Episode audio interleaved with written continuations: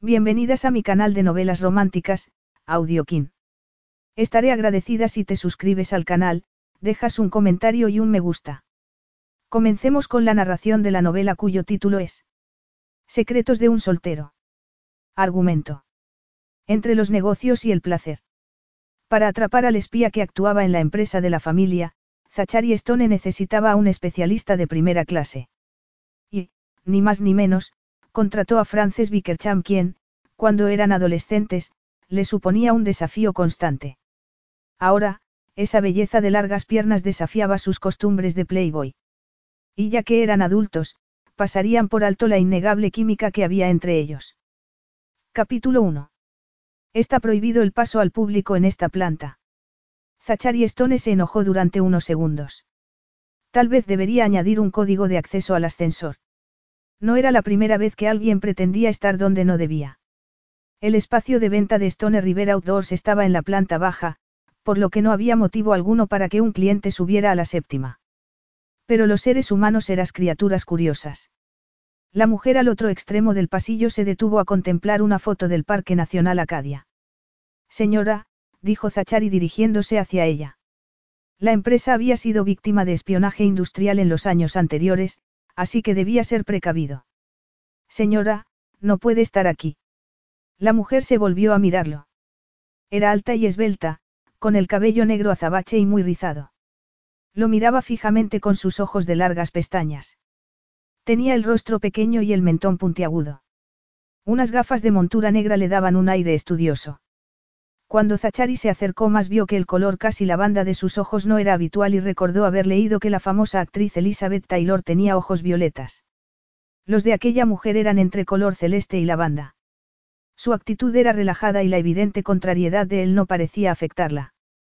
Zachary volvió a advertirla. Por favor, vuelva abajo. No se permite el acceso a esta planta. La mujer lo examinó de la cabeza a los pies. Tengo una cita. ¡Qué voz! pensó él. Su tono bajo y ronco le recordó lo mucho que hacía que no disfrutaba del sexo. Demasiado. Si el encuentro con una desconocida lo inquietaba de aquel modo, necesitaba acostarse con alguien. Una cita. De pronto, las cosas comenzaron a encajar. ¿Ustedes? Ella lo interrumpió. Frances Bickercham. Frances Bickercham. En su correspondencia solo figuraba la inicial de su nombre. Ella se encogió de hombros despreocupadamente. En mi trabajo, es mejor que los clientes no tengan prejuicios. Ah, se sintió fuera de juego, lo que le molestó aún más. Vamos a mi despacho. La condujo por el pasillo hasta el despacho que había heredado a la muerte de su padre. Cuando vivía, todas las decisiones se tomaban allí. La decoración era muy tradicional, por lo que Zachary lo había remodelado por completo. La pintura era ahora más clara, los muebles, daneses, y el suelo, de parqué. Esperó a que la mujer se sentara y él lo hizo tras su escritorio. Gracias por venir, dijo tratando de recuperar el control de la situación. De nada, Frances Bickercham dejó el portafolios en la silla de al lado y se quitó la gabardina negra, clásica y cara, con gráciles movimientos. Debajo llevaba pantalones negros y una blusa de cachemir gris.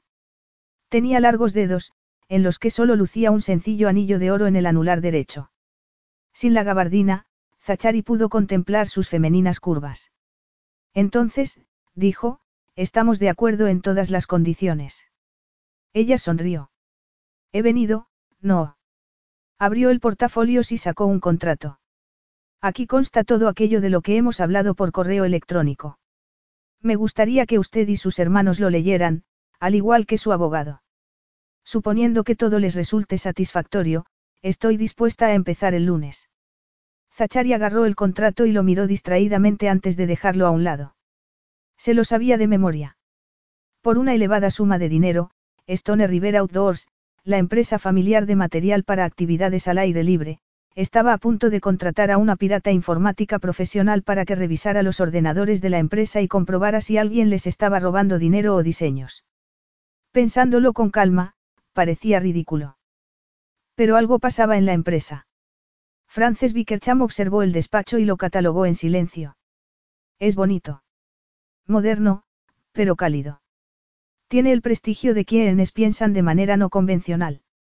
Él sonrió, complacido por el elogio. ¿Por qué supone que ha sido idea mía? Ella dejó de observar a su alrededor y volvió a mirarlo. Usted siempre ha dicho que los escandinavos son unos genios. Y la tesis la hizo sobre el fundador de IKEA. Hubo una época en que quiso crear el mismo tipo de empresa, pero para el mercado del lujo. Pero supongo que se interpusieron sus compromisos familiares. Él la miró asombrado al tiempo que se agarraba con fuerza a brazos de la silla. Perdone, como dice. Ella le sonrió con ironía. No te acuerdas de mí, ¿verdad, Zachari? Supongo que debería alegrarme. En aquel entonces era una adolescente confusa. Él la contempló con la boca abierta. Frannie. Eres tú. Dos horas después, Zachari detuvo el coche delante de la hermosa casa de dos pisos de su hermano Quinten y se dijo que no estaba nervioso. Por supuesto que no. Se había ofrecido a ir a buscar a Frances al hotel para llevarla a la cena, pero ella había declinado el ofrecimiento, de lo cual se alegraba. Debía hacerse a la idea de que Frances Bickercham era Frannie, su perdición adolescente. Una rápida mirada al reloj le indicó que no podía seguir titubeando frente a la casa como un idiota. Por suerte, habría otras cuatro personas para ayudarle a mantener la conversación. Zachari no sabía qué decirle a Frannie, ahora que era adulta. Pensándolo bien, pocas veces había conseguido derrotarla en ingenio cuando tenían 14 años, y menos ahora, con 30 años, el casi 31. Llevaban más de 10 años sin verse, desde que terminaron los estudios en un prestigioso internado para estudiantes superdotados, donde él se había pasado cuatro años encarcelado, los más largos de su vida. Frannie también estuvo allí, pero, a diferencia de él, no se pasó todo el tiempo tratando de escapar. Sinceramente, tenía el presentimiento de que a ella le gustaba el internado. Se bajó del coche y se dirigió corriendo al porche. El mes de noviembre en Portland había comenzado con frío y lluvia. Katie, la esposa de Kim, le abrió la puerta antes de que llamara al timbre. Entra. Llegó tarde. La siguió por el pasillo hasta el comedor. La encargada del catering tiene a su hijo enfermo, así que le he dicho que no nos importaba comer inmediatamente. Zachari contuvo el aliento.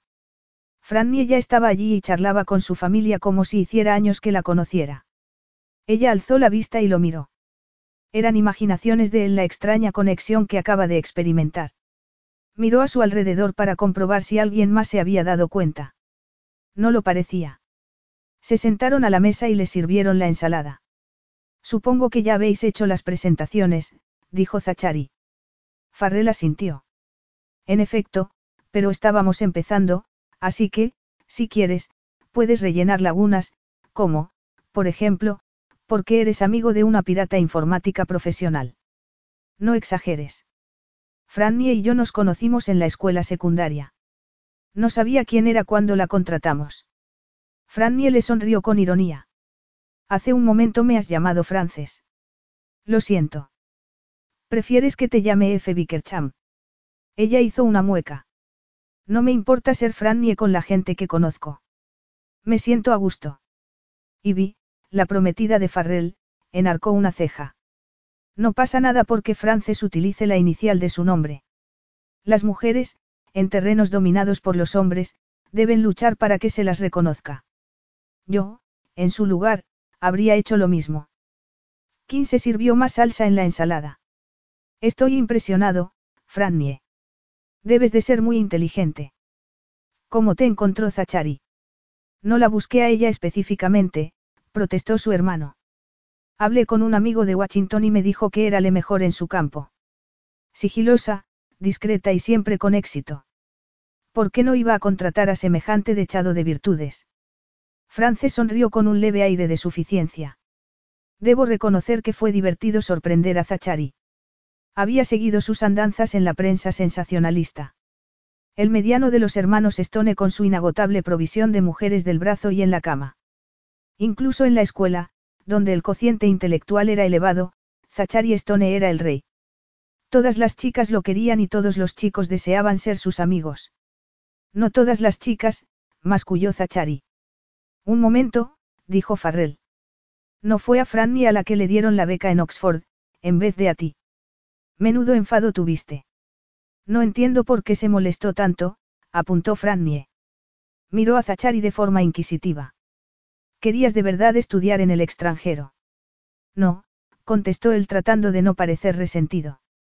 Quería ir a una universidad donde pudiera pasármelo bien. Pero deseaba ganar esa beca. Todos rieron, menos él. Consiguió sonreír, aunque recordó lo que sintió a los 17 años al ser derrotado, de nuevo, por unas chica. Por la misma de siempre. Aunque el mundo lo considerara un soltero cotizado, muy masculino y resuelto, con Frannie siempre tuvo dudas sobre sí mismo. Pobre Zachary, dijo Farrell. No quería ir a ese internado, pero nuestro padre insistió. Estaba tan impresionado por tener un hijo con un cociente intelectual de 170 que quería que lo desafiaran. Y lo único que nuestro hermano quería, añadió Kim, era jugar al fútbol y salir con todas las chicas de Portland.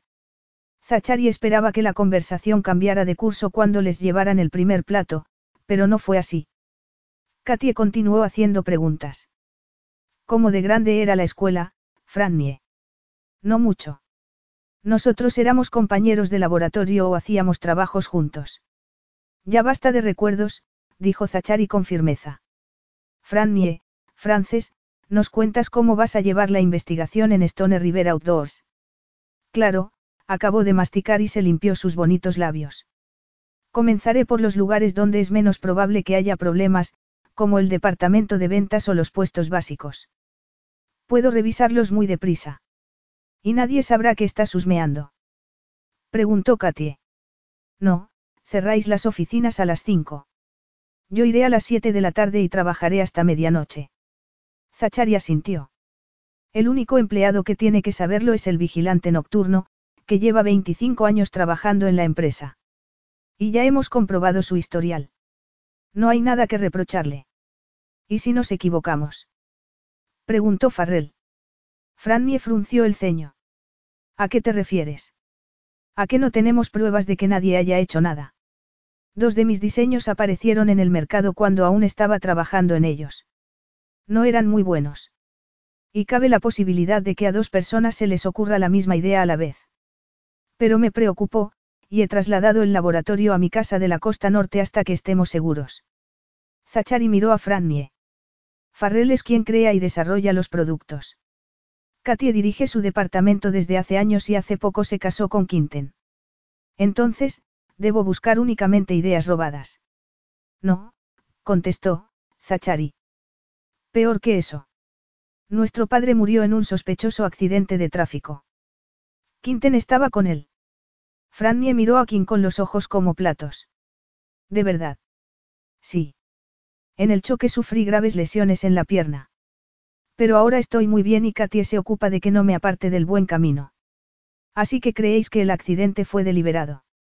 Frannie parecía perpleja. ¿Por qué? No sabemos qué pensar, contestó Zachary. Pero que coincidiera con el robo de los diseños de Farrell nos ha puesto nerviosos. Nos alegraremos mucho si no encuentras nada, sinceramente. Contratarte es una póliza de seguros. Es un modo de protegernos. No os voy a salir barata. No quiero aceptar vuestro dinero con engaños. Aún no hemos firmado nada. Lo que me habéis contado podría ser una mera coincidencia. Y virrió bajito. Estoy segura de que los hermanos aprecian tu sinceridad, pero será un dinero bien empleado porque nos dará tranquilidad. Farrell y yo queremos casarnos en Navidad. Me sentiré mucho mejor si nos vamos de luna de miel y aquí todo se ha solucionado. ¿Y los demás? Preguntó Frannie. Estoy de acuerdo, dijo Farrell. Katy alzó la copa. Yo también. ¿Y yo? Kim sonrió. Frances se volvió hacia Zachary y lo miró fijamente.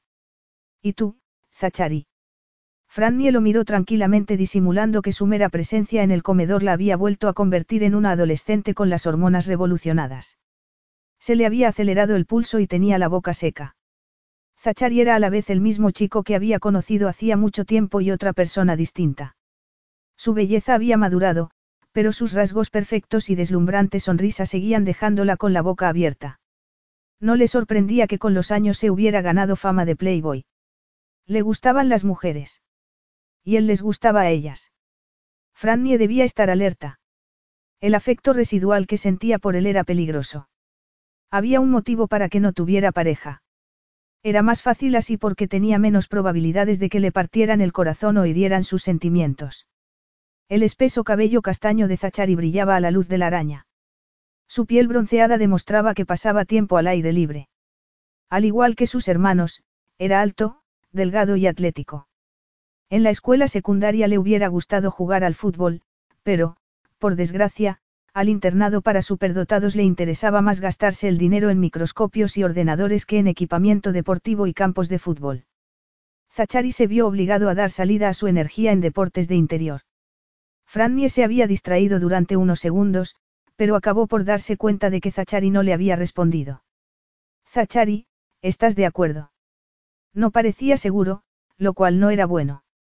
Gastarse tanto dinero cuando uno de los socios de la empresa no estaba completamente seguro podía provocar conflictos. Su vacilación dolió a Frances. Al final, asintió bruscamente. No creo que tengamos otra opción. Los dos años pasados han sido duros, las lesiones de Quinten, la muerte de nuestro padre y tener que aprender los tres a dirigir la empresa. No podemos arriesgarnos a perder lo que tanto trabajo nos ha costado preservar. Entonces, agotaré todas las posibilidades hasta que estemos seguros de que o Stone River Outdoors corre peligro o no tenéis nada que temer. El tema de conversación cambió a partir de ese momento, lo que permitió a Franny acabar de comer y observar la interacción entre los distintos miembros de la familia. Sabía bastante sobre ellos, ya que nunca aceptaba un trabajo hasta estar segura de aquella quien iba a enfrentarse. Uno de los aspectos de su trabajo era descubrir secretos. Y no se disculpaba por lo que sacaba a la luz. Sabía que la familia Stone se parecía mucho a cualquier familia rica, con sus buenos y malos momentos. Había leído entusiastas elogios sobre la forma de esquiar de Quinten y las heridas que le obligaron a abandonar el esquí competitivo. Katie, su esposa, era una empleada leal de la empresa que se había enamorado del pequeño de los hermanos. Se habían casado a principios de ese año. Frannie también sabía que Farrell había enviudado a los veintitantos años y había estado solo los ocho siguientes. Y Vidambi había aparecido en su vida hacía poco, con su bebé, y había persuadido al retraído inventor a darle una segunda oportunidad al amor. Era curioso que no fuera tan fácil conseguir el perfil de Zachary, a pesar de las páginas y páginas que Franny había encontrado sobre él en Internet y de que lo había conocido bien en otra época. Zachary era un enigma. En la escuela era un alumno brillante, aunque no, aplicado, como señalaban los informes escolares. Poseía una aguda inteligencia, pero prefería ser famoso por sus payasadas y sus ganas de divertirse. Aunque obtuvo una licenciatura en Harvard, no hizo el doctorado, bien para oponerse a los deseos de su padre o porque ya estaba harto del mundo académico. Era lógico que ahora fuera director financiero de la empresa. Sus hermanos confiaban en su forma de manejar el dinero que entraba y salía. Sin embargo, Frannie creía que su trabajo no le resultaba excesivamente gratificante. Zachary había viajado por todo el mundo. Aunque habría podido destacar en un deporte individual, como su hermano Quinten, siempre llevaba a cabo actividades en grupo, como explorar remotas zonas de los bosques amazónicos o hacer carreras de camellos en el Sáhara. Era un hombre brillante y, para serlo, necesitaba estímulos. Y luego estaban las mujeres, legiones de ellas. Su nombre iba unido a mujeres famosas, pero nunca había pensado en casarse. Aunque sus hermanos habían hallado el amor, el mediano de los Stone continuaba yendo solo por la vida. Frannie no sabía qué pensar al respecto. Una vez servidos el café y el postre, Katie dijo a la encargada del catering que podía irse a casa. Ivy se levantó y comenzó a recoger la mesa. Te ayudo a fregar, Katie. Yo también, dijo Frannie. No, eres nuestra invitada. Por favor, Frannie ladeó la cabeza hacia los tres hermanos que se habían puesto a hablar de fútbol. Rescatadme.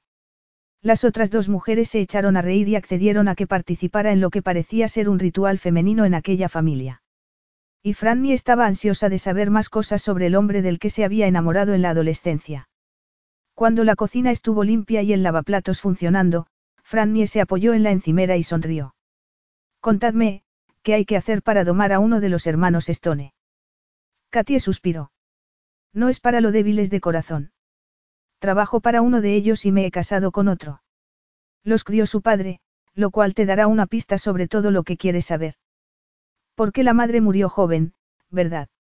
Sí, Ivy asintió. Los hermanos no tuvieron una influencia femenina en su infancia. Son arrogantes, obstinados e incapaces de aceptar limitaciones, pero pueden ser sorprendentemente tiernos, a pesar de toda esa testosterona de machos alfa. A veces son como gatitos, corroboró Katie. Pero no hay que cometer el error de creer que puedes convencerles de que algo no es cierto, si creen lo contrario. Odian que los manipulen. Incluso de adolescente, dijo Fran Nie, Zachary tenía una increíble seguridad en sí mismo. Sinceramente, lo envidiaba. Tardé años en sentirme a gusto conmigo misma. Ivy sonrió. Creo que no es fácil para una mujer que la consideren demasiado inteligente. Pero supongo que tenías amigas. Sí, pero la mayoría de mis amigos eran varones. Me imagino que se debía a que me gustaba más la ciencia, aunque no el deporte, que la moda o el maquillaje, para los cuales era una negada. La puerta de la cocina se abrió y entró Zachary. No seas tan dura contigo misma, Frannie. Eras atractiva de una manera peculiar, sonrió a Katy e.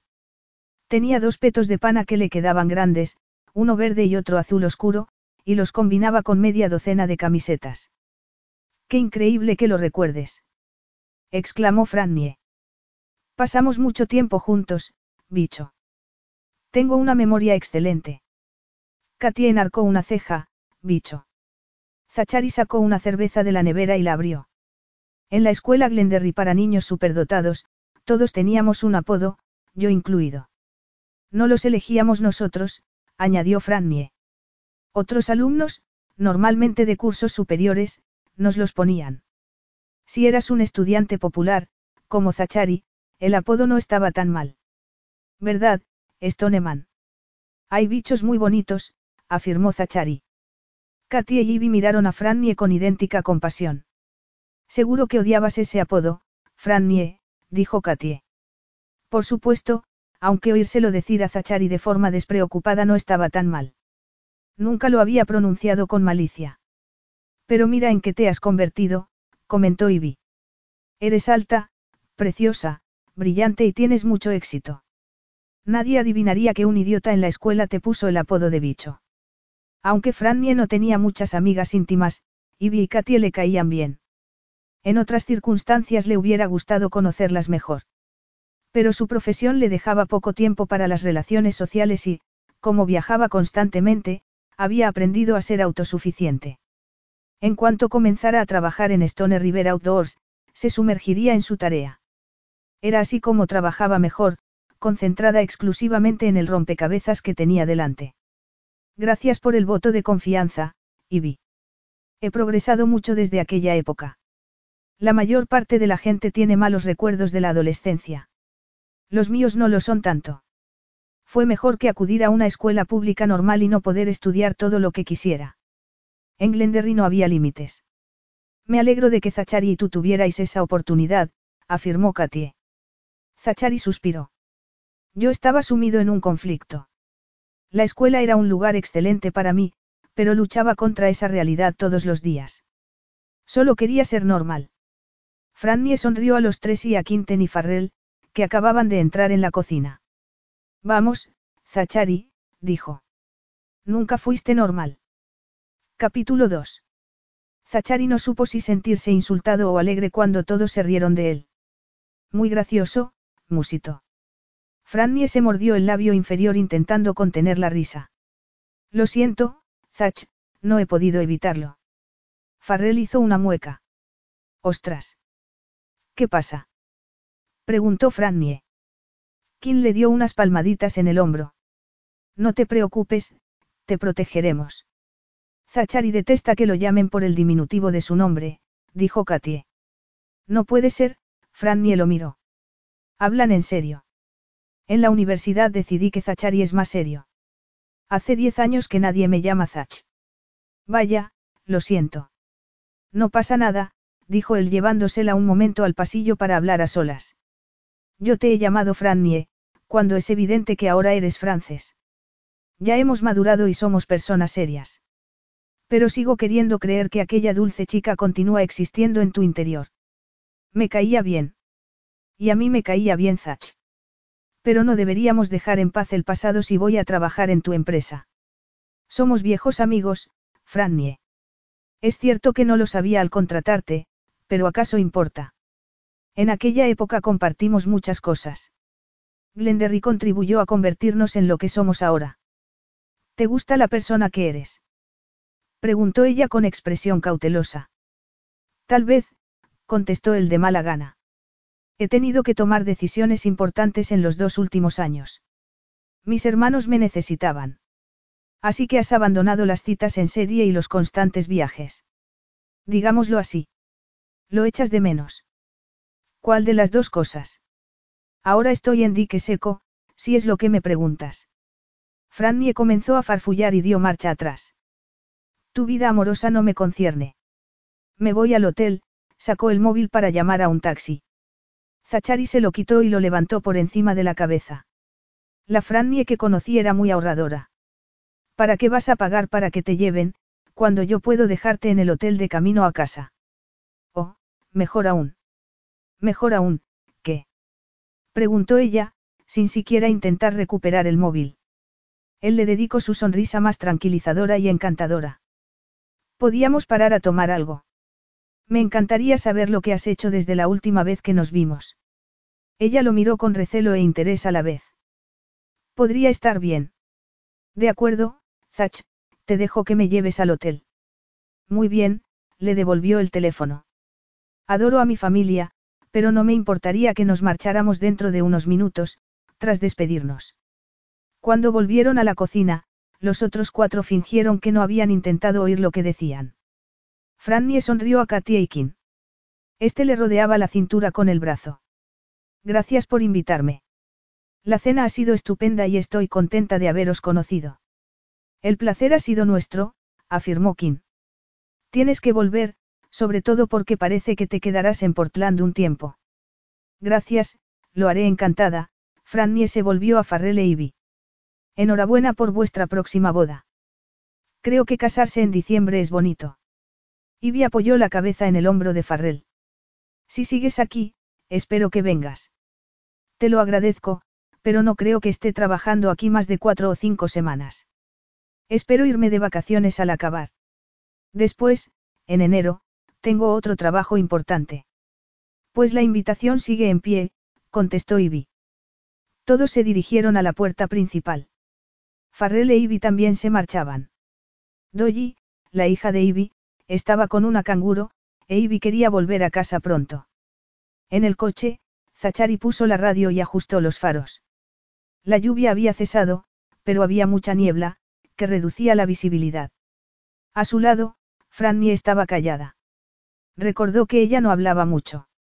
A él no le hubiera importado que ahora lo hiciera. Las conversaciones con una mujer como ella no eran aburridas. El bar en el que estaba pensando era acogedor. A veces, los fines de semana tocaba un músico de jazz. No era al sitio al que llevaba a las mujeres con las que salía, pero sí se solía reunir allí con sus amigos. Después de haber aparcado en la calle, rodeó el coche para abrirle la puerta a Frannie. Esta se bajó y se subió el cuello del abrigo. No hace más frío ahora. Eso parece, la agarró del codo y la acompañó al edificio. Un camarero les dijo que se sentaran donde quisieran. Había ocho mesas, cuatro en la parte delantera y cuatro en la parte de atrás. Zachari se dirigió a la más alejada, cerca de los servicios. El papel de las paredes era antiguo y el cuero de las sillas estaba gastado. Encima de la barra, un enorme espejo, moteado por los años, agrandaba la sala. Frannie se quitó el abrigo y miró a su alrededor con interés. Me gusta este sitio. Es como si Hemingway fuera a entrar en cualquier momento. Esperaba que te gustara, dijo Zachari mientras también se quitaba el abrigo. La joven camarera que los atendió fue al grano. ¿Quieren café o algo más fuerte? Hace frío ahí fuera. Frannie. Zachari le sonrió. Se sentía totalmente relajado. Con tal de que no se fijara en la forma de sus senos bajo el ajustado jersey, con suerte se olvidaría de que F. Bickercham era una mujer. Frannie echó un vistazo a la lista de bebidas. Un daiquiri de fresa para mí. Yo tengo que conducir, dijo Zachari. Así que un café para mí. Aunque no le vendría mal un chorrito de bailéis. Cuando volvieron a quedarse solos, le preguntó. ¿No te gusta beber? Ella se encogió de hombros. Me embota la cabeza y eso no me gusta. En la universidad intenté ser una bebedora social, pero no se me daba bien. Prefiero estar despejada. Además, a mi compañera de habitación estuvieron a punto de hacerle daño en una fiesta, así que decidí dejar de beber. Trabajo mucho con hombres, por lo que merece la pena estar bien despierta. Él se quedó callado. No sabía lo que era sobrevivir en el siglo XXI para una mujer. Se suponía que había igualdad, pero era una broma. Aparte de la diferencia de salario, el sexo femenino siempre estaba a merced del masculino, más fuerte. Se le hizo un nudo en el estómago al pensar que algún idiota quisiera aprovecharse de una mujer como Frannie. Para serte sincero, no me hace gracia la idea de que trabajes sola de noche. No me parece seguro. Ella le sonrió con ironía y, después, dio las gracias a la camarera que le había llevado el daiquiri. Llevo mucho tiempo haciendo ese trabajo. Sé cuidarme. No era el momento ni el lugar para discutir. Él no era su hermano ni su padre ni su amante. Que su empresa la hubiera contratado no le daba ninguna clase de derecho sobre ella. Así que, de mala gana, cambió de tema. Háblame de la universidad. ¿Fue Oxford como creías? Frannie sonrió de oreja a oreja y su alegría le iluminó el rostro, que pasó de ser atractivo a directamente hermoso. Lo fue, Zach. Ojalá hubiera sido tú también. Te hubiera encantado su historia y el respeto que sienten por el aprendizaje. Yo tenía que pellizcarme todas las mañanas. Me gustó tanto que pensé seriamente en quedarme a vivir en Inglaterra. Pero, Zachary dio un sorbo de café con precaución inhalando su aroma. Ella hizo una mueca. Mis padres se hubieran negado tajantemente. Yo ya suponía una decepción para ellos, por lo que renuncié a la idea. ¿Cómo podías haberlos decepcionado, si eras una estudiante brillante y con excelentes calificaciones? Los dos son médicos y yo me negué a estudiar medicina. Creen que a lo que me dedico no es más que un pasatiempo infantil. Vaya. Sí. La animación que había mostrado al preguntarle por Oxford se había esfumado, por lo que Zachary deseó no haber mencionado a sus padres. ¿Tienes hermanos? Lo siento, pero no lo recuerdo. No, soy hija única, lo cual supone mucha presión. Me lo imagino. Entonces, ¿qué estudiaste? Informática y matemáticas, además de literatura, como optativa, porque me encanta. Imagínate, leías los cuentos de Canterbury y podías ir a visitar la ciudad. Fueron los mejores cuatro años de mi vida. Y no pensante en hacer el doctorado. Sí, pero estaba lista para dejar mi huella en el mundo. ¿Te parece arrogante? No le dejó contestar. Mi primer trabajo fue en Londres, para el gobierno de los Estados Unidos. Cuando terminé, mis padres no dejaban de insistirme en que volviera a casa. Yo ya sabía que el sector privado pagaba mucho mejor, así que regresé a Massachusetts, pasé un tiempo con mis padres y pronto conseguí un trabajo en una empresa de seguridad. Me has dejado impresionado. Me gusta lo que hago y me permite pagar las facturas. No seas frívola. Te conozco. Vencer al sistema te encanta. Te coloca, ¿verdad? Ella se recostó en la silla y lo miró con los ojos como platos. Vaya. Nadie me había dicho eso. Me equivoco. Se produjo un silencio. No, contestó ella, por fin, no te equivocas. Pero estoy cansada de hablar de mí. Vamos a hacerlo de ti ahora. Frannie se sentía incómoda y expuesta. Nadie, antes, había descrito su personalidad tan acertadamente y en tan pocas palabras. No debería sorprenderla que lo hubiera hecho Zachary. La agilidad mental de ambos era un don y una maldición a la vez. Solo alguien que estuviera en su pellejo lo entendería. Hackear era para ella un dulce de postre. Siempre necesitaba mayores y más difíciles desafíos para calmar su ansia. En aquel momento, la emoción profesional que experimentaba se debía a que cabía la posibilidad de que alguien tuviera a Stone River Outdoors en el punto de mira. Zachary llamó a la camarera. Esta vez, un café solo para mí y lo que quiera la señorita. Frannie se mordió el labio inferior. Me vas a criticar si pido unos nachos. La hermosa sonrisa masculina le cortó la respiración. De ninguna manera. Me gusta que una mujer tenga apetito. Ella parpadeó. Le estaba insinuando algo Zachari. Claro que no. No iba a molestarse en flirtear con ella. Como se había quedado aturdida, procedió a atacar. Te he desnudado el alma. Te toca. Durante unos segundos, el rostro de Zachari se ensombreció o eso fue lo que le pareció a ella. Mi historia no es tan divertida como la tuya, dijo mientras removía el azúcar en el café que le había servido la camarera. Estudié en Pennestate, bebí mucho, acudí a muchas fiestas, me tomé las cosas en serio los dos últimos cursos y me licencié con la nota media que todo el mundo esperaba de un genio, hice un máster en dirección de empresas y utilicé el dinero que me habían dejado en herencia mis abuelos para recorrer el mundo.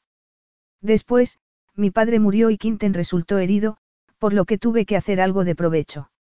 Estuviste al lado de tu familia cuando te necesitó y te respeto por ello. No creo haber hecho gran cosa. Para ocuparse de las finanzas de la empresa no hay que ser un genio. ¿Qué querías hacer en la vida, Zach? En la escuela te dedicabas a fingir que todo te daba igual, pero sé que no es verdad. Ah, no.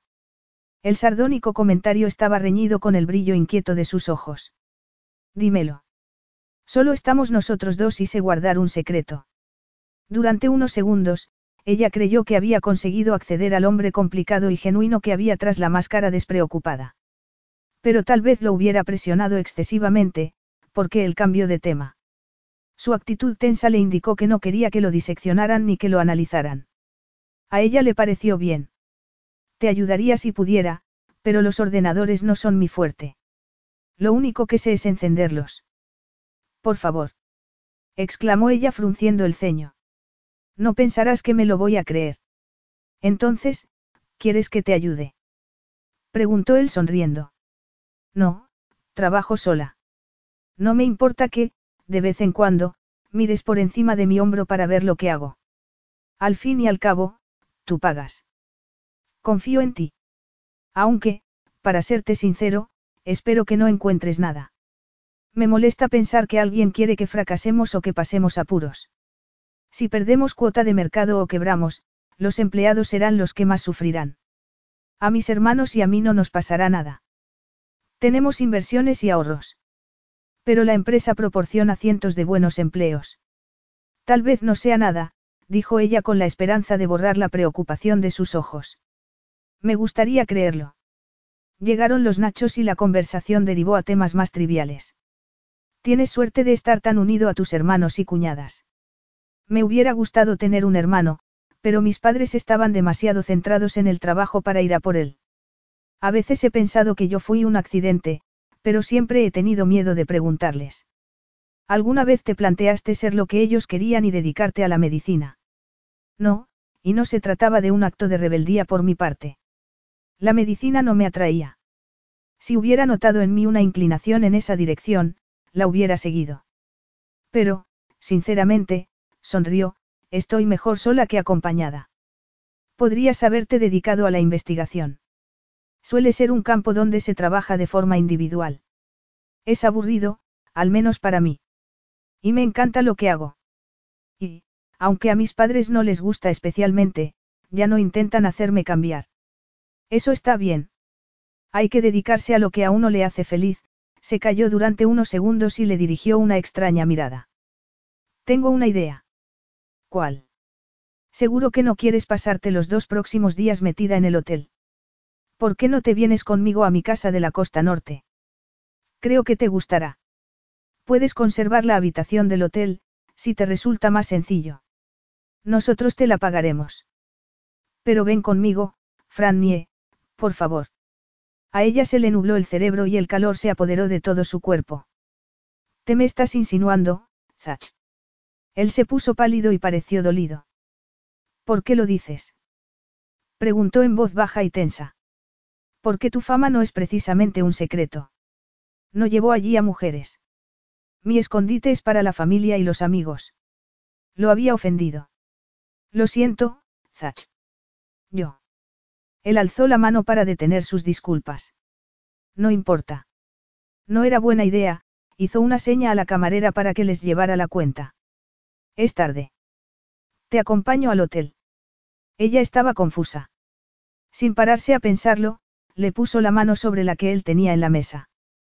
Te he malinterpretado. Lo siento mucho. Me gusta que consideres que somos amigos.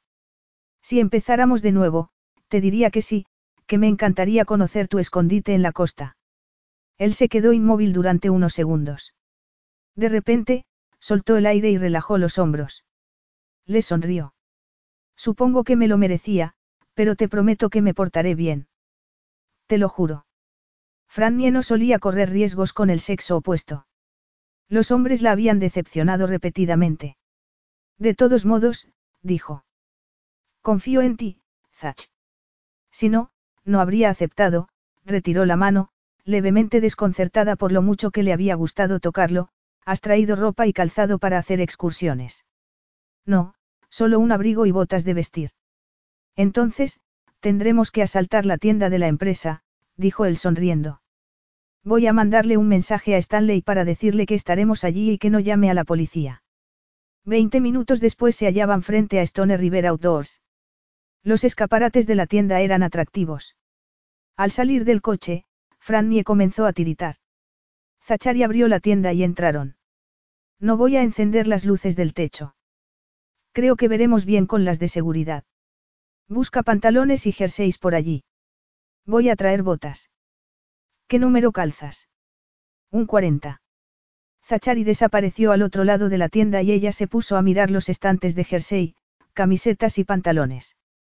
Eligió una camiseta negra y unos pantalones grises de su talla. Al volverse a buscar un probador, vio que Zachary se acercaba con un chaquetón al hombro y tres cajas de zapatos. Pruébatelos, si quieres. Si no te importa esperar. Zachary dejó las cosas en el banco de uno de los probadores.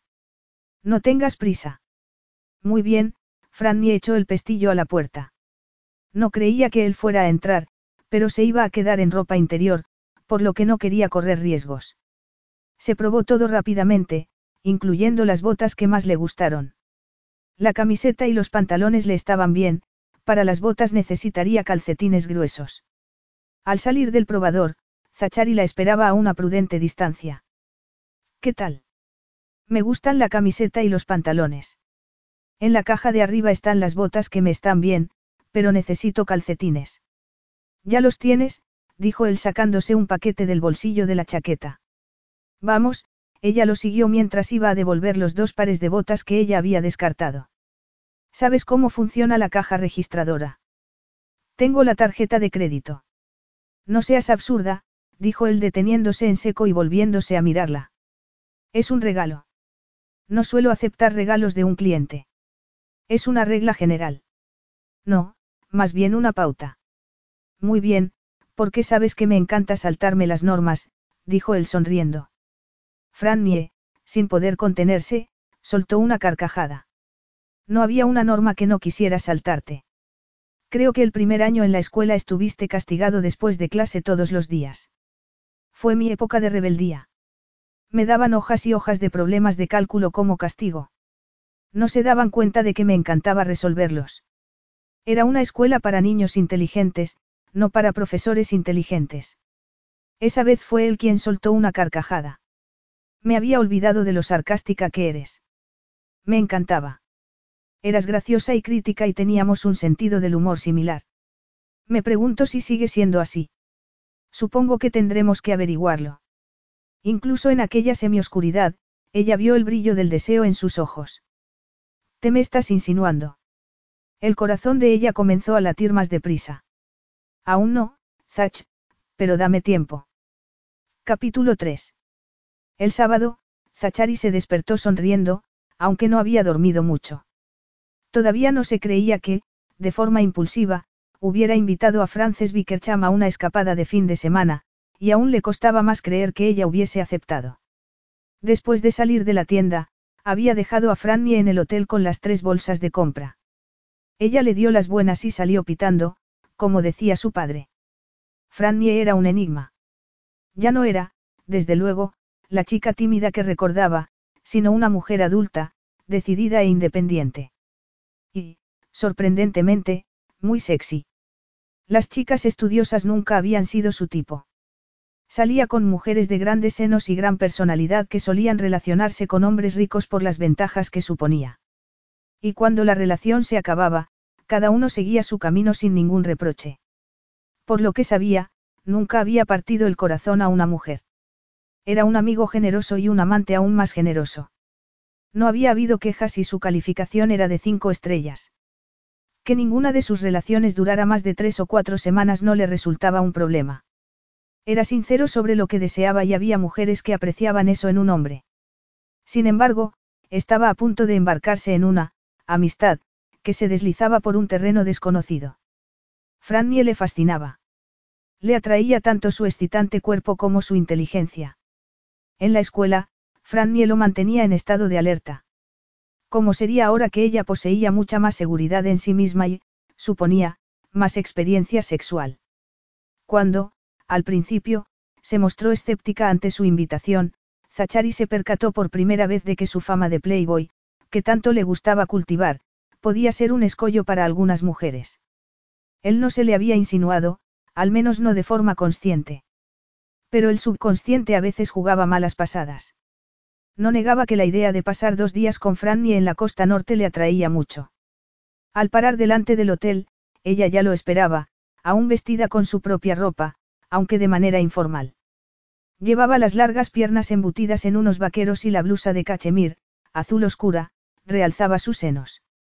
Zachari abrió el portaequipajes y se bajó para abrirle la puerta. Ella dejó el abrigo en el asiento de atrás. Un botones metió la maleta en el portaequipajes. Zachari le dio una propina y se fueron. ¿Has desayunado? Preguntó él. No me ha dado tiempo. Pasamos por un local de comida rápida y desayunamos sin bajarnos del coche. Si el café es bueno, de acuerdo. Media hora después estaban en la autopista que conducía al norte. Frannie dio un sorbo de café y sonrió. Te has traído el porche para impresionarme. Ha funcionado. Ella suspiró y dio un mordisco a un donut. Te quedaría sorprendido si supieras que podría comprarme dos porche, si quisiera. No, porque siempre he creído que te iría bien en la profesión que eligieras. ¿Por qué me lo preguntas? ¿Te parecería increíble la cantidad de hombres que pierden interés en mí al descubrir que gano más que ellos? Eso es porque la tienen pequeña. La risa de Frannie lo hizo sonreír. Le gustaba hacerla reír. No has cambiado nada, ¿verdad? Sigues siendo el mismo chico de conducta indignante al que le gustaba divertir a la clase. Puede ser, pero la vida se ha vuelto muy seria. He perdido a mi padre y a punto estuve de perder a mi hermano. Y eso después de que mi cuñada muriera cuando yo apenas había comenzado la universidad. Ser adulto no está hecho para los débiles. Frannie le acarició levemente el brazo. No era una crítica, Zach. Al mundo le hacen falta más risas, lo que no implica que pasemos por alto lo malo. Ha sido un gran apoyo para tus hermanos. Eso espero, agarró otro donut. Hablemos de ti. Mejor no, dijo ella en tono alegre. ¿Qué te parece si lo hacemos del tiempo? Hace frío, afirmó él riendo. Puede que nieve. Ya está todo dicho. ¿Cuánto nevará? Preguntó ella en tono precavido. No lo sé. ¿Acaso importa? El congelador está lleno y hay mucha leña para la chimenea. No te preocupa que nos quedemos aislados. No especialmente. Tenemos que contarnos muchas cosas para ponernos al día. Ah. El viaje pasó deprisa. De vez en cuando hablaban sobre esto o aquello, pero, en general, estuvieron callados, sin que el silencio les resultara incómodo. Zachari estaba totalmente a gusto, lo cual era extraño. Tomaron la desviación hacia el Parque Nacional Acadia y se dirigieron hacia la propiedad de la familia Stone. Había poco tráfico en aquel gris día de noviembre. Ya falta poco, dijo él. No te imagino tan lejos de la civilización. La gente cambia, Frannie. Ah, sí. Preguntó ella mirándolo con tanta intensidad que fue como si lo hubiera tocado. No es para tanto. Mis hermanos también tienen una casa aquí. Pero la idea inicial fue tuya, ¿no? ¿Por qué lo dices? Sus preguntas comenzaban a hacer que lamentara haberla invitado. No necesitaba que nadie indagara en su mente. En la escuela, una tarde lluviosa, estábamos en el estudio tras haber terminado todos los deberes y me juraste que un día te librarías del control de tu padre, que estabas harto de que otros te gobernaran la vida, que quería vivir en un lugar donde respirar aire puro y correr desnudo por el bosque, si te apetecía. Lo dije para escandalizarte. Lo sé. Te gustaba comportarte así para que yo te dijera, Zach. Eras muy dulce e ingenua y te inquietabas con facilidad, dijo él sonriendo. Me divertía que pronunciaras mi nombre de ese modo. Me preguntaba por qué no pedías que te cambiaran de compañero de laboratorio. Tenía la sensación de que la mitad del tiempo estabas enojado conmigo. Él se echó a un lado de la carretera. Los neumáticos chirriaron. Paró el coche y la miró. Era algo más que enojo, afirmó recordando aquella angustia adolescente. Y lo sentía constantemente. Estaba muy frustrado.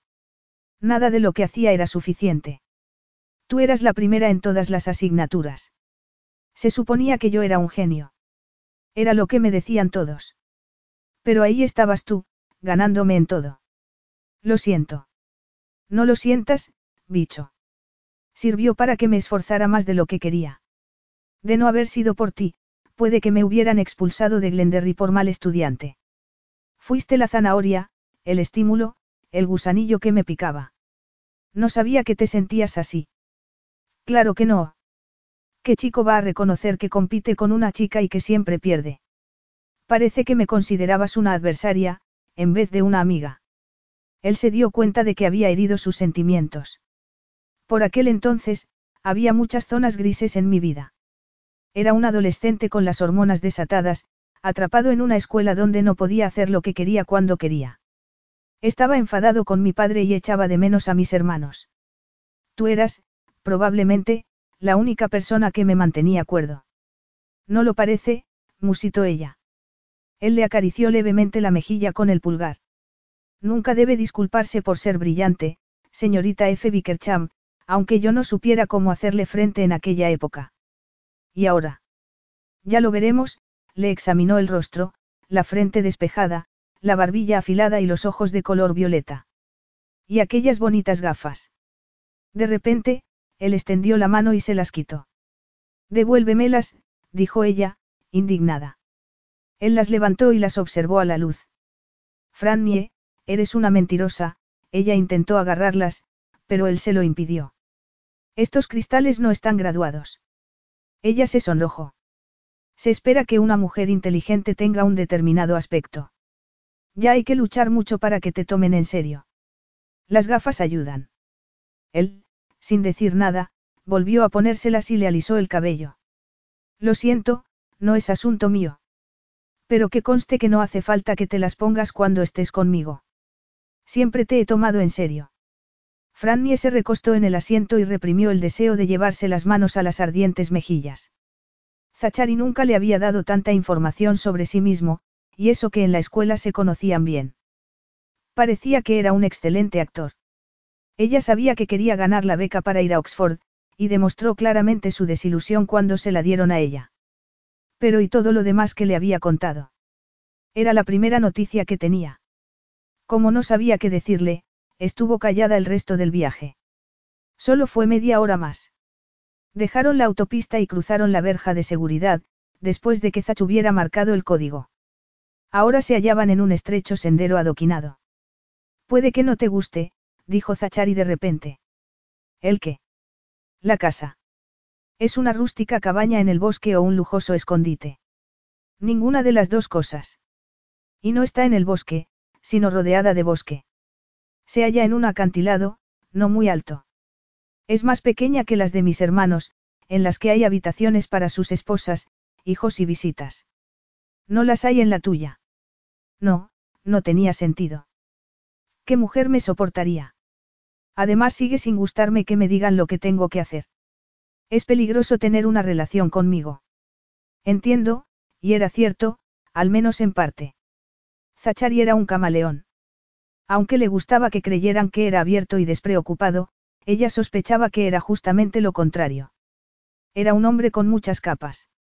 Tomaron una curva y Frannie se quedó sin aliento.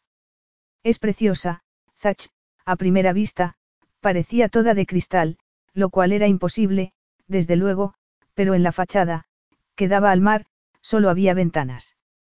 Tenía dos, tres pisos. No lo sabía porque el sol se reflejaba en el edificio y la cegaba. Zachari aparcó y paró el motor. Al abrir las puertas del coche, el olor a vegetación se coló en el interior. Franny agarró el abrigo inmediatamente y se lo abotonó de arriba abajo. Zachari llevaba un chaquetón, que no se molestó en abrocharse. Ella se acercó al borde del acantilado. Zachari tenía razón, no era muy alto. Tal vez hubiera una estrecha playa con marea baja, pero en aquel momento no se distinguía. ¿Cómo puedes marcharte de aquí? Preguntó mientras sentía la brisa del mar y el calor del sol en el rostro. Zachari se puso a su lado. No lo haría si solo estuviera yo, musito. Esto es todo lo que un hombre necesita. O una mujer. Eres muy afortunado. ¿Cómo encontraste este lugar? El terreno llevaba varias generaciones en manos de la familia. Buena parte se fue vendiendo con el tiempo, pero, por suerte, mis parientes conservaron la línea de costa, notó que ella tiritaba. Vamos a entrar antes de que te conviertas en un bloque de hielo. No te preocupes por el equipaje. Saldré después a buscarlo. Subieron los escalones de la entrada y Zach abrió la puerta. Se hizo a un lado para que ella entrara y recorriera el salón, admirada. Él había creado, en medio de un bosque, un oasis que era, a la vez, moderno y totalmente acogedor. El mobiliario era elegante y la alfombra parecía la obra de arte de un museo. Y luego estaba la chimenea. Aunque vacía en aquel momento, a Frannie no le costó imaginarse a Zach frente al fuego. ¿Quién se hallaba con él en aquel escenario? Había dicho que no llevaba mujeres allí, o sea, las mujeres bellas pero poco inteligentes con las que salía. ¿Por qué un hombre tan brillante como él se relacionaba con mujeres superficiales? La respuesta era evidente, pero la hizo sentirse incómoda. Por el sexo. Sexo sin sentido. A él no le interesaba el cociente intelectual de aquellas mujeres. ¿Qué hacía falta para complacer a un hombre como Zach en la cama? Bueno, dijo él. ¿Qué te parece? ¿Te gusta o te parece excesiva? Ella se volvió a mirarlo. En absoluto. Es magnífica. Estoy impresionada. ¿Me enseñas el resto? Su resplandeciente sonrisa le indicó que le habían agradado los elogios. Pero era indudable que ya sabía que su casa era una obra de arte, ¿o no? Lo que ordene la señora. La condujo a la cocina, que no era muy grande, pero sí el sueño de todo cocinero, electrodomésticos de gama alta, azulejos italianos, una nevera lo bastante grande para alimentar a un equipo de fútbol, lo mejor de todo era que se comunicaba con el comedor, con vistas al bosque. Y del comedor se podía volver al salón. Es una maravilla, dijo ella imaginándose tranquilos desayunos con café, tostadas y huevos revueltos. Cocinas. Él hizo una mueca. Sé cocinar, pero no me vanaglorio de mi talento al respecto. ¿Por qué no? Zachari se acercó a la nevera y le ofreció un refresco de cola. Cuando lo rechazó, se abrió una lata para él. ¿No te parece un cliché? Hombre rico y soltero prepara exquisitos platos para su amiga. No me gusta que ellas se sientan demasiado a gusto. Pero dices que no las traes aquí. El mismo principio sirve para Portland. Mi piso también tiene una cocina estupenda. Cocino solo para mí. ¿Y tus hermanos? Mis hermanos me tomarían el pelo sin compasión si se enteraran de que sé preparar un coca o un soufflé de chocolate. Así que no se lo he dicho. Ivy, la prometida de Farrell, es una excelente cocinera. La he ayudado en la cocina un par de veces. ¿Dónde aprendiste a cocinar? Aprendí solo. Me gusta comer. Y me acabo cansando de los restaurantes. Pero no compartes tus conocimientos con nadie. Alguna vez he preparado una pizza casera para mis hermanos. Y ya está. Ella se quedó en silencio durante unos segundos intentando entenderlo. Una vez más, Zachari ocultaba su talento. Era un hombre brillante, con múltiples habilidades. Sin embargo, presentaba al mundo la fachada de ser un buscador superficial de emociones que no discriminaba mucho en lo referente al sexo opuesto. No tenía sentido. Claro que ella no podía afirmar que conocía verdaderamente al Zachari adulto. Sin embargo, cada vez deseaba saber más que lo motivaba. De adolescente, la intimidaban su belleza y su popularidad. El único terreno en que se sentía cómoda con él era el académico. Ahora, tenía un concepto más sano de sí misma. Que Zachari fuera un hombre guapo y sexy no le preocupaba mucho. Cuando metía los pies en el estanque de la atracción sexual prefería quedarse donde no cubría. No se hacía ilusiones sobre su capacidad para gustar a su antiguo compañero de escuela. Ya no se consideraba una tímida empollona, pero eso no implicaba que fuera a comportarse de forma tonta. Durante un mes, más o menos, trabajaría para Zachary y sus hermanos para resolver un posible espionaje industrial en Stone River Outdoors, por lo que podía darse el caso de que pasaran mucho tiempo juntos. No obstante, estaba totalmente decidida a no resucitar su amor adolescente por él. Si el corazón se le aceleraba un poco, se le secaba la boca y las piernas le temblaban en su presencia, de un modo u otro conseguiría dominar aquellas alarmantes reacciones.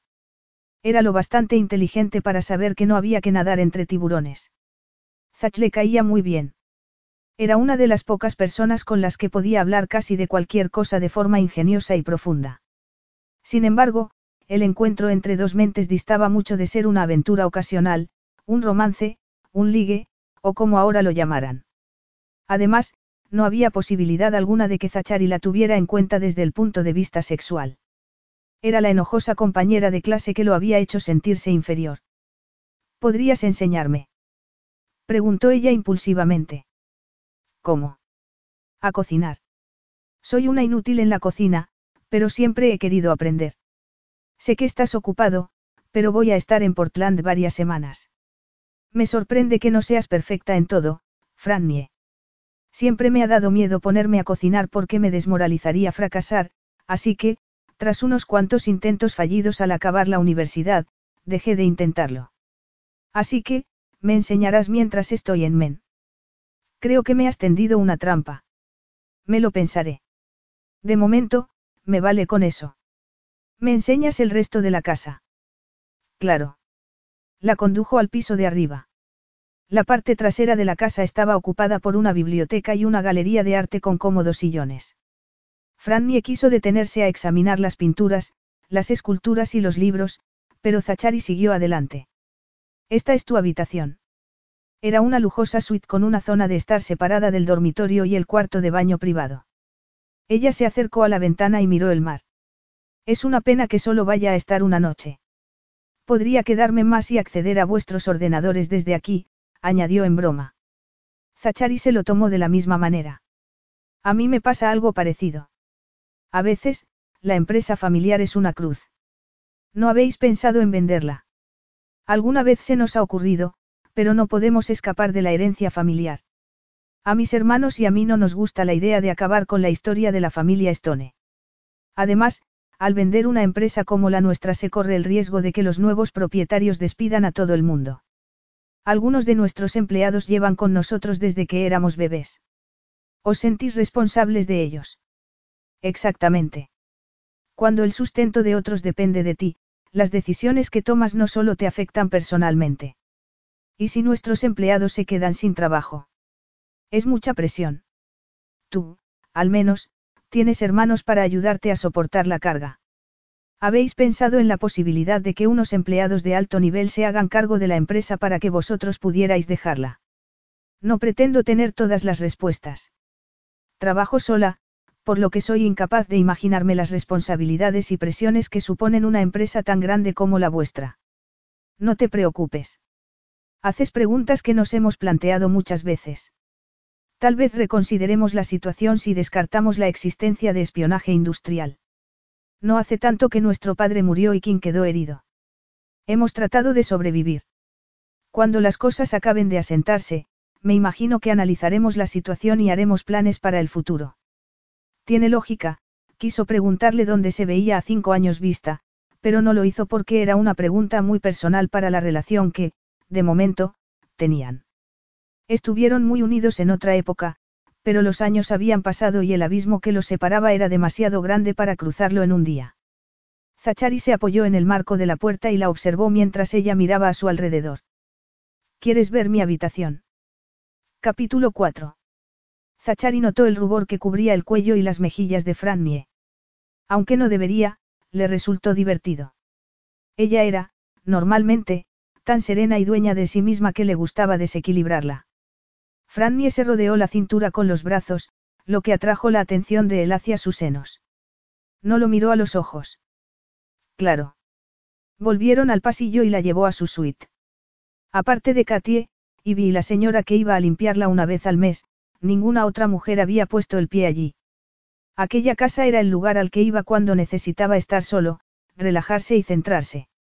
El dormitorio era austero, una enorme cama de matrimonio, dos mesillas, un sillón al lado de la chimenea y un telescopio junto a la pared de cristal.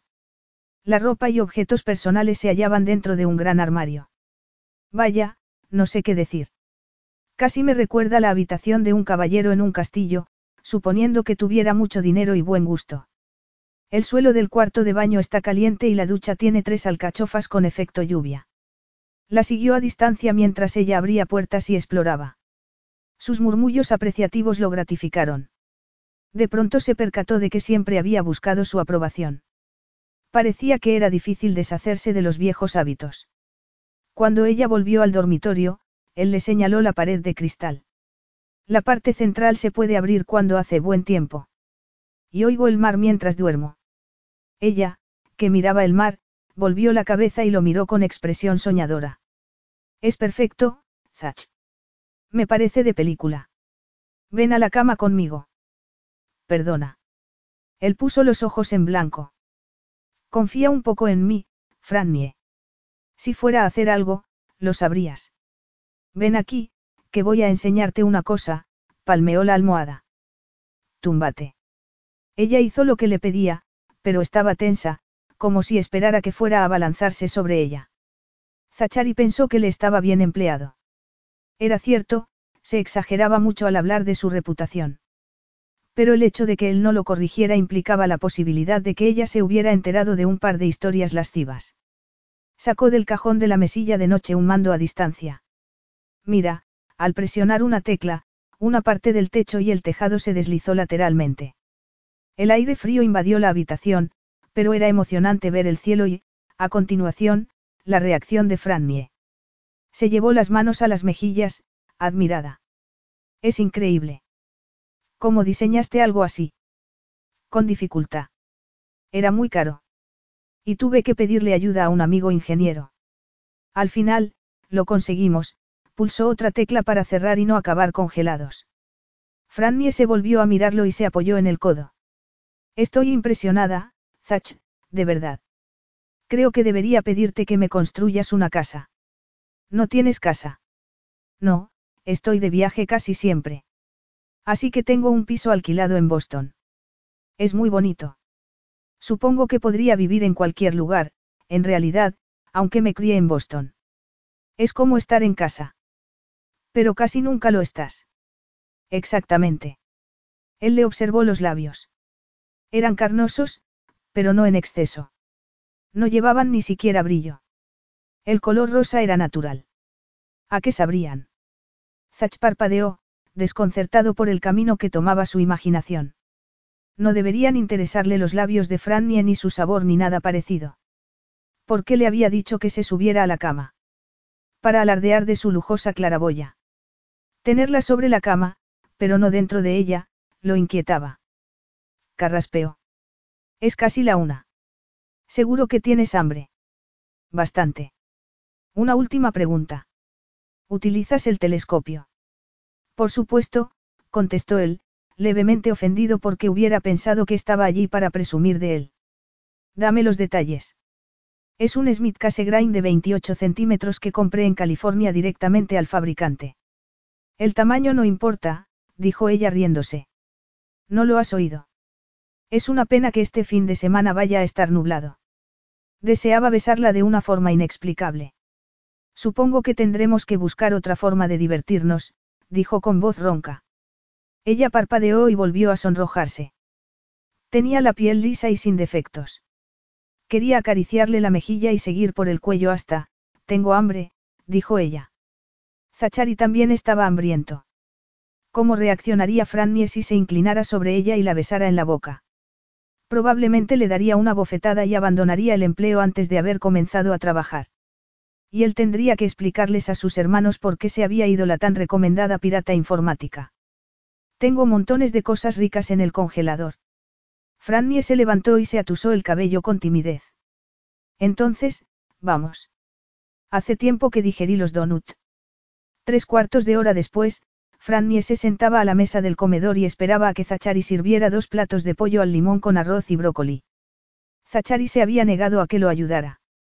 Mientras él cocinaba, ella examinó a la cocina con interés, observó el contenido de los armarios y se maravilló ante la bien provista nevera. Para ser un soltero trotamundos, estaba muy bien preparado para cualquier imprevisto. Cuando comenzaron a comer, ella le dijo. Así que podrías esconderte aquí durante al menos un mes si tuvieras que hacerlo, no. Tal vez dos. Tengo un enorme generador. Aquí hay que ser autosuficiente. ¿Te gusta, verdad? Sí. No es que tenga genes de pionero, pero creo que un hombre debe ser capaz de sobrevivir en el bosque. Pero no solo con una caja de cerillas, un arco y una flecha. Él se encogió de hombros. Me gusta la comodidad. Corto yo mismo la leña para el fuego, pero por la noche me gusta dormir como un rey. Entendido. Frannie se creía lo de la leña. De camino a la casa había observado montones de troncos bien apilados. El ancho pecho de Zachary y sus musculosos brazos indicaban que no se pasaba todo el rato jugando a la ruleta o navegando en su yate, si tenía uno. Era un hombre en su mejor momento físico. Era duro y fuerte. De hecho, al pensar en su forma física, una oleada de femenina aprobación la hizo temblar. Levantó el tenedor con un trozo de pollo. Está muy bueno, Zach. ¿Lo has hecho tú? Sí. No hay un restaurante en kilómetros a la redonda. Te he dicho que me gusta comer. Cuando estoy aquí suelo hacer un par de platos y congelar las sobras. Me gustan los hombres que planifican, había un matiz de flirteo en su voz. La intimidaba estar a solas con su amor de la adolescencia. El chico que recordaba se había convertido en un hombre fascinante. Notaba él también esa extraña atracción sexual. Acabaron de comer en silencio. Tal vez se les habían agotado los temas de conversación. O tal vez se daban cuenta de que quedaba mucho tiempo hasta la noche del día siguiente, cuando volverían a la ciudad. Frannie se ofreció a recoger la cocina mientras él iba a buscar su equipaje y lo subía a la habitación. Le gustaba aquella casa. A pesar de su aspecto lujoso, le parecía un hogar. Y llevaba el sello de su dueño. Cuando él volvió a la cocina tenía las mejillas rojas y estaba despeinado. Quería que fuéramos a dar un paseo, pero hace frío y se está levantando viento. Se notará menos en el bosque, no. Eso es un, sí. Preguntó él sonriendo. No recuerdo que me hayas hecho una pregunta, contestó ella con una sonrisa traviesa. Pero, para tu información, soy fuerte. He hecho senderismo en los Pirineos, en febrero. Así que, adelante. De acuerdo. Tu equipaje está en la habitación. Nos vemos aquí dentro de media hora. Ella le dio unos golpecitos en el pecho con el dedo. En su duro y maravilloso pecho. Dentro de veinte minutos, dijo pestañeando como las mujeres que a él le gustaban. No me hagas esperar. Una vez en la habitación, Frannie gimió. ¿Qué estaba haciendo? ¿Cómo se le ocurría flirtear con un soltero empedernido? No tenía nada que hacer con Zachary, a menos que decidiera estar sexualmente disponible y ser prescindible. Sabía que no debía involucrarse con ningún hombre en esas circunstancias. Entonces, ¿por qué tenía sentimientos encontrados? Debía hacer un trabajo para los hermanos Stone, un trabajo en el que era muy buena. Si fuera tan inteligente como indicaba su cociente intelectual, no se dejaría tentar por el pedazo de hombre que era Zachary Stone. Durante la adolescencia, la competencia había sido la piedra angular entre ambos. Ese día, Frannie volvió a la cocina 19 minutos y 10 segundos después. Zachary ya estaba allí, apoyado en la encimera con aire de suficiencia. Has tenido problemas para quitarle las etiquetas a la ropa nueva. Por eso te has retrasado. Ella lo miró con cara de pocos amigos. De ningún modo. He contestado unos correos electrónicos y he hecho parte del crucigrama de The New York Times. Tocado, bicho, dijo él riéndose. Agarró una mochila ligera. He metido agua y algo de comer. Vámonos. Las nubes se están espesando por minutos. Ella fue tras él y se puso a tiritar cuando el aire frío le dio en el rostro. ¿Dónde vamos? ¿A algún lugar concreto o simplemente a estirar las piernas? Preguntó. Hay una alta colina a un kilómetro y medio. Tiene una catarata, no muy grande, pero muy fotogénica. Creo que te gustará. Pues vamos. Esperaba que Zachari anduviera a buen ritmo y no la decepcionó. En la escuela practicaba todos los deportes de interior disponibles. Ella evitaba hacer ejercicio siempre que era posible. Le daban vergüenza sus piernas blancas y su cuerpo desgarbado, por no hablar de su torpeza. Sin embargo, hacía unos años que practicaba actividades físicas que le gustaban, hacer yoga, spinning y correr. Probablemente podría seguir el ritmo de Zachari. Media hora después se detuvieron al pie de la colina. Frannie trató de recuperar el aliento. Yo a esto lo llamaría una pequeña montaña, no una colina alta, dijo mirando hacia la cima, oculta por las nubes. Eso es porque eres una chica de ciudad. Ella tomó el sendero que ascendía. No te hagas ilusiones.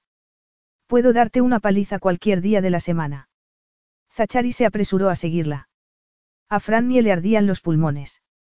Le dolían los músculos de los muslos y tenía la frente perlada de sudor, a pesar del frío. Estaba resuelta a ganar a Zachari. El sendero era estrecho, por lo que no había sitio para adelantar.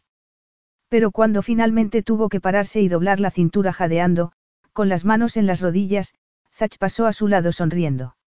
Nos vemos arriba. Aquello era una estupidez. Ella no tenía que demostrar nada. Pero, por desgracia, él la provocaba continuamente. Y no iba a dejarle ganar.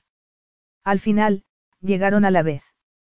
Ella no estaba segura de si él había disminuido la velocidad en el último minuto o si su propio estallido de energía en la recta final la había hecho ganar terreno, pero llegaron al claro al mismo tiempo.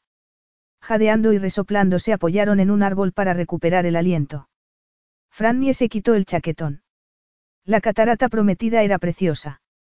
Cuando volvió a respirar con normalidad, Frannie le hizo fotos con el móvil. El lugar era idílico. La paz y la pureza casi eran tangibles. Zachari seguía apoyado en el árbol, observándola. Me sorprendes, Frannie. He tenido que esforzarme para ir por delante. Me recuerdas cómo era antes, afirmó ella sonriendo. A partir de los 20 años decidí que quería ponerme en forma y mantenerme así. Mi trabajo es cerebral, no físico, así que aprendí a que me gustara el ejercicio. Ya lo veo. Es evidente que tus esfuerzos han dado fruto, la miró desvergonzadamente haciendo un inventario visual. Frannie no se amilanó. Sabía que tenía buen aspecto y que la ropa que llevaba le sentaba bien. De todos modos, los cumplidos de Zachari la aturdieron. Trabajaba para él o flirteaba con él. Podía hacer las dos cosas. Cada uno se bebió media botella de agua y se tomó una barrita de cereales sin hablar, disfrutando del momento. Frannie comenzó a tener frío. Agarró el chaquetón. Creo que deberíamos volver. Anochece pronto en el bosque y no quiero servir de alimento a un oso o un lobo. Zachari se echó a reír mientras volvía a meter las botellas de agua en la mochila. No hay lobo en Men y los osos negros no suelen ser agresivos. Te protegeré. Puede que sea yo la que te proteja, Zach. Las mujeres también sabemos hacer cosas. Él le sonrió con recelo. Empieza el juego, dijo y salió disparado. Bajar era más fácil en cuanto a la respiración, pero más difícil en otros sentidos. El sendero era más peligroso en esa dirección. Zachari era ágil y rápido. Ella aceleró el paso, dispuesta a alcanzarlo. Se hallaban casi al final cuando oyó un chillido y algo que parecía el sonido de un animal agitándose entre la maleza. Alarmada, gritó. ¿Estás bien, Zach? Tomó una curva y estuvo a punto de chocar con él. Estaba en el suelo, muy pálido, e intentaba sentarse. Tenía una pierna estirada frente a él. ¿Qué ha pasado? Se arrodilló a su lado y le limpió con la mano unas gotas de sangre que tenía en el rostro. Algo, tal vez un palo, le había hecho un corte en la mejilla al caer. He tropezado con una raíz y me he caído. Creo que me he torcido el tobillo, dijo entre dientes y jadeando. Ella le subió la pernera del pantalón con delicadeza. Tenía el tobillo hinchado y se le estaba poniendo morado. ¿Crees que te lo has roto? No lo sé. Puede que solo sea un esguince. Frannie se dio cuenta de que tenían un problema. Estaban a un kilómetro y medio de la casa y a mucho más de cualquier clase de ayuda. No podía dejar a Zachari allí para ir a buscar el coche. Podía hallarse en estado de soki, en cualquier caso, estar sentado y sin moverse mientras el sol se ponía y la temperatura bajaba podía provocarle hipotermia. No tenemos elección, dijo ella en tono calmado. Lo sé, su expresión era resignada. Cuando consigas ponerte de pie tendrás que apoyarte en mí para volver. No podremos ir deprisa, pero llegaremos. Él dio un puñetazo en el suelo. He sido un tonto por correr en un terreno accidentado. Lo siento, Frannie. No hubiera ocurrido si yo no te hubiera seguido la corriente.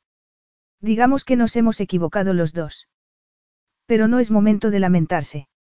Cuanto antes empecemos a andar, antes llegaremos a casa. Se levantó y buscó un palo que pudiera ayudarlos. El terreno estaba húmedo y las ramas caídas eran muy cortas o endebles. Solo había un modo de hacer aquello, que implicaba mucho contacto físico. Ayúdame a levantarme, dijo Zachari. Puedes utilizar ese arbolito para sostenerte, no podía dejarle que apoyara el pie izquierdo, porque el dolor sería insoportable. Sí, se agarró al árbol con la mano derecha. Frannie se puso en cuclillas. Pásame el brazo por los hombros y agárrate. Voy a levantarme despacio. Dame la mochila. Soy mucho más alto y peso mucho más que tú. Yo llevaré la mochila. Vas a necesitar toda tu fuerza para sostenerme. Ella quiso protestar, pero se dio cuenta de que era inútil. Zachari, herido, era como un oso en el mismo estado, peligroso. Muy bien. ¿Preparado? Sí. El siguiente minuto fue duro. Era inevitable que el pie entrara en contacto con el suelo. Cuando lo hizo, Zachari lanzó un improperio y se mordió el labio inferior con tanta fuerza que le comenzó a sangrar. Frannie lo estabilizó cuando estuvo erguido. ¿Estás bien? He tenido momentos mejores. Su intento de resultar gracioso aligeró la tensión. Vamos, Stoneman. Te he visto enfrentarte a situaciones más difíciles. ¿Recuerdas cuando te llevaste sin permiso el barco de vela del profesor Gilbert y te pilló una tormenta? Todos creíamos que te habías ahogado, pero conseguiste volver y te presentaste a la hora de la cena dispuesto a aceptar el castigo. Comenzaron a andar lentamente. Tuve que fregar el comedor dos veces al día durante un mes. Te estuvo bien empleado. Me asustaste, nos asustaste a todos. Estabas preocupada por mí. No estaba preocupada, sino aterrorizada. Cuando él entró en el edificio, mojado y despeinado por el viento, pero sin mostrar arrepentimiento, tuvo ganas de abofetearlo. Incluso ahora, recordarlo le hacía un nudo en el estómago. Poco a poco fueron desarrollando un ritmo de marcha. Ella se alegró, por una vez, de ser alta. Zachari se apoyaba pesadamente en ella mientras saltaba a la pata coja con el pie sano. Aunque iban muy despacio, ella sabía que llegarían. Era duro. Frannie quiso volver a quitarse el chaquetón, pero no era recomendable. La luz iba desapareciendo más deprisa de lo que pensaba y cada vez hacía más frío. El sendero era más liso que el de la colina, pero probablemente tendría que utilizar la linterna del móvil en el último tramo. Tenían que pararse cada cuarto de hora. Al cabo de la primera media hora, le temblaban las piernas de cansancio. Zachari apenas hablaba. Parecía que concentraba todas sus energías en soportar el dolor. A ella le convenía aquel silencio, porque no sabía qué decir. De todos modos, a Zachari no le gustaría que se compadeciera de él. Estaban tan cerca el uno del otro que respiraban el mismo aire. Ella notaba la presión de su cuerpo en el costado. Su musculoso brazo alrededor de su cuello era un peso agradable.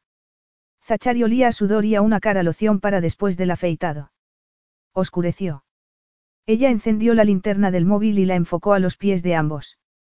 Cuando ella empezaba a temerse que se hubieran equivocado de camino, él lanzó un profundo suspiro. Casi hemos llegado. Menos mal. Frannie no sabía cómo se había dado cuenta. Tras la puerta del sol, a ella le parecía todo igual en el bosque. Al poco rato, apareció la casa y, al mismo tiempo, comenzó a nevar suavemente. Los copos les caían en el cabello y se les deshacían en el rostro.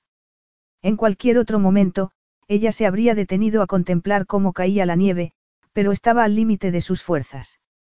Y a Zachari le debía de resultar insoportable el dolor. Subir los escalones de la entrada les resultó muy difícil. Al llegar a la puerta, él soltó el aire con fuerza. Las llaves están en el bolsillo derecho. Ella le introdujo la mano torpemente en el bolsillo. Tuvo que alargarla mucho hasta tocar las llaves. También notó el cálido y musculoso muslo de Zachary debajo de la tela, y tal vez algo más. Ya las tengo, Zachary se apoyó en la pared de la casa y Franny abrió la puerta. Con cuidado, dijo. Traspasaron el umbral, entraron al salón y cerraron la puerta. Zachary agachó la cabeza y se apoyó en ella. Gracias, Dios mío, musitó. Ella dejó las llaves en la mesa. Siéntate en el sofá. Ya te he dicho que soy un desastre en la cocina, pero, como hemos comido mucho, voy a abrir una lata de sopa y a partir un poco de queso. ¿Te parece bien? Cuando ella lo hubo acomodado en el sofá, él la atrajo hacia sí. Le tomó el rostro entre las manos y le dijo. Gracias, Frannie, de corazón. Eres una mujer estupenda. Y la besó. Capítulo 5. Zachary se sentía tan aliviado de no tener frío ni estar de pie que apenas sabía lo que hacía. Al menos así se explicaría después por qué había besado a Frannie. Los labios de ella eran suaves y dulces y aún quedaba en ellos un resto de chocolate de la barrita de cereales que se habían tomado. El tobillo le dolía muchísimo. No sentía los dedos. Y el agotamiento hacía que le pesaran los miembros. De todos modos, sus células revivieron cuando sus labios tocaron los de ella. No supo si Frannie lo habría besado a su vez porque, cuando su cerebro procesó lo que estaba haciendo, se echó bruscamente hacia atrás, avergonzado. Perdona, murmuró. Creo que estoy delirando. Frannie no dijo nada. Se llevó dos dedos a los labios, negó con la cabeza y se irguió. Voy a encender la calefacción y a traerte una manta antes de preparar la cena. Intentamos quitarte el zapato. Zachari era duro. Había sufrido fracturas de huesos, una conmoción cerebral y le habían dado puntos en diversas heridas. Sin embargo, la idea de que Frannie fuera a moverle el tobillo le produjo náuseas. Mejor, vamos a esperar a que sea necesario. No creo que el zapato empeore la situación. Pero tráeme una bolsa de guisantes congelados para ponérmela en el pie. Muy bien. Ahora vuelvo. Poco después, él oyó que encendía la caldera. Franny apareció con una manta y los guisantes. Le pulsó la bolsa en el tobillo y lo tapó con la manta como si fuera un anciano y ella su enfermera. Era gracioso e insultante a la vez. Él la agarró de la muñeca. No voy a morirme, bicho. Se trata únicamente del pie. Puedo echarme yo solo la manta. Muy bien, musitó ella. Dio media vuelta, pero él vio que tenía lágrimas en los ojos. Te he molestado. Lo siento. Ven aquí. Cuando le tiró de la muñeca, ella perdió el equilibrio y cayó sentada a su lado. Él le pasó el brazo por los hombros y le acarició los negros y sedosos rizos. Ha sido una caminata horrible, pero lo hemos conseguido. Todo va a salir bien. Frannie lo fulminó con la mirada. Puede que te hayas roto el tobillo. Está nevando. Y no hay queso, las últimas palabras las dijo gimiendo. Él le colocó la cabeza en su hombro y la atrajo hacia sí. Notó que su cuerpo reaccionaba ante la mujer que estaba en sus brazos, a pesar de la lamentable condición física en que se hallaba. Su querido bicho temblaba. En sus brazos, la notaba suave y maravillosa. Su excitación estaba condenada a la decepción, pero no podía reprimir su deseo. Lo que más le sorprendía era haber consentido que Franny le excitara, aquella voz del pasado, aquella excelente profesional que iba a ayudar a su empresa. Por mucho que él deseara desnudarla y besarla de la cabeza a los pies, sabía que no podía hacerlo. Ella se incorporó y se soltó de su abrazo. Lo siento. Ya se me ha pasado. Necesitas algo antes de que me vaya a preparar la cena. Se le había corrido el rímel, pero eso no empañaba su belleza. Sus ojos color violeta lo atraían. ¿Y si te ayudo a prepararla? Preguntó él con voz ronca, desconcertado por la mezcla de deseo y emoción que le cerraba la garganta. ¿Puedo apoyarme en la encimera? No, contestó ella levantándose de un salto. Ni se te ocurra moverte. Me apañaré sola. Te juro que solo ha sido una crisis momentánea. Se fue corriendo antes de que él intentara convencerla de lo contrario. Zachari se levantó la pernera del pantalón y se examinó el pie. Tenía el tobillo hinchado y presentaba distintas tonalidades moradas. Se le habría roto. No lo sabía, pero un esguince podía ser peor que una fractura, porque tardaba más tiempo en curarse. Lo invadió una oleada de frustración, unida al dolor y, también, a la preocupación por Frannie. La había llevado allí para que se divirtiera, no para que lo cuidara y sirviera. No se le daba bien estar sentado sin hacer nada. Sabía que ella solo trataba de ser amable y servicial. Pero cuando lo tocaba, aunque fuera de forma inocente, su cuerpo se ponía en estado de alerta. No tenía sentido. En la escuela había tenido mucho tiempo para intentar seducirla. Se pasaban las horas juntos. A menos que padeciera una grave amnesia, solo recordaba que Englenderry sentía un gran aprecio por Frannie, pero no deseaba acostarse con ella. Sin embargo, el día anterior, al volver a verla, lo único en lo que pensó fue en cuándo podría desnudarla. Media hora después, cuando ella volvió al salón, su primer impulso fue levantarse para ayudarla con la pesada bandeja, pero, por desgracia, era incapaz de moverse. Frannie dejó la bandeja en la mesita baja. No sabía lo que querrías beber, así que he hecho café descafeinado. Me temo que, tal como tienes el pie, tendrás problemas para dormir, así que mejor no dar facilidades al insomnio. De repente, él se imaginó a Frannie en su cama, sexy y sonriente, probando diversas maneras de ayudarlo a dormir. Buena idea. Pero no tenías que haberte molestado. Los dos tenemos que comer. Como no hay queso, he buscado en los armarios y he encontrado mantequilla de cacahuete. Es difícil hacer mal un sándwich con ella. Dime de verdad por qué no sabes cocinar. No es propio de ti. Vamos a dejarlo, Zach. ¿Por qué no me cuentas lo que pasó? ¿Cómo sabes que pasó algo? Preguntó ella con expresión rebelde. ¿Por qué la Frannie que conozco hubiera sacado once libros de cocina de la biblioteca y los habría memorizado en 48 horas? En la vida, no todo se aprende en los libros, Zach. Él la miró fijamente. Cuéntamelo, por favor. De verdad que quiero saberlo. Muy bien, no es un secreto, se sentó y se comió una patata frita. Tuve un novio en el último curso de la universidad. La cosa iba muy en serio. En las vacaciones de primavera, sus padres fueron a verlo y se ofrecieron a llevarnos a un buen restaurante, pero yo dije que prepararía la comida, miró a Zach de reojo. Rendir siempre más de lo esperado a veces puede ser un problema. Estoy en estado de shock, dijo él sonriendo. Tonto, dijo ella, también sonriendo.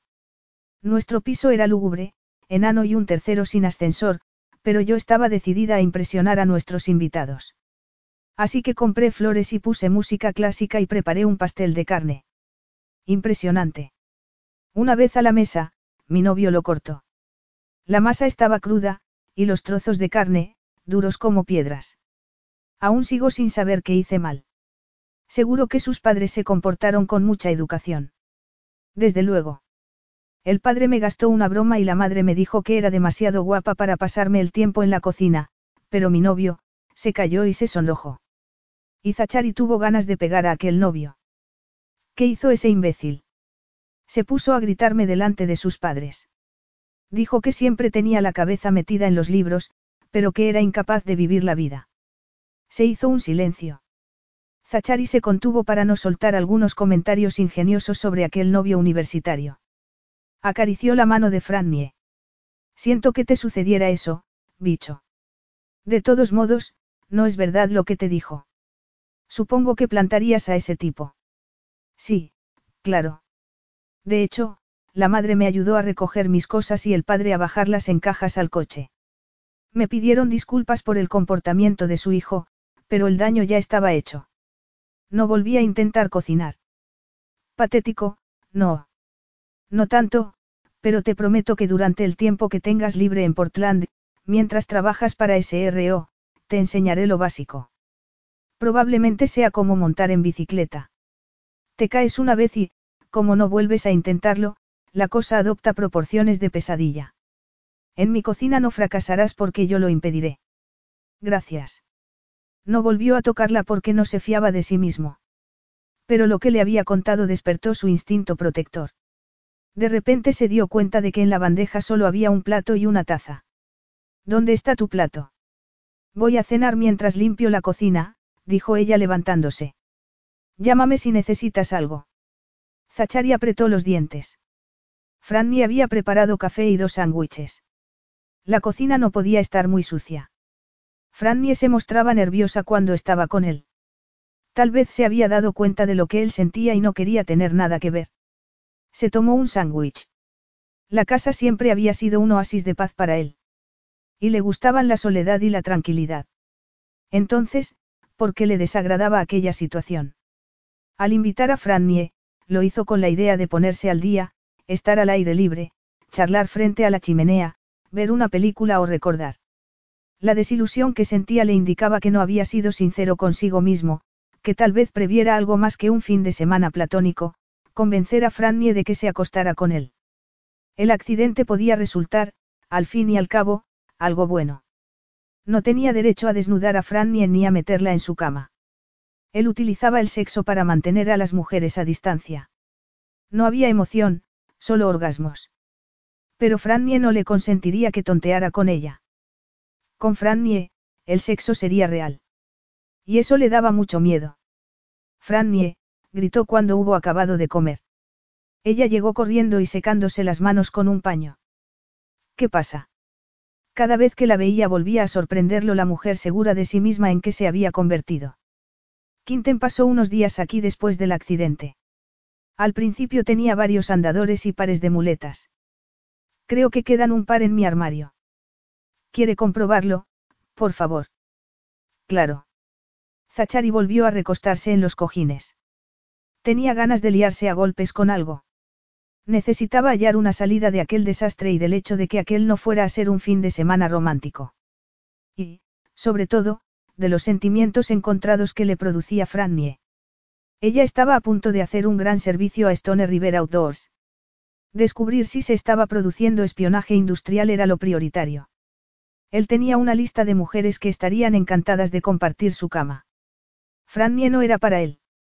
Era mujer de un solo hombre y él, aunque quisiera, no podía darle lo que necesitaba. ¿Cómo era el guardarropa de un hombre rico? Si Frannie se lo había preguntado alguna vez, ahora tenía la respuesta. En primer lugar, era enorme. Y, a pesar de los prejuicios sobre lo desordenados que eran los hombres, estaba meticulosamente ordenado. Una de las paredes la ocupaban equipamientos deportivos, esquís, cascos, remos de canoa. Frannie supuso que la mayor parte de los trajes los tendría en el piso de Portland, aunque vio un par allí. La ropa consistía en camisetas, chalecos, chaquetas y pantalones para llevar al aire libre. Frannie sintió la necesidad de oler una de las camisetas o llevársela para dormir con ella. Zachari no se enteraría. Se rió de sus absurdos pensamientos y se puso a buscar las muletas. Las sacó del guardarropa y cerró la puerta. La curiosidad la venció. Zachari no iba a levantarse del sofá y a pillarla fisgoneando. El dormitorio era fascinante. Se dedicó a examinarlo. Las almohadas eran de plumas, las sábanas, muy suaves. La única nota personal era una pequeña fotografía enmarcada que había en la mesilla de noche en la que se veía a los tres hermanos sonriendo con esquíes apoyados en el suelo. La alegría que transmitía la imagen la hizo sonreír. Era probable que la foto se hubiera sacado antes del accidente de Kim. Frannie no creía que hubiera podido esquiar el invierno anterior.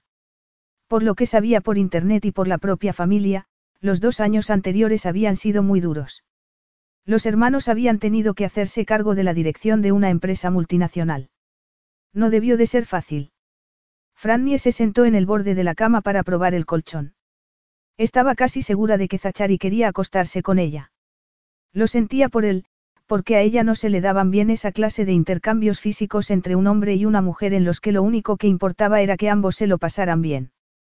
Aparte del novio que ya había mencionado a Zachari, solo había tenido dos relaciones más o menos serias con hombres, una duró seis meses, la más reciente, solo tres. No se trataba de que no le gustara que hubiera un hombre en su vida, pero las relaciones le suponían un gran esfuerzo.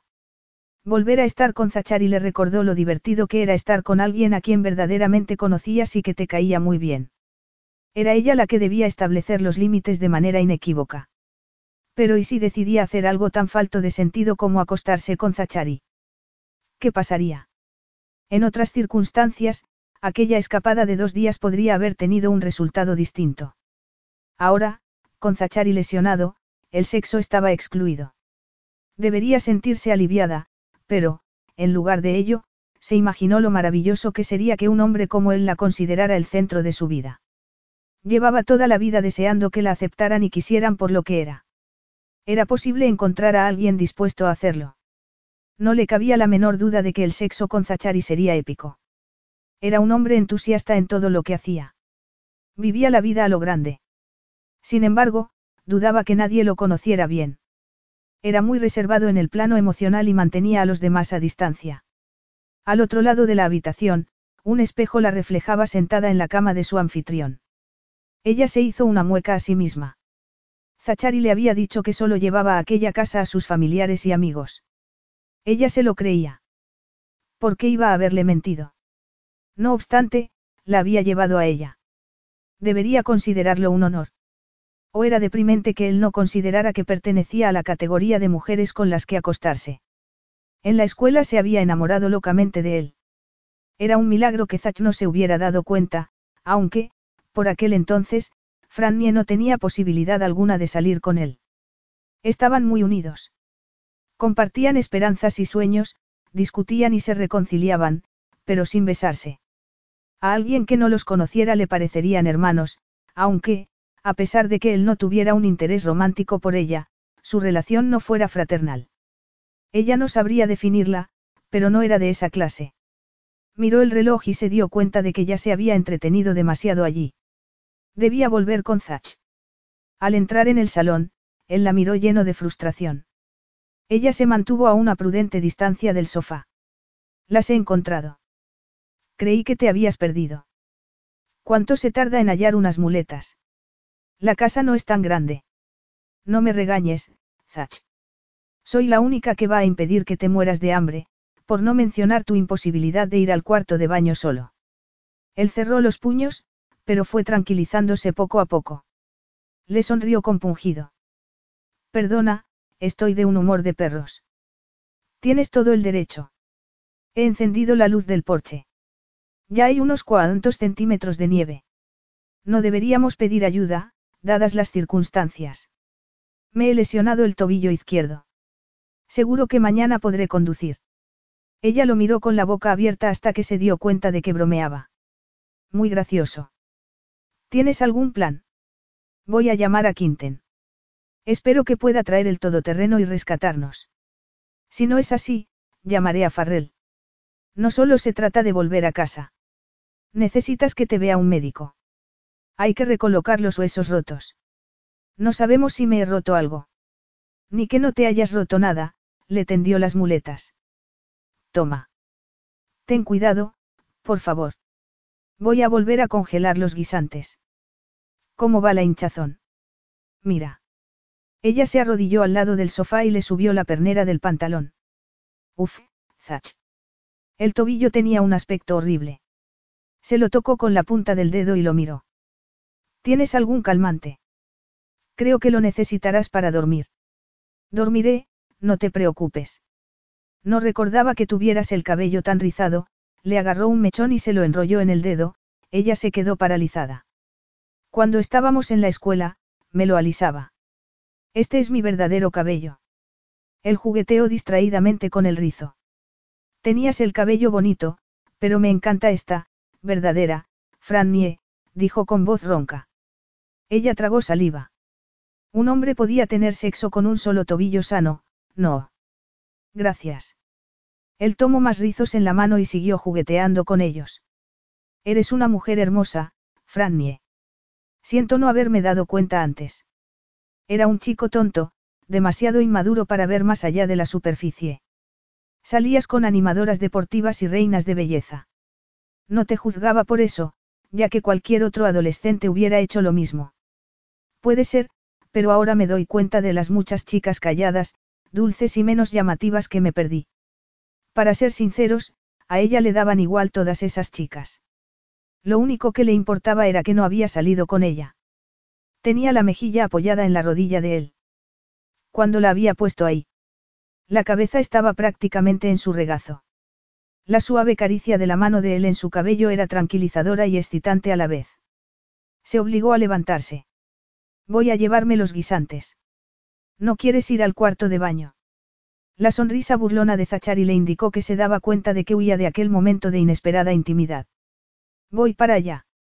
Él utilizó una muleta para levantarse y ella le ofreció el brazo para estabilizarlo antes de darle la otra. Se te va la cabeza.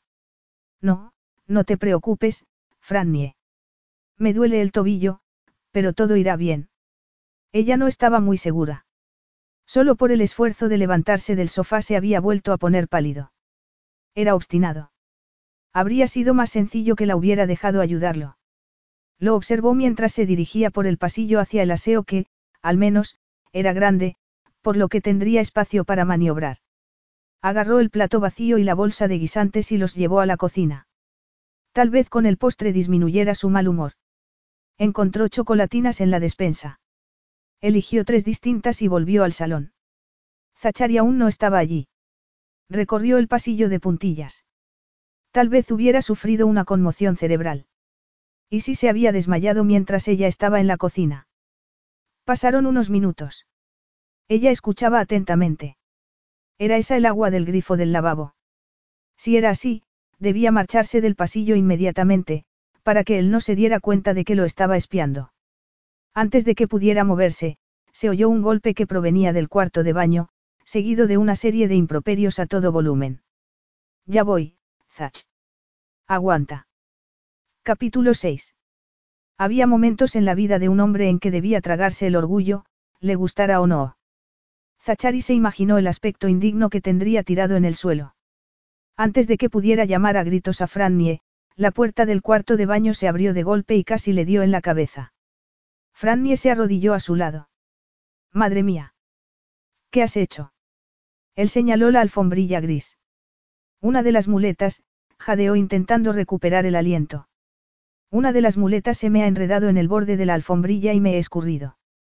Ella le palpó las piernas y se detuvo en el rasguño que se había hecho en el antebrazo. Después se inclinó hacia él y le levantó un párpado. Tienes las pupilas dilatadas. Frannie. Estate quieto. Tenemos que asegurarnos de que no te has hecho daño en ningún otro sitio, le levantó el otro párpado. ¿Te duele la cabeza? Frannie, a pesar del lamentable estado físico en que se hallaba, la libido seguía allí. Frannie, repitió su nombre con más fuerza. ¿Qué? Tengo tus senos en el rostro. Y, para que quede claro, no me he golpeado la cabeza. Ah, dijo ella, colorada como un tomate. ¿Dónde te has dado? He caído sentado y me he golpeado en el codo con la encimera. Podía haber sido mucho peor. Ella se mordió el labio inferior y no dijo nada. ¿Qué pasa? preguntó él, dolido porque hubiera dejado de agobiarlo con su preocupación. ¿En qué piensas? En nada. Intento no reírme. Él la miró, indignado. Podría haberme matado, y te ríes. A Frannie se le llenaron los ojos de lágrimas y le temblaron los hombros. Y comenzó a reírse. Era adorable cuando lo hacía. Él se quedó mirándola, en parte porque era divertido observarla y en parte porque estaba calculando si podría levantarse sin su ayuda. Ella se secó las lágrimas. Lo siento, de verdad, pero me gustaría tener un vídeo de todo esto. Me conmueve tu preocupación, dijo él en tono seco. Sinceramente, estoy preocupada por ti. Ya lo veo. Me siento mejor. Ella le sonrió. Me juras que no te has dado un golpe en la cabeza. Te lo juro. ¿Quieres ver el cardenal de las nalgas? Pues no, miró a su alrededor como si buscara una salida. Era muy fácil desconcertarla. Él le acarició el brazo. Sé que has oído historias sobre mí, Frannie, pero no todas son ciertas. ¿Por qué me dices eso ahora? ¿Por qué pareces nerviosa cuando estás conmigo? Aunque solo la mitad de las habladurías sean ciertas, eres un, no terminó la frase. Un mujeriego, un perro de caza. Al menos podrías fingir que te arrepientes. He vivido como he querido, Frannie. Nunca he engañado a una mujer y siempre he tratado a mis compañeras con respeto y dignidad. También he sido generoso con ellas y sigo teniendo buena relación con todas las que han compartido mi vida. Con todas. Zachary suspiró. ¿Cuántas crees que son? No lo sé. Cincuenta. Por favor, Frannie. No. Se miraron a los ojos. Ella titubeó. No pasaría nada si fueran cincuenta. No me extrañaría. Eres un hombre de casi 31 años sexy y deseable. No es un delito. Me refiero a tener sexo. A Zachari, el corazón le dio un vuelco. Había oído esa expresión, pero suponía que era un eufemismo. Pero, en ese momento, habría jurado que era cierto. Carraspeó. Podemos volver a este tema, si se presenta la ocasión. Por ahora, creo que estamos de acuerdo en que nuestra amistad ha superado la prueba del tiempo, de lo cual me alegro. ¿Y tú, Frannie? Ella asintió. Pareces el mismo y otro a la vez. Distinto, pero en sentido positivo. Ha sido una suerte que tu empresa me haya contratado, porque nos hemos reencontrado. En efecto, giró el cuerpo para apoyarse en la cadera. Voy a levantarme. Hazme sitio. Agárrate a mí y te ayudo. No, es probable que nos caigamos los dos. Sujétame las muletas hasta que las pueda agarrar. Sosteniéndose con ambas manos en el mueble del lavabo, se irguió lentamente sobre la pierna sana sin golpearse el tobillo lesionado. El esfuerzo lo dejó sin aliento. Tendió la mano a Frannie. Dámelas. Frannie lo hizo. Tienes que ser muy fuerte para levantarte así. Yo no tengo mucha fuerza en la parte superior del cuerpo. Puedo enseñarte algunos ejercicios. Ella volvió a sonrojarse, lo que hizo que Zachari pensara de nuevo en el sexo, lo que hizo que se le, cortó aquel pensamiento en seco. Se había prometido a sí mismo no volver a pensar en ello. Una vez en el salón, miró el reloj y vio que no eran ni las ocho. Demasiado pronto para acostarse. ¿Quieres ver una película, Frannie? Hay maíz para hacer palomitas en el microondas. A ella se le iluminó el rostro. Será divertido. Voy a prepararlas. Zachary buscó una película en la aplicación del móvil y encontró una que pensó que a ella le gustaría, protagonizada por Colin Firth. Transcurría en el campo. No era de las que a él le gustaban. Pero le gustaba hacer feliz a Frannie. Cuando ella volvió con las palomitas y la bolsa de guisantes, congelados de nuevo, él dio unas palmaditas en el sofá. Siéntate aquí. Ella dejó los cuencos de palomitas en la mesita de centro. No, debes tener el tobillo en alto. Túmbate y te pondré la bolsa. Lo haré con cuidado. Promesas, promesas. Mientras le colocaba la bolsa de guisantes, negó lentamente con la cabeza. Tienes el defecto de flirtear.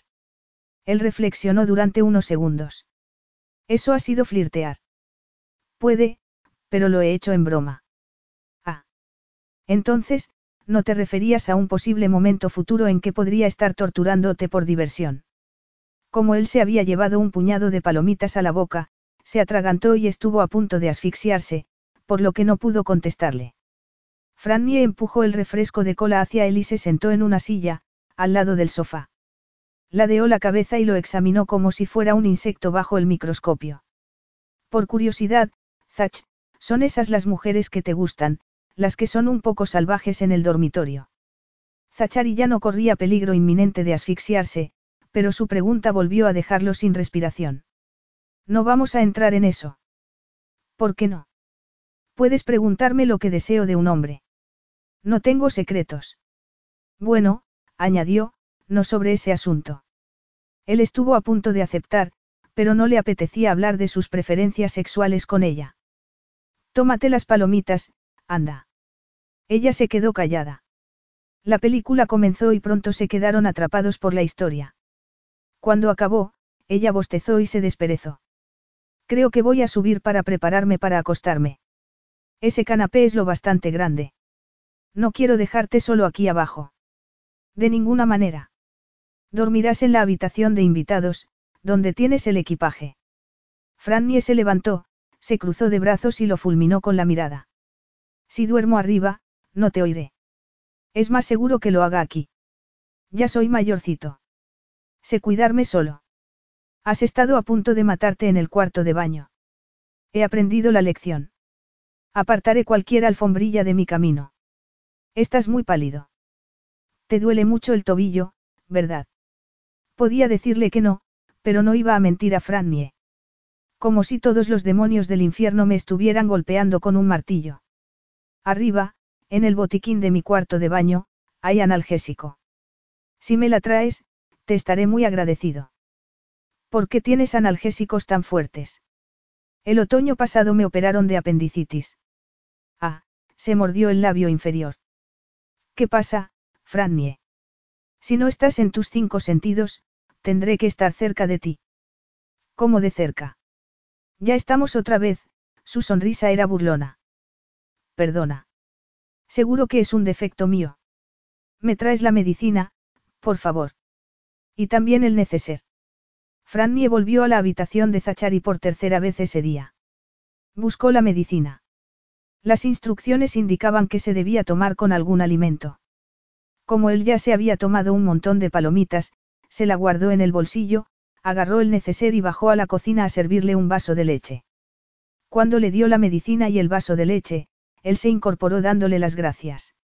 Ella lo besó en la mejilla. Ahí tienes el neceser. Llámame al móvil si me necesitas. Me prometes que lo harás. Llevo solo mucho tiempo. No necesito a ninguna mujer. Aquellas bruscas palabras no venían a cuento. Su estado de ánimo había empeorado, tal vez porque le dolía más el tobillo.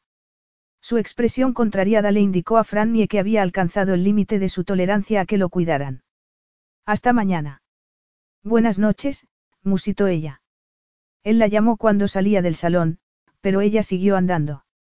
Tal vez su brusquedad fuera la forma de mantenerla a distancia, porque no le gustaba que se ocupara de él, o tal vez no quisiera que le dijeran lo que debía hacer, aunque fuera por su bien. Estaba dolida, pero probablemente fuera mejor así. Había sido demasiado amable con él. Tal vez eso fuera otra pista. Al alcanzar la edad adulta, él había decidido pasar de ser Zacha a ser Zachari. Había optado por llevar las riendas de su vida. Y eso era lo que parecía que también sucedía en sus relaciones. Cuando creía que había llegado el momento, las abandonaba. Y ese era el problema. Ella deseaba a Zachary física y emocionalmente, pero la idea de tener relaciones íntimas con él y que luego se marchara la asustaba.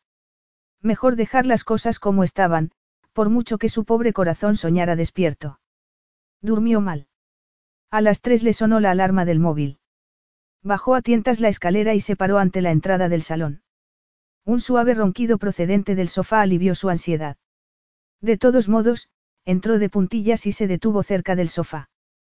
Zachari había conseguido apagar todas las luces. Se acercó un poco más y vio que estaba desnudo de cintura para arriba. Comenzaron a temblarle las piernas. No podía estar completamente desnudo, porque le habría resultado muy difícil quitarse los pantalones sin ayuda. Él había echado más troncos al fuego. A la escasa luz que proyectaba, contempló su hermoso torso. No parecía el director financiero de una empresa, sino un hombre que no consentía que lo domesticaran ni lo manipularan. Incluso cuando necesitaba ayuda, odiaba tener que pedirla. Ella esperaba que el tobillo se le curara pronto. Como parecía estar descansando tranquilamente, no iba a despertarlo. Se alejó para volver a la cama, cuando la voz de él la detuvo. Frannie, vuelve, por favor. ¿Cómo te encuentras? Regular. ¿Quieres otra pastilla? Ya hace tiempo que te tomaste la primera. No, me atontan, se incorporó. Siéntate aquí conmigo. Frannie era inteligente, muy inteligente. Sabía que aquella era la hora de las brujas, cuando las defensas estaban bajas, la realidad parecía lejana y se tomaban decisiones tontas. De todos modos, no se resistió a su ruego. Iba vestida de forma respetable, con unos pantalones de franela y una vieja camiseta. Era normal que no llevara sujetador, aunque su falta le hacía sentirse desnuda y vulnerable. Se sentó en el borde del sofá, a una prudente distancia de él. Vuelve a dormirte. Lo haré. Básicamente, he dormitado, hizo una mueca. Siento haberte hablado así antes. ¿Te dolía mucho? Eso no es excusa. Lo siento. Acepto tus disculpas. Cuando te fuiste a acostar, llamé a Quinten. Va a salir antes del amanecer para venir a rescatarnos. Qué bien. Le he dicho que tenemos 20 centímetros de nieve. En Portland ha nevado muy poco. La miró fijamente, con tanta intensidad que a ella se le endurecieron los pezones. Se daría él cuenta. Al final, Zachari suspiró y le preguntó. En una escala del 1 al 10, ¿qué te parecería que te besara? Ya me has besado. Pero eso no cuenta, porque era un beso de agradecimiento que te di sin pensarlo. Tal vez para él no tuviera importancia, pero a ella la había afectado profundamente y le había abierto los ojos a peligrosas posibilidades. Eran tus labios y los míos. ¿Cuál es la diferencia? La intención. Lo que me dijiste antes sobre lo te gusta en un hombre ha hecho que me pregunte cómo te gusta que te besen. La invadió una oleada de calor. Se tiró de un hilo suelto en la rodilla. Se dice que la espontaneidad es una ventaja. El problema es que, a veces, no sabes si una mujer quiere que la beses. ¿Ves el dilema en que me encuentro? No me imagino a ninguna mujer que no quiera que la beses, dijo ella con total sinceridad. Se derretía de deseo, pero le parecía dar un gran paso en un momento de incertidumbre. Eso es que sí. Sí, por favor. Todo se inmovilizó en la habitación. Pasaron cinco segundos antes de que Zachari se inclinara hacia ella y le introdujera las manos en el cabello. Le acarició el cuello y, con los pulgares, le recorrió la mandíbula. Eras una chica atractiva, Frannie, pero te has convertido en una mujer maravillosa. Llevo horas queriendo hacer esto. Ella abrió la boca para decir algo, pero él se lo impidió, apoyando los labios en los suyos. Al principio el beso fue suave, tentativo. Frannie gimió. Se dio cuenta él. ¿Acaso importaba? Le rodeó el cuello con los brazos. Le despeinó el sedoso cabello de la nuca con la punta de los dedos. Si Zach pretendía que el beso fuera exploratorio, se le fue de las manos muy deprisa. Le introdujo la lengua entre los labios buscando la de ella. A Frannie le ensordecieron los latidos de su corazón. Se estaba de maravilla en los brazos de Zach, a pesar de que en su interior sabía que pagaría por aquel momento de dicha.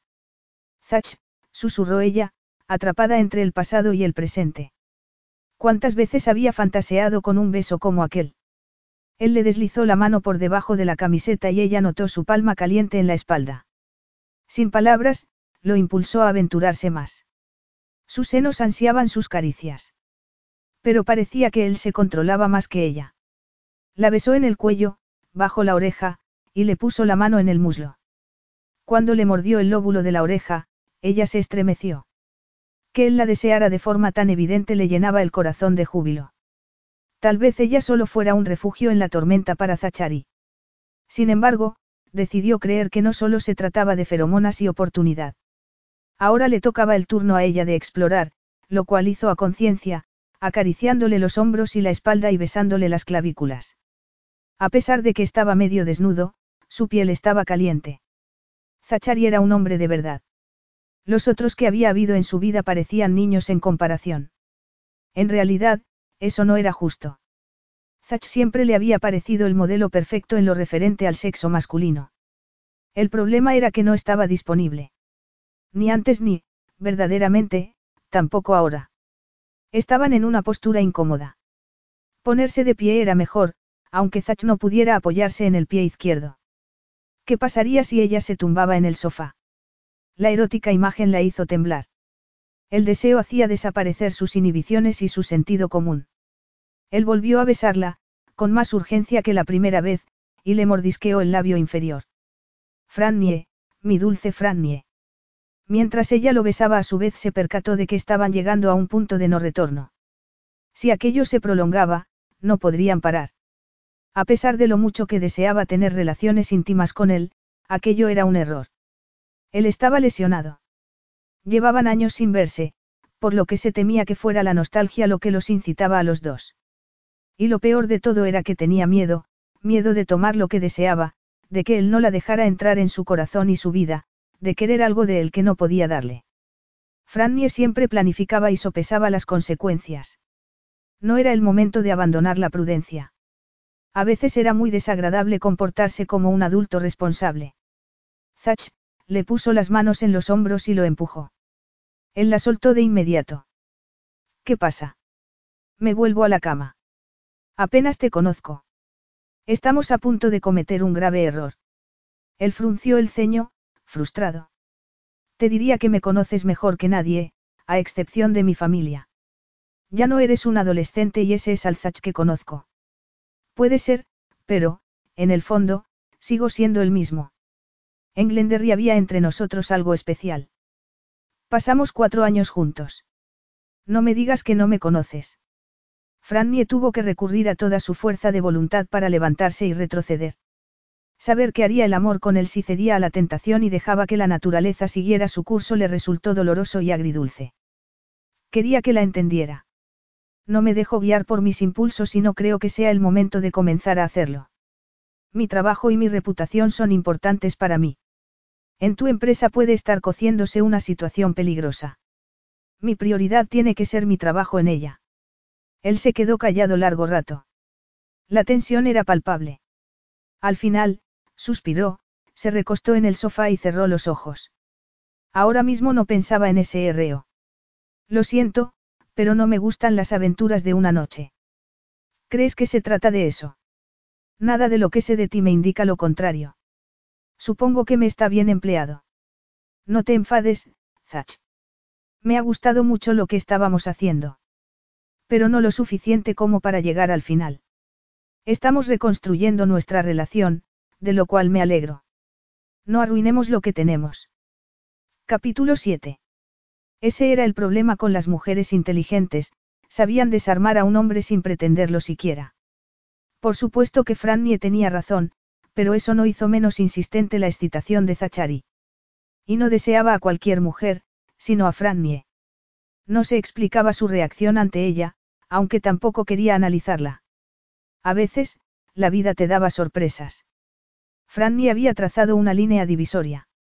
A un lado, el trabajo, al otro, el placer. Zachary sabía en qué lado quería estar. Frustrado y agotado, se echó la manta en las piernas y volvió a acomodarse en su lecho temporal. Debería haber pedido a Frannie que le trajera una almohada, pero ella ya había hecho suficiente. Dio un puñetazo al cojín para que le resultara más cómodo y se tumbó. En cuanto cerró los ojos, Frannie apareció en su mente. Aún olía su perfume y llevaba impresa en los dedos su suave piel. Besarla había sido lo mejor que le había sucedido en meses, tal vez en años. Que ella no se diera cuenta de su encanto la hacía excepcional. La había llevado allí con la esperanza de impresionarla con la casa y el entorno. En lugar de ello, debido a que la había desafiado de forma tonta a hacer una carrera, se veía reducido a aquel estado. Que no era el mejor, precisamente, para ganar a Frannie en el primer asalto. Porque todo siempre se reducía a ganar y perder. Ahora eran personas adultas. No estaban compitiendo. Aunque tal vez la había besado para que ella se olvidara de que, de momento, él estaba fuera de juego. Esperaba que un encuentro romántico le borrara de la memoria su indigna postura en el cuarto de baño. El segundo accidente le había resultado humillante. Siempre había querido impresionar a Frannie, por lo que le había ocultado sus debilidades y se le había presentado como alguien con una completa seguridad en sí mismo. La imagen de Playboy, de hombre de mundo que no necesitaba a nadie, era una cómoda armadura que llevaba puesta hacía tiempo. Frannie era una de las pocas personas capaz de agrietarla, lo cual la hacía peligrosa. En cualquier caso, ella estaba en el piso de arriba y él en el sofá. Contempló el fuego mientras se imaginaba tumbando a Frannie en la alfombra y haciéndole el amor allí mismo. Se removió inquieto y gimió. Su fantasía solo empeoraba las cosas. Trataría de contar ovejas. A las cuatro y media se dio por vencido. Parecía que ya había dormido lo suficiente y que no había forma de volver a pillar el sueño. Durante las tres horas siguientes durmió a ratos. El tobillo le dolía mucho. Debería haber vuelto a tomarse la medicina. Además, el sofá era un poco corto para estar cómodo toda la noche. Cuando el sol comenzaba a entrar por la ventana, recibió un mensaje de Quinten en el que le decía que llegaría a media mañana. Menos mal. A pesar de lo mucho que había querido que Frannie lo acompañara a la costa, ahora estaba deseando marcharse. Fue al cuarto de baño y luego a la cocina, a ver qué encontraba de comer. Tuvo mucho cuidado. No quería acabar de nuevo en el suelo. Cuando ya había decidido lo que iba a preparar, Frannie apareció en el umbral. Buenos días, dijo en voz baja. El rubor de sus mejillas indicó a Zach que le avergonzaba lo sucedido la noche anterior. La intención de él era olvidarlo, de momento. Ella se había recogido el cabello en una cola de caballo. Los vaqueros ajustados y la camisa amarilla le daban un aspecto fresco y hermoso. Casca los huevos y yo haré el revuelto. Y voy a sacar pan del congelador para hacer tostadas. Si me ayudas, podremos desayunar dentro de 20 minutos. Muy bien, dijo ella pasando a su lado. De repente, frunció el ceño. Pero ¿y si te resbalas y te quemas? Tal vez no sea buena idea. Creo que hay cereales en la despensa. Podemos tomárnoslos. Zachari contó hasta diez. Estaba falto de sueño y de sexo, además de hambriento. No sabía qué era lo peor. Respiró hondo para tranquilizarse. Ya he pillado el tranquillo a las muletas. Los tazones están en el armario que tienes al lado. Quiero cuatro huevos. Añádeles los que quieras tomarte tú. Fran no volvió a discutir. Sacó los huevos de la nevera, los cascó sobre un tazón y los batió con un tenedor. Zachari les añadió sal y pimienta y un chorrito de leche. Resultó que hacer el revuelto era más complicado de lo que creía, pero había decidido prepararlo y no iba a echarse atrás. Cuando aprendió a balancearse con las muletas bajo los brazos mientras tenía en la mano un utensilio de cocina, las cosas mejoraron. Una vez casi listo el revuelto, le pidió a Frannie que tostara el pan. Se sentaron a desayunar diez segundos antes de los veinte minutos que él había predicho. Comieron en un incómodo silencio. Por suerte, oyeron que la puerta principal se abría. ¿Hay alguien en casa? Gritó una voz.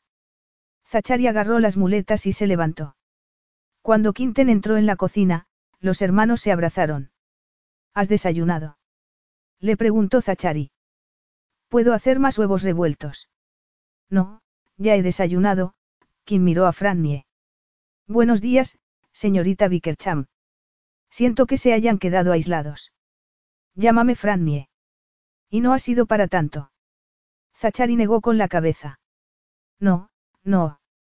Yo soy el único que te llama Frannie, del mismo modo que tú eres la única que me llama Zach. Kim enarcó una ceja y miró a su hermano con incredulidad. Puede ser Frances o Frannie, intervino ella. Ahora respondo a ambos. Sentimos mucho haberte hecho levantar tan temprano un domingo por la mañana. Seguro que a tu esposa no le ha hecho ninguna gracia. Kina agarró la última tostada que quedaba. No le ha importado. Hoy íbamos a ayudar a su hermana a pintar el piso. Odio pintar. En ese caso, te hemos hecho un favor, dijo Frannie. Siéntate, Zachari. Voy a echarte un vistazo al tobillo. Cuando éste se levantó la pernera del pantalón, Kim hizo una mueca teatral. Tiene un aspecto horrible. Y debe de dolerle más de lo que su aspecto indica, apuntó Frannie. Pero tu obstinado hermano lleva horas sin tomar calmantes. Muy propio de él. Se te ha roto. No creo, Zachari se miró el tobillo. Y no está peor que ayer, lo cual debe de ser buena señal. Puede ser. He llamado a mi traumatólogo y nos recibirá en la consulta esta tarde, a las cuatro y media. ¿Un domingo? Preguntó Frannie, sorprendida. Desde mi accidente, me he hecho amigo de varios médicos. ¿Pero estás bien? Sí. Frannie comenzó a recoger los platos. Voy a meterlos en el lavaplatos y después subiré a hacer el equipaje. He traído pocas cosas, así que no tardaré. ¿Quién se ocupará de los platos? Ve a tu habitación, pero no hace falta que corras. No tenemos prisa. Cuando ella se hubo ido, Quinten negó con la cabeza. ¿A qué viene esta fiesta tan íntima? Quería enseñarle la casa. Nunca habías traído a una mujer aquí, dijo Quinten con expresión preocupada. Frannie no es una mujer, sino una vieja amiga. Es distinto. Quinten agarró los platos y los metió en el lavavajillas. Creo que deberías tener cuidado, hermano. Zachari lo fulminó con la mirada. ¿A qué te refieres? ¿Te preocupa que vaya a trabajar para nosotros? Ha firmado un contrato. No es una empleada. No estamos infringiendo las normas. No hablo de normas, Quien se secó las manos en un paño y se apoyó en el lavavajillas, que acababa de empezar a funcionar. Solo he visto a Frances, brevemente, el viernes, Pero hasta yo me he dado cuenta de que es distinta. ¿En qué sentido? Zachari estaba a punto de enfadarse. Pues, Kim se sentó a la mesa. No es como tus amigas habituales. Es seria y extremadamente inteligente. No es inteligente, sino brillante. Me da igual el adjetivo. Lo que me preocupa es que no entienda que tienes por norma no tener relaciones permanentes. Estás haciendo una montaña de un grano de arena. Franny y yo nos estamos divirtiendo. No se trata de nada serio. Seguro que Franny está de acuerdo. Franny estaba escuchándolos en el pasillo. Se sentía fatal. La dominaba el miedo a involucrarse en una relación con Zachary. ¿Cómo iba a soportar el viaje de vuelta a Portland? Sentía dolor y vergüenza. Lamentaba que Quinten la creyera vulnerable y que hubiera hablado de ello con su hermano. Claro que la paradoja consistía en que ella lo era. Su profunda decepción le indicó que había estado soñando despierta, como una adolescente, cuando era una mujer de 30 años.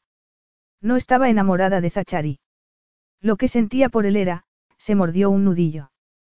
Tal vez lujuria, vagos ecos de su encaprichamiento juvenil. Y amistad, desde luego. Hombres y mujeres podían ser amigos. Ellos dos se conocían hacía mucho tiempo. Pero parecía que a él no le interesaba una relación a largo plazo. No estaba dolida. Por supuesto que no. Para demostrarlo, empujó la puerta de la cocina con la cadera y entró. Cuando queráis, dijo en tono alegre, demasiado alegre, a juzgar por la expresión de perplejidad de ambos hermanos. Muy bien, dijo Zachari, y miró a Kim. Me bajas la maleta grande, por favor. Está en mi habitación. ¿Cómo la has subido hasta allí? Fue antes del accidente, contestó Franny riendo. Voy a bajar también tus maletas, le dijo Kim. Cuando se fue a por ellas, el ambiente en la cocina se tensó. Anoche no pasó nada, dijo Zachari. No hay motivo para que te sientas incómoda. Ella alzó la barbilla. No lo estoy. Lo único que quiero es volver al hotel para descansar y relajarme. ¿Qué significa eso? Su expresión ceñuda hubiera resultado risible si ella no estuviera decepcionada por la conversación que acababa de oír entre los dos hermanos. Ella se encogió de hombros. Tenía que haber rechazado la invitación de venir aquí. Si comienzo un nuevo trabajo un lunes, el fin de semana lo dedico a elaborar un plan de ataque. No querría dar un trato indebido a vuestra empresa. Zachari la miró confuso. ¿A qué viene ese sarcasmo? ¿Qué te pasa? No sabía que fueras tan brusca. Ella se dio cuenta de que, para que la relación entre ellos volviera a ser como antes, debía fingir que la locura de la noche anterior no la había afectado, que Zachari solo era un viejo amigo. Aunque en su fuero interno deseaba que él fuera algo que no era, debía enfrentarse a la verdad, a Zachari no lo había conmocionado volver a verse. Ella debía adoptar la misma actitud despreocupada para no arriesgarse a que él la hiciera sufrir. Sería capaz. Lo siento. Anoche no dormí bien. No estoy en plena forma. Él esbozó una cálida sonrisa. Yo tampoco. Pero cuando tenga el tobillo bien, podemos volver a intentarlo. Claro, notó una opresión en la garganta. Podría ser. Kim volvió. Los hermanos salieron primero, una vez que Kim hubo metido el equipaje en el todoterreno, le ofreció el hombro a Zachari para bajar los escalones de la entrada y montarse en el coche. Por suerte para él, Kim era mucho más fuerte que Frannie. Ella los observó bromear y reírse mientras avanzaban por la nieve. Llevaba las botas nuevas, pero, de todos modos, tenía los pies fríos. Le resultaba increíble que Zachary y ella hubieran estado paseando por el bosque el día anterior y hubieran hecho aquella tonta carrera. Kim volvió sobre sus pasos. Te toca, Frances. ¿A qué te refieres? La tomó en brazos sin prestar atención a sus protestas. Hay mucha nieve. Te va a entrar en las botas. Esto es más fácil. Frannie se estaba riendo cuando él la dejó en el asiento trasero del vehículo. ¿Quién decía que la caballerosidad había desaparecido? Zachari no abrió la boca, pero parecía contrariado. Siguió mirando hacia adelante, como si hubiera algo en el parabrisas que le llamara la atención. Kim se sentó al volante y arrancó. Con la calefacción en marcha, a Frannie pronto se le calentaron los pies. Antes de echar a andar, Kim se volvió y le entregó un sobre. El abogado nos dio el visto bueno ayer por la noche, aunque nosotros tres estábamos decididos a contratarte. Solo falta la firma de Zachary en el contrato. Lo tienes en la recepción del hotel. En este sobre hay una credencial de seguridad y una tarjeta que te permitirá acceder a cualquier zona del edificio. Si necesitas algo, no dudes en decírmelo. Gracias. Estoy deseando empezar. Kim condujo con precaución, tomando despacio las curvas de la carretera cubierta de nieve. Nos mantendrás informados. Por supuesto. Suelo redactar un informe para mis clientes los viernes por la tarde, hasta que acabo el trabajo. Sin embargo, si encuentro algo importante cualquier otro día, os pediré que os reunáis conmigo para informaros. Zachary emitió un sonido ininteligible. Su mal humor comenzaba a exasperar a Frannie. ¿Qué pasa? ¿No te gusta cómo trabajo? Aún no has firmado el contrato, así que puedes cambiar de idea y me marcharé mañana. Es una gran inversión para la empresa. No voy a trabajar, a menos que los tres estéis de acuerdo. Kim la miró por el espejo retrovisor. Está de acuerdo. Supongo que está de tan buen humor a causa del tobillo.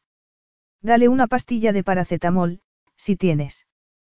Ella buscó en el bolso y encontró el medicamento.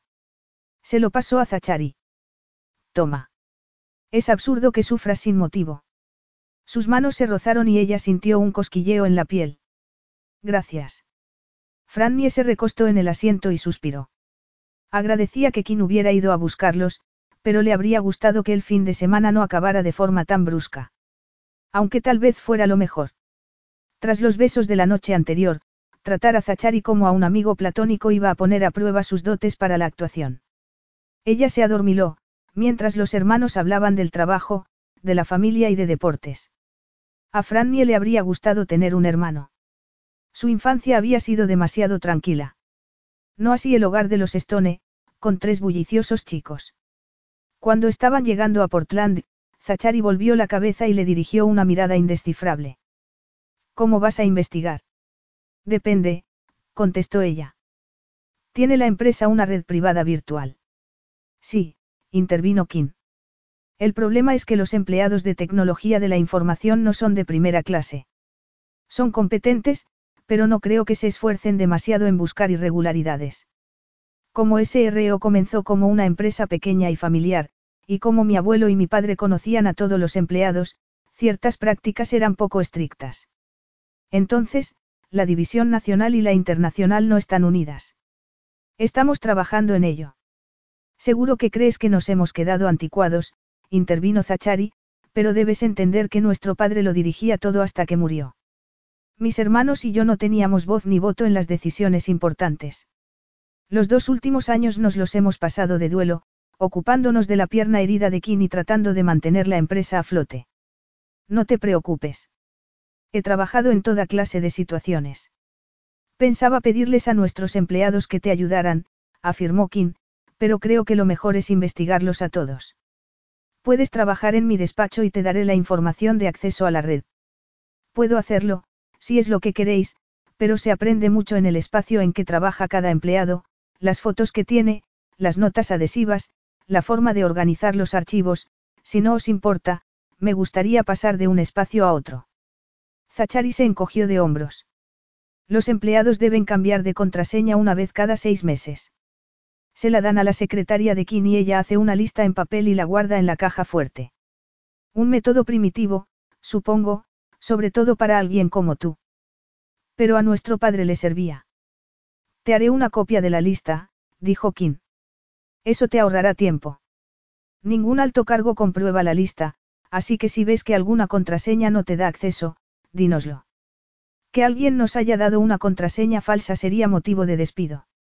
Entendido, le sorprendía que una empresa como Stone River Outdoors, con decenas, si no cientos, de tiendas físicas, hubiera conseguido conservar un sentido familiar. Eso podía facilitar u obstaculizar el trabajo. El tiempo lo diría. Al aproximarse al centro de la ciudad, Frannie dio una palmadita a Kim en el hombro. Mi hotel está en aquella esquina. Gracias por traerme. Zachari se volvió hacia ella mirándola con determinación. Te recojo a las siete y te llevo a cenar. No te preocupes, no conduciré. Gracias, contestó ella fingiendo que buscaba algo en el suelo del coche. Creo que voy a descansar y pediré la cena al servicio de habitaciones. Me ha encantado tu casa y siento lo del accidente, aunque seguía con la cabeza baja, notó que a él no le había gustado la respuesta. No tiene que trabajar hasta mañana por la noche, Zachari, dijo Kim. Así que no monopolicemos su tiempo. Frannie se bajó del coche en cuanto se detuvo delante del hotel. Un botones ayudó a Kim con las maletas. Zachari bajó la ventanilla. Si cambias de opinión, dímelo. De acuerdo, al estar frente a él y tan cerca que podría tocarlo, Frannie estuvo a punto de acceder. Una cena romántica con Zachari resultaba muy atractiva, pero no quería meterse en una situación en que él pudiese partirle el corazón. Sabía que podía suceder. Se despidió de él agitando la mano y sonriendo. Ya me dirás lo que te dicen del tobillo. Capítulo 8. Zachari se estremeció cuando el médico le colocó el pie en la mesa. Cree que está roto. El médico retrocedió y se dispuso a hacerle una radiografía. No se mueva. No se preocupe, no lo haré, creía que le dolía menos, pero se dio cuenta de su equivocación en cuanto se lo tocaron y movieron. El médico volvió y le colocó de nuevo el pie. Casi hemos terminado.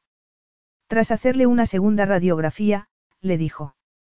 Vuelva a la consulta. Es la segunda puerta a la derecha. Zachari agarró las muletas y salió. Sus dos hermanos lo esperaban en la consulta. Farrell había decidido acudir para darle apoyo moral. Ambos sonrieron cuando Zachari abrió la puerta torpemente y entró. Ese tipo es un sádico. Kim apartó la pierna antes de que Zachari se la golpeara con una muleta. Pues, mientras me trató, me pareció amable y servicial.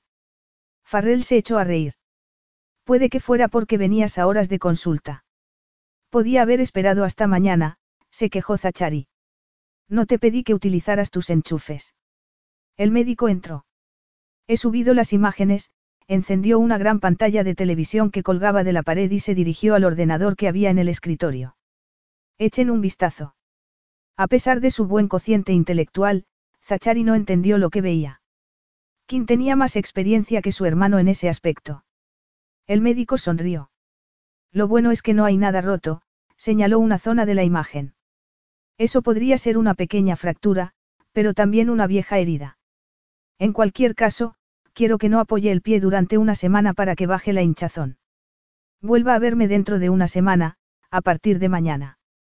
Ya le diré entonces qué debe hacer. Pero puedo seguir usando las muletas. No, tiene que estar en posición horizontal y con el pie en alto. Zachari rogó a sus hermanos con la mirada que intervinieran. Frannie empieza a trabajar mañana.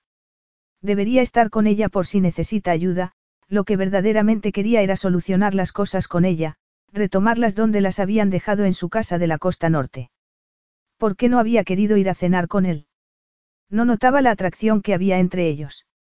Pero tal vez no quisiera ser una más para él. La idea lo hirió en su orgullo y lo avergonzó. Frannie lo esperaba todo de un hombre, de él. Y, a cambio, ella se le entregaría por completo. Era una intimidad que él no deseaba ni entendía. Farrell frunció el ceño. Frances trabaja sola. Además, Kim y yo la ayudaremos, si lo necesita. No hace falta que la estés controlando. Haz lo que te dice el médico, hermanito. Dos días después, Zachari se subía por las paredes. Ivy y Katie se turnaban para llevarle la cena. Se apiadaban de él más que sus hermanos. Al preguntarles por Frannie, le aseguraban alegremente que hacía grandes progresos. El domingo por la noche le había mandado un mensaje para decirle que no se había roto el tobillo. Ella le respondió escuetamente. Me alegro. Y después de eso, nada. ¿Qué hacía cuando no dormía? Se moría de curiosidad. Quería saberlo todo de ella. La intensidad de su deseo lo hizo reflexionar. ¿Por qué estaba obsesionado con ella? Quinten fue a verlo sin avisar, rompiendo la monotonía del día. Te he traído una botella de vino y un solomillo de cerdo, dijo al tiempo que levantaba una bolsa que despedía un delicioso aroma. ¿Sigues tomando analgésicos? Solo de los que se venden sin receta. Ahora mismo, lo que necesito es contacto humano. Creo que odio este piso. Quinten dejó la bolsa en la cocina, sirvió dos copas de vino y volvió sonriendo. Hiciste una oferta mejor por el que otros tres posibles compradores, porque querías tener magníficas vistas de la ciudad, y ahora no te gusta. Tiene muchas paredes. Necesito estar al aire libre. Estamos en noviembre. Hace muy mal tiempo. Eso también se te pasará. ¿Cómo van las cosas en la empresa? ¿Quieres decir, cómo está Frances Bickercham? Eso también. Quinten se sentó en un sillón. Está bien. Farrell ha hablado con ella esta tarde. Como Stanley libra esta noche, Farrell quería decirle que no hacía falta que fuera a trabajar, pero ella le ha contestado que está acostumbrada a trabajar sola. Creo que es una mujer autosuficiente. Zachary negó con la cabeza frunciendo el ceño. Eso es lo que espera que creas. En mi opinión, Franny es como un patito recién nacido, muy bonito, pero sin idea de lo mezquino que puede ser el mundo. Vaya, quien lo miró mientras apuraba el vino. Tal vez eso sea lo que tú quieres creer. Farrell es quien se cree un héroe, no yo. Pero no te molestaría que la encantadora Frances te considerara un héroe, ¿verdad? Quinten no se equivocaba. Zachary quería ser el héroe de Frannie, pero no iba a reconocerlo. No dice más que tonterías. Lo que tú digas. Me marcho. Mi encantadora esposa me espera. No me lo restriegues por la cara. Es un poco penoso lo que te pasa. ¿Cómo? No hace tanto, destrocé mi vida, casi sin posibilidad de reparación, te aconsejo que tengas paciencia. Es un arte que los Stone hemos perdido, pero que obra milagros. El jueves, alrededor de las 10 de la noche, Zachary llegó al límite. Después de ducharse y afeitarse, se puso unos vaqueros, una camisa y un jersey. Aún le resultaba muy difícil ponerse y quitarse los pantalones sin que le doliera el tobillo, pero tenía un propósito. Una vez listo, llamó a un taxi para que lo llevara a la empresa.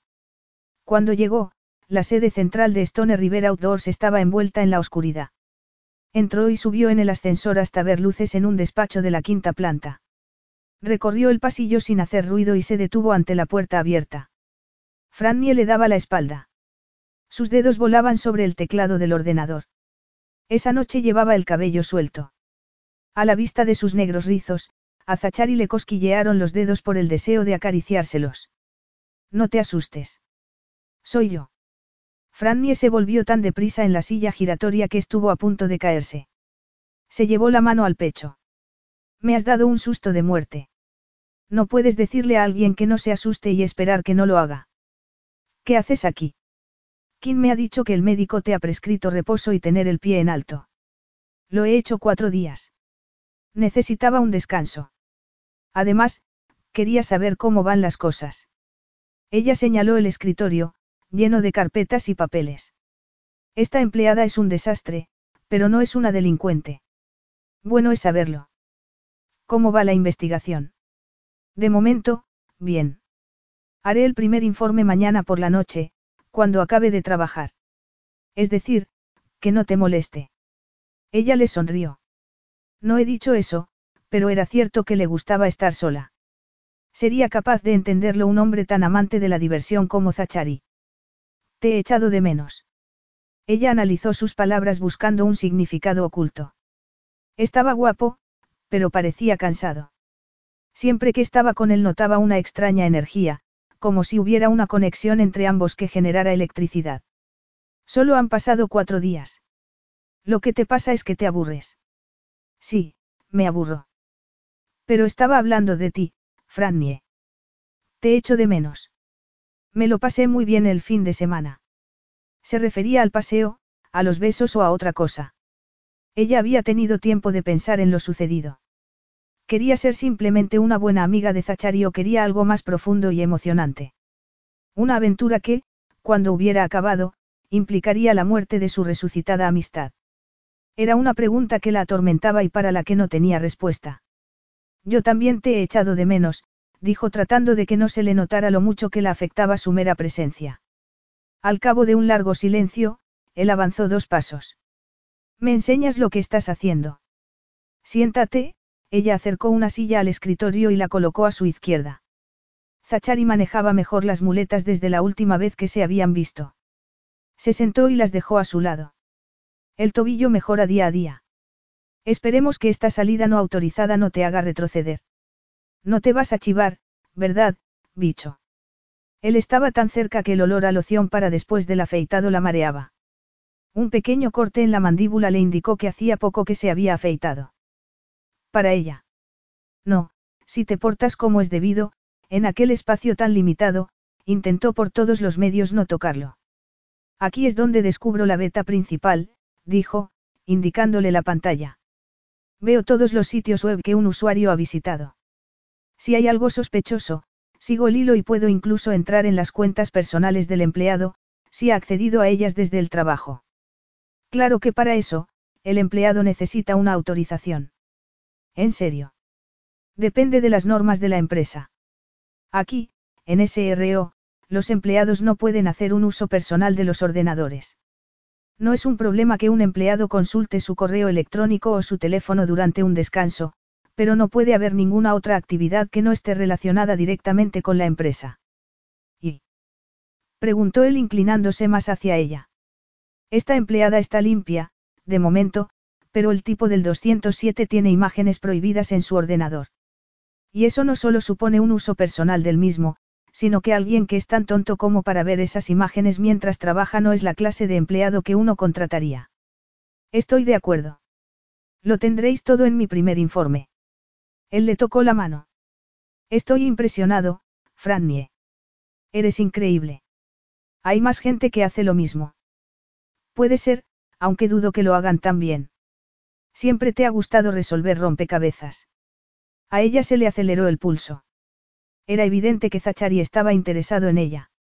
Sin embargo, si ella seguía dudando mucho más tiempo, no podría disfrutar de su compañía durante su estancia allí. Había tenido cuatro días para pensarlo, así que no sería una decisión impulsiva. Pero, ¿y si era equivocada? Zach. Movió la mano para entrelazar los dedos con los de él. ¿Quieres venir a mi habitación del hotel cuando acabe aquí? Él se quedó inmóvil, pero sus ojos brillaban de deseo. Tragó saliva. No es un poco tarde. Ella vaciló. ¿Acaso se había equivocado? Había sido él quien había ido a buscarla, no al revés. Había malinterpretado la situación. Le había dicho que la echaba de menos. Se soltó de su mano e hizo rodar la silla unos centímetros a la derecha. Da igual, masculló, avergonzada. Se sentía incómoda iniciando relaciones íntimas. Desconocía el código. Deberías irte a casa a poner el pie en alto. Todavía no he terminado. Probablemente tardaré una hora, no sabía lo que decía. Se sentía totalmente humillada. Zachari se inclinó hacia adelante y le puso la mano en la nuca. Me has pillado desprevenido, Frannie, sus hermosos ojos castaños despedían fuego. Claro que sí, me encantaría. ¿Estás seguro de que eres un playboy internacional? No te ofendas, pero parece que no sabes a qué atenerte. Él sonrió compungido mientras le acariciaba la mandíbula con el pulgar. Soy consciente. Me desconciertas. No sé cómo comportarme cuando estoy contigo. Una parte de mí quiere ser el adolescente que pasaba horas contigo, otra desea ver hasta dónde nos lleva esta atracción. Eres una mujer hermosa y fascinante.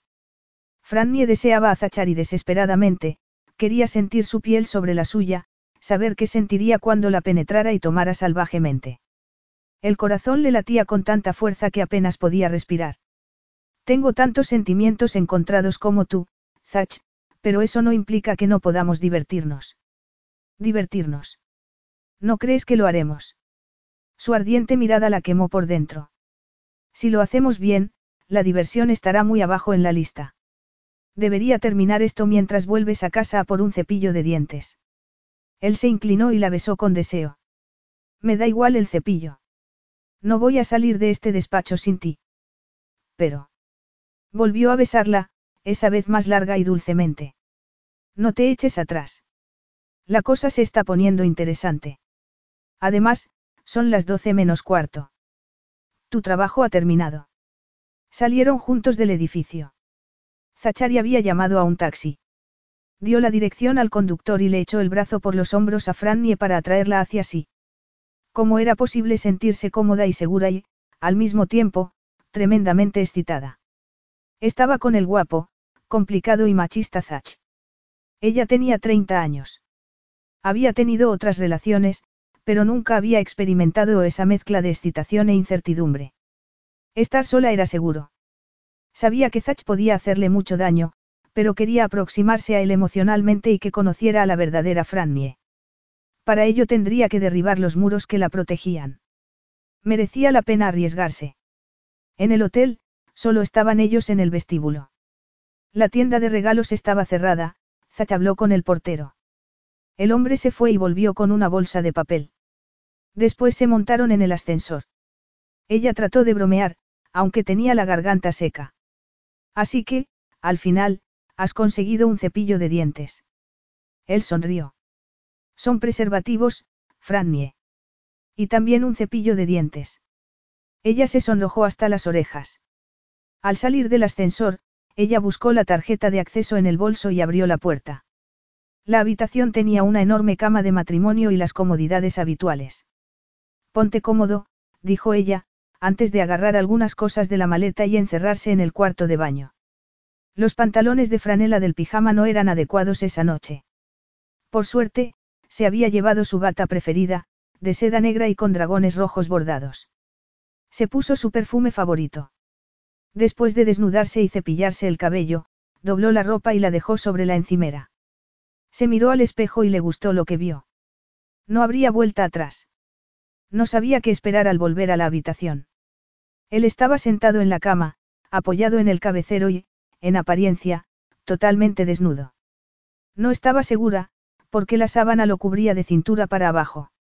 Las luces estaban apagadas, salvo la de la mesilla de noche.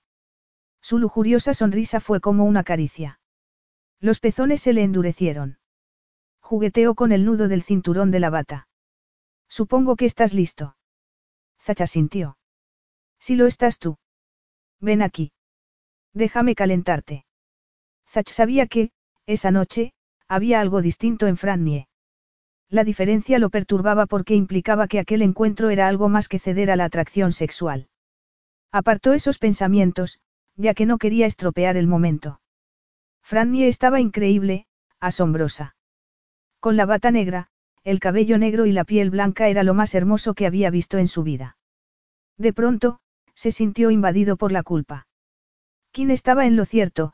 Frannie era diferente y él probablemente no debería estar allí. Pero era un canalla egoísta y la deseaba demasiado para marcharse. Ella se acercó a la cama y se quedó de pie frente a él.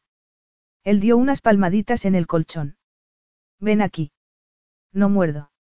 Me da la impresión de que no es verdad. La broma le hizo sonreír. Se me olvida lo bien que me conoces, como ella no se decidía a meterse en la cama, él apartó la sábana y dejó al descubierto su cuerpo desnudo. Estaba excitado.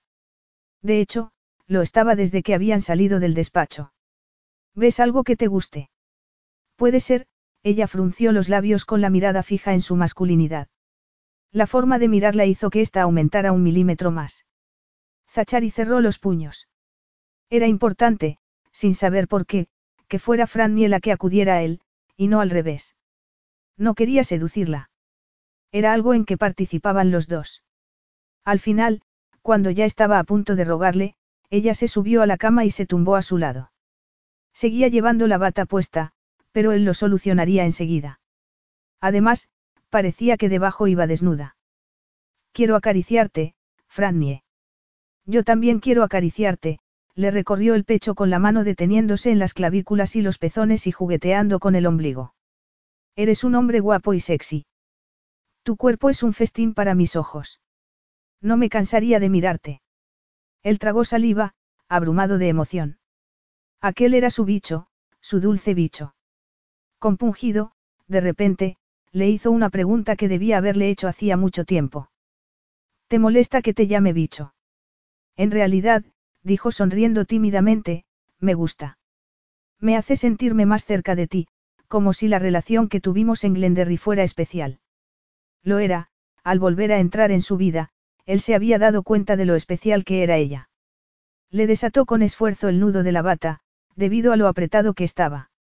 Ella se la agarró con la mano para que no se le abriera. Lo miró con los ojos muy abiertos. Estoy nerviosa. Hace tiempo leí partes del Kama Sutra, que me hicieron reír. No creo que esa sea una reacción normal. No quiero decepcionarte. Su sinceridad lo desarmó. El deseo rugía en sus venas, pero algo lo contenía, un sentimiento al que no quería poner nombre. Así que se concentró en el deseo. Eso es imposible. Juntos conseguiremos que esta noche sea memorable, era una promesa excesiva. Una vez hecha, se preguntó si ella lo consideraría arrogante. Pero no podía esperar más. La ayudó a quitarse la bata y la echó a un lado.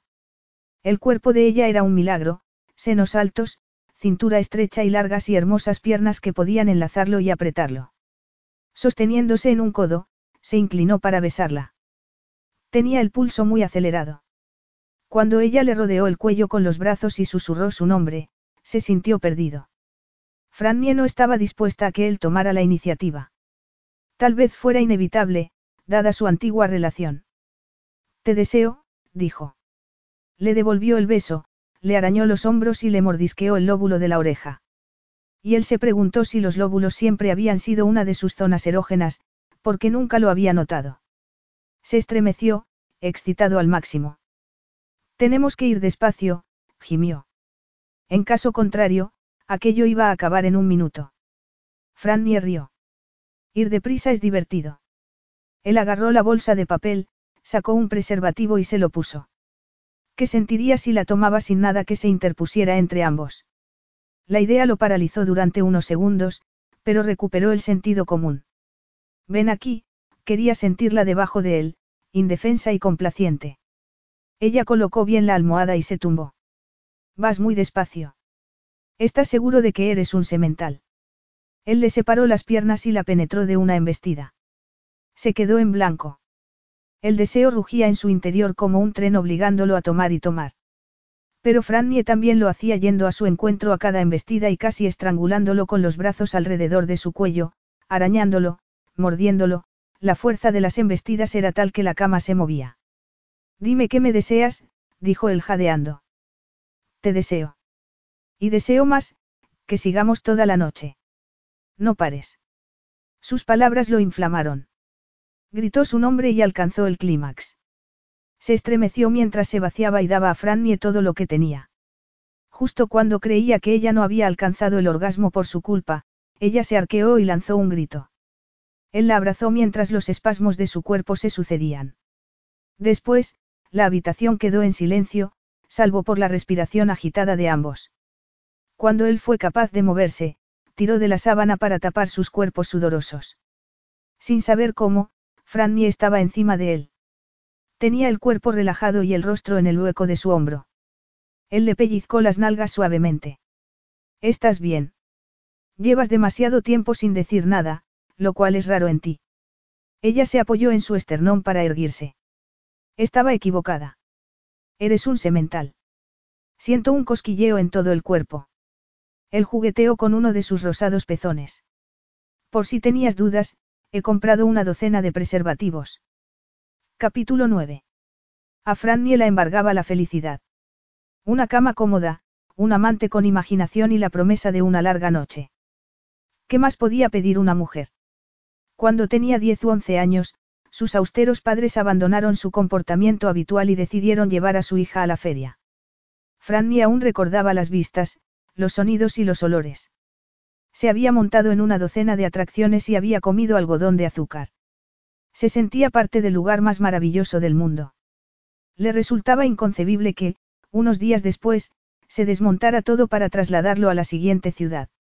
En el coche, de vuelta a casa, se adormiló en el asiento de atrás y entendió, por primera vez, que había experiencias mágicas, en parte porque no eran habituales. Ahora, casi dos décadas más tarde, estaba en la habitación de un hotel y se sentía como si se hubiera subido a la noria. Nada podría arrebatarle aquella sensación, a pesar de que era muy probable que ahí quedara todo. Zachari se removió. Ha sido estupendo, bicho. Casi me matas. Deberíamos dormir. ¿Cómo está tu tobillo? Debes ponerlo en alto. Farrell me ha dicho que volverás al médico el lunes. No quiero ser el motivo de que te dé malas noticias. Zachari bostezó y la atrajo más hacia sí. El pie está bien, deja de preocuparte. Relájate y duérmete. Todo va bien. Por increíble que pareciera, se durmió.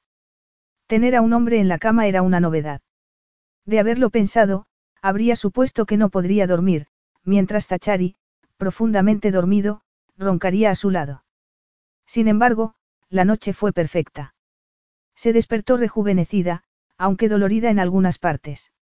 Lo habían vuelto a hacer dos veces, de madrugada, la primera de forma lenta y soñolienta, la segunda, tan apasionada y salvaje como la inicial.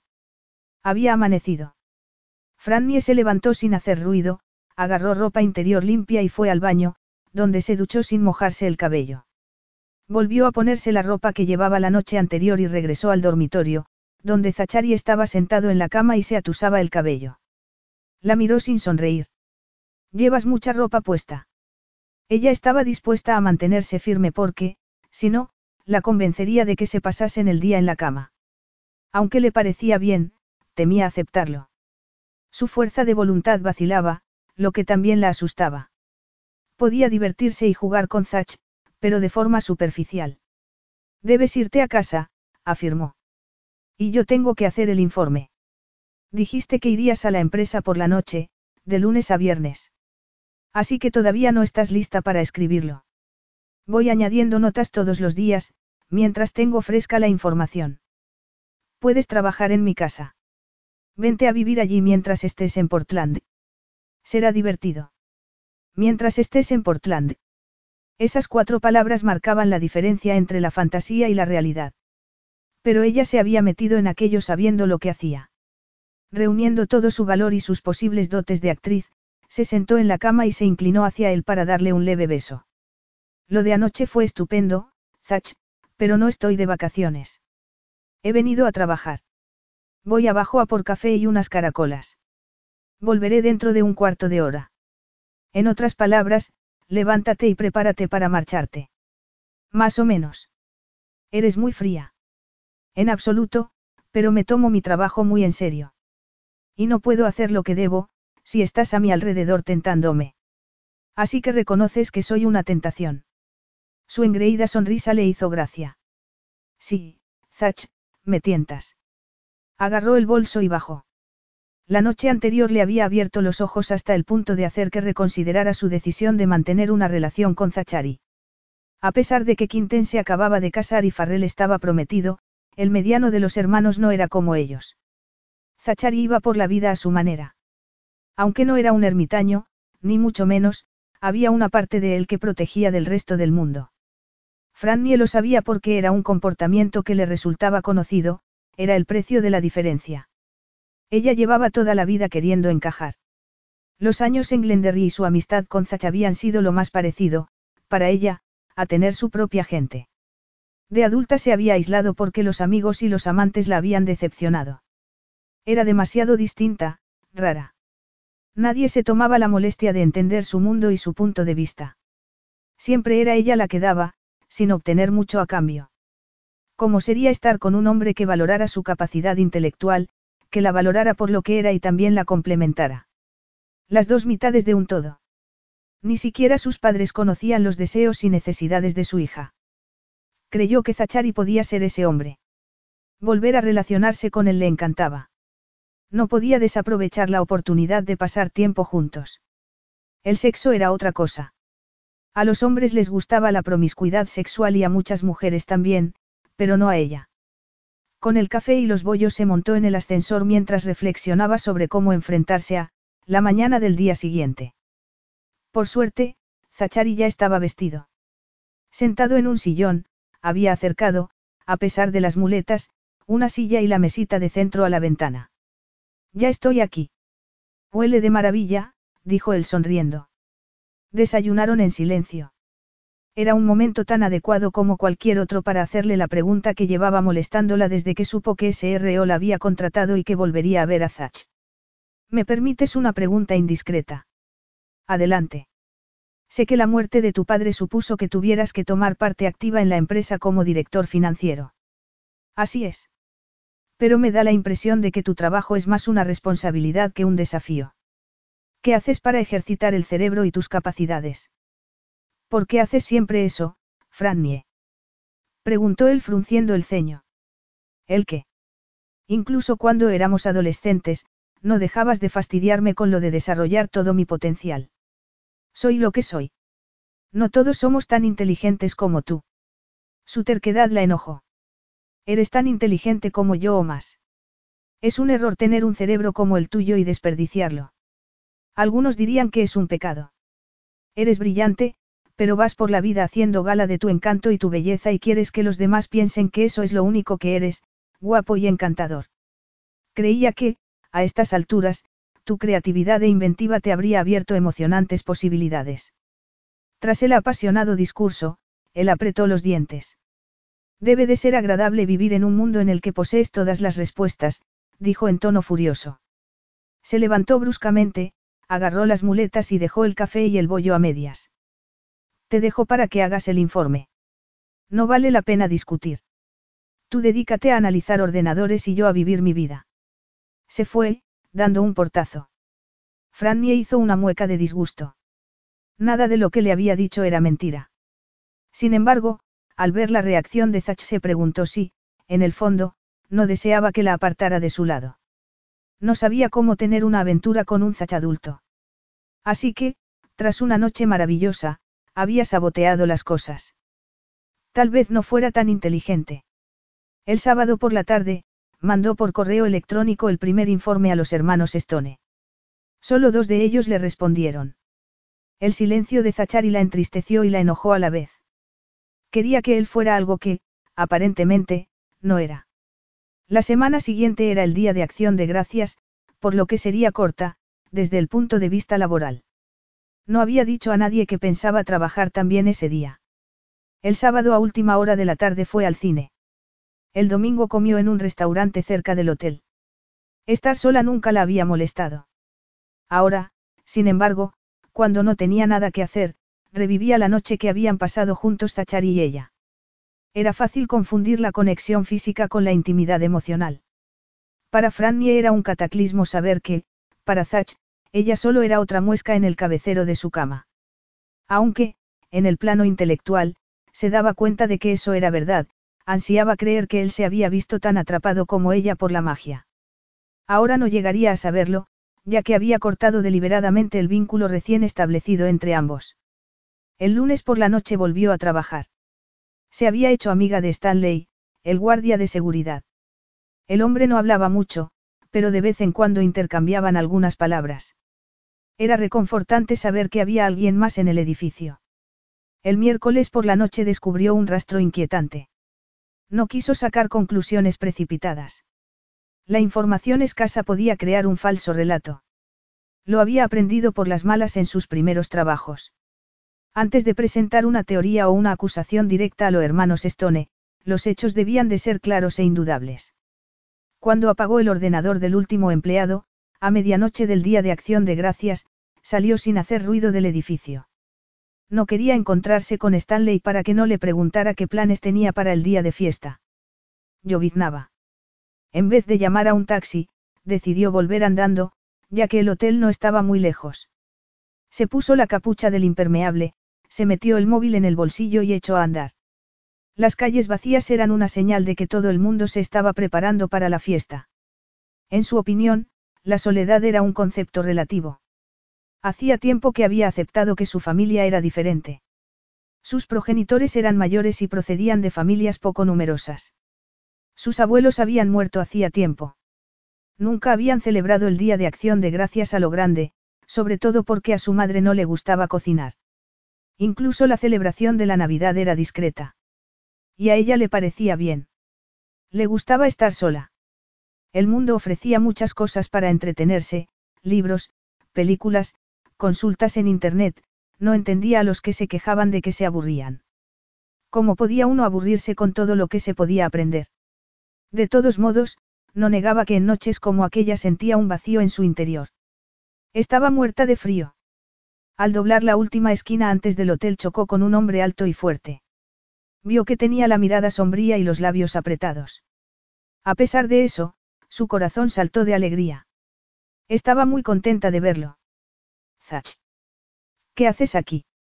Él la agarró de la muñeca. Vamos a entrar para protegernos de la lluvia. Te estaba esperando. Deberías haber tomado un taxi. Hay que estar loco para volver andando con este tiempo.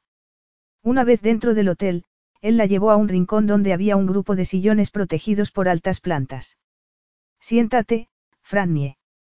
A ella no le gustó el tono de su voz, pero estaba cansada, así que se sentó. Se quitó el impermeable y se atusó el cabello.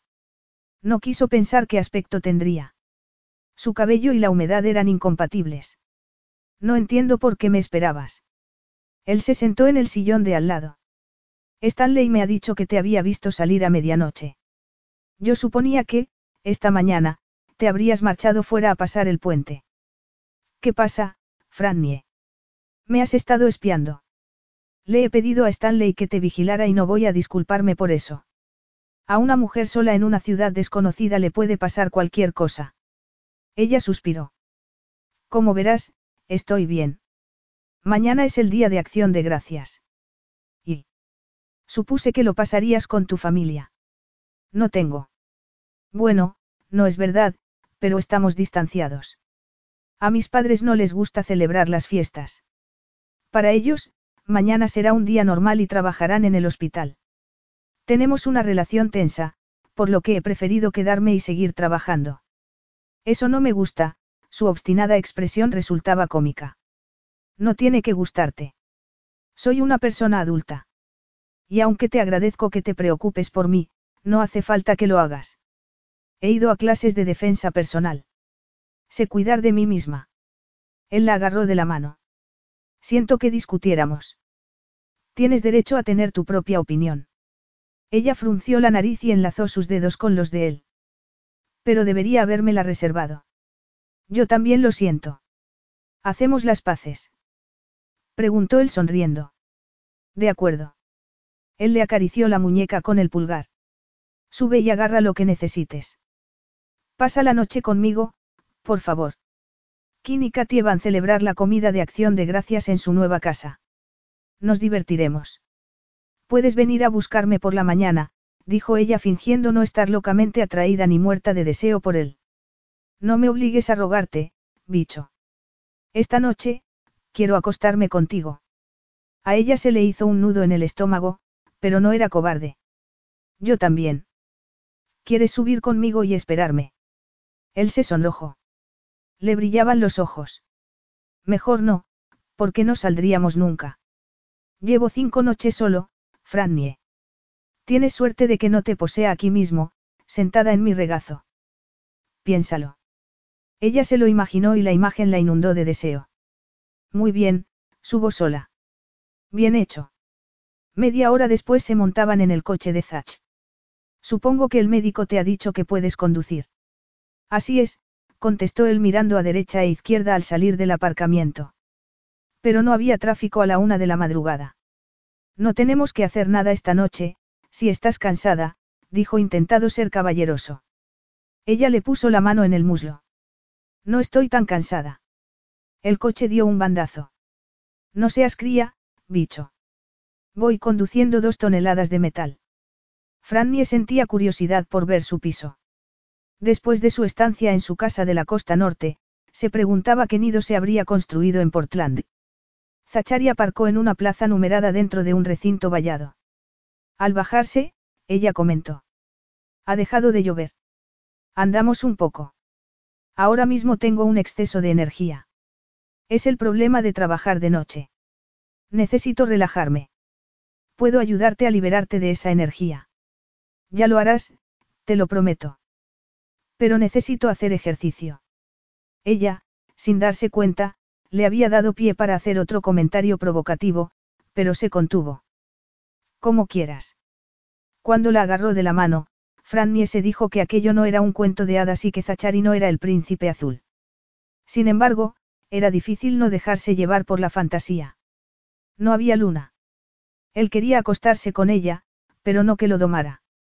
De todos modos, podía soñar. Imaginarse un final feliz no era delito. Frannie no sabía cuánto habían andado. Era alta, por lo que Zach no debía modificar su paso en exceso. Estaba contenta, casi mareada. Se estaba enamorando. El trabajo preliminar ya estaba hecho. Él había sido su primer amor.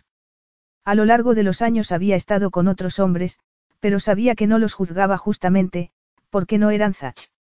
Ambos tenían mucho en común, compartían historia e intereses.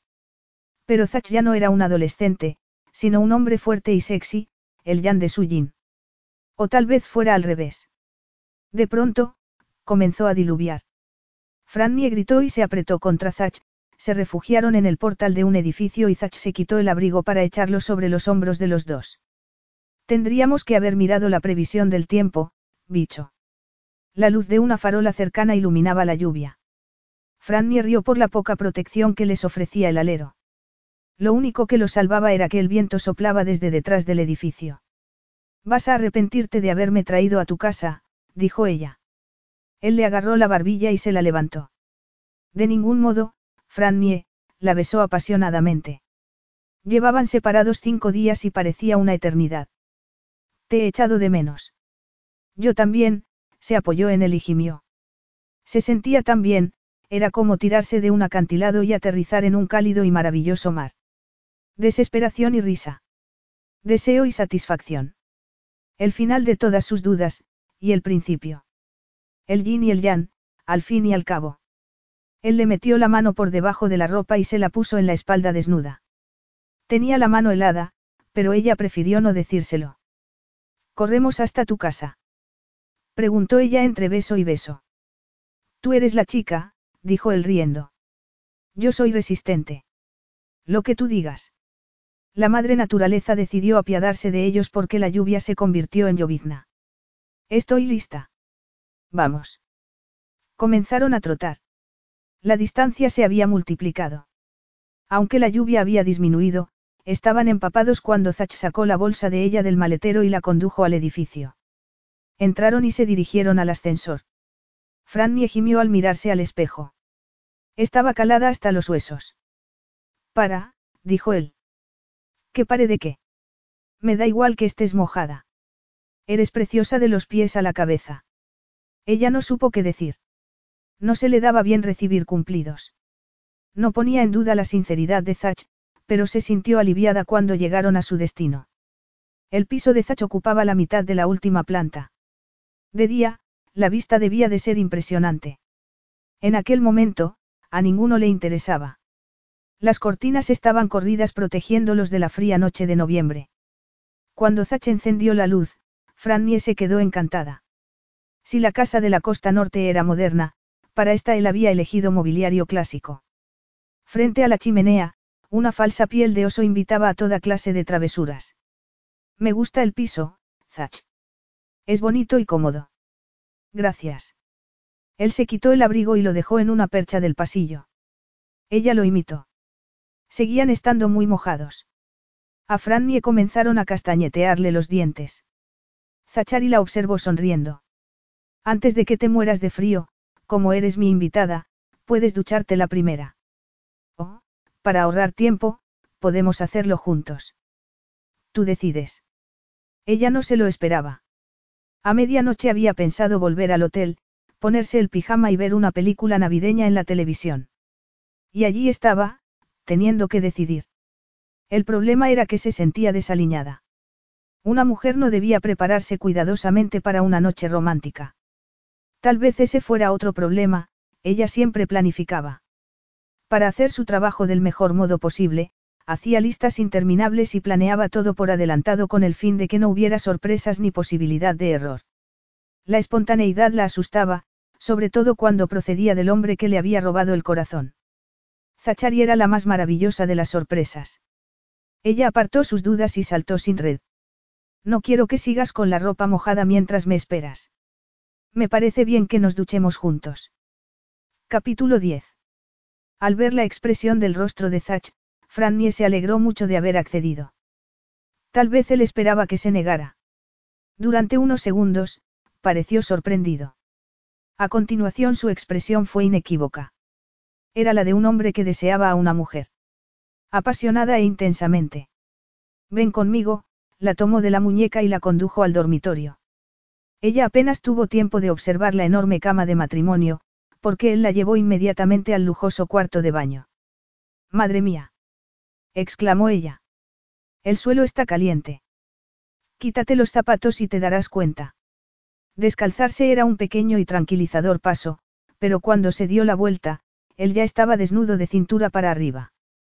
Tienes razón, está caliente, dijo ella fingiendo que no la impresionaba verlo. Lo que sucedió a continuación fue parecido a un lento juego en que se fueron desprendiendo de todo lo que llevaban encima. Ella se quitó el reloj, él la imitó. Ella se desabrochó el collar de plata, él se vació los bolsillos. Cuando ella debajó la cremallera de los pantalones y se los quitó, él hizo lo mismo. Ahora, ella estaba desnuda de cintura para abajo, salvo por las braguitas. Zach llevaba un boxer gris con rayas azules oscuras. La tela resaltaba las partes interesantes de cuerpo y no dejaba nada a la imaginación. Estaba completamente excitado. Ella notó que se le humedecía el centro de su feminidad, como si hubiese estado esperando ese momento. Zach la observaba como el halcón que divisa un ratoncito en la tierra. Se le acercó. ¿Necesitas ayuda con el jersey? Pues, él se lo quitó. Se había sonrojado y ella habría jurado que le temblaban las manos. Solo quedaba el sujetador. Se alegró de llevar uno bonito. Él le agarró los senos. Mientras los pesaba en sus manos suspiró. Es estupendo que no te viera desnuda cuando éramos adolescentes. Ella apoyó la mejilla en su pecho, justo encima del corazón. Su ritmo regular hizo que se sintiera como si, por fin, hubiera llegado a casa. Pero sentirlo a él apretándose contra ella era más erótico que tranquilizador. En su vida había reaccionado ante un hombre como ante Zach. Lo deseaba tanto que estuvo a punto de saltarse la ducha y tumbarlo en el suelo. Para una mujer que se enorgullecía de ser reflexiva y tener buen juicio, aquel deseo desenfrenado de olvidarse de la cautela era aterrador. Le recorrió con el dedo una pequeña cicatriz, apenas visible, en la clavícula. ¿Qué es esto? Él rió. Cuando Farrell tenía siete años y yo cinco, papá le compró, en Navidad, una pistola de aire comprimido. Antes de que tuviera tiempo de explicarle las normas de seguridad, Farrell ya me había disparado. Me puse a aullar. Quinten, que tenía tres años, sollozaba de miedo al no saber qué pasaba. Fue una Navidad inolvidable. Frannie le besó la cicatriz. La piel tenía un sabor salado. Tienes más cicatrices que deba conocer. Zachari se estremeció.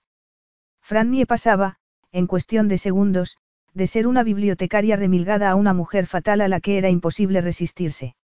Le introdujo las manos en el cabello, esa masa de seda negra. Se moría de ganas de vérselo extendido en la almohada.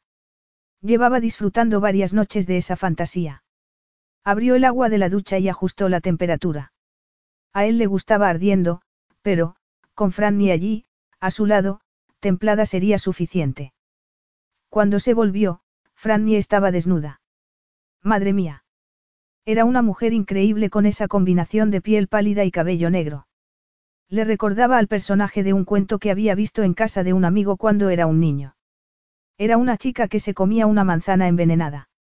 No recordaba el nombre. Estaba perdiendo neuronas a una velocidad alarmante. De pronto se dio cuenta de que él era el único de los dos que seguía llevando algo puesto.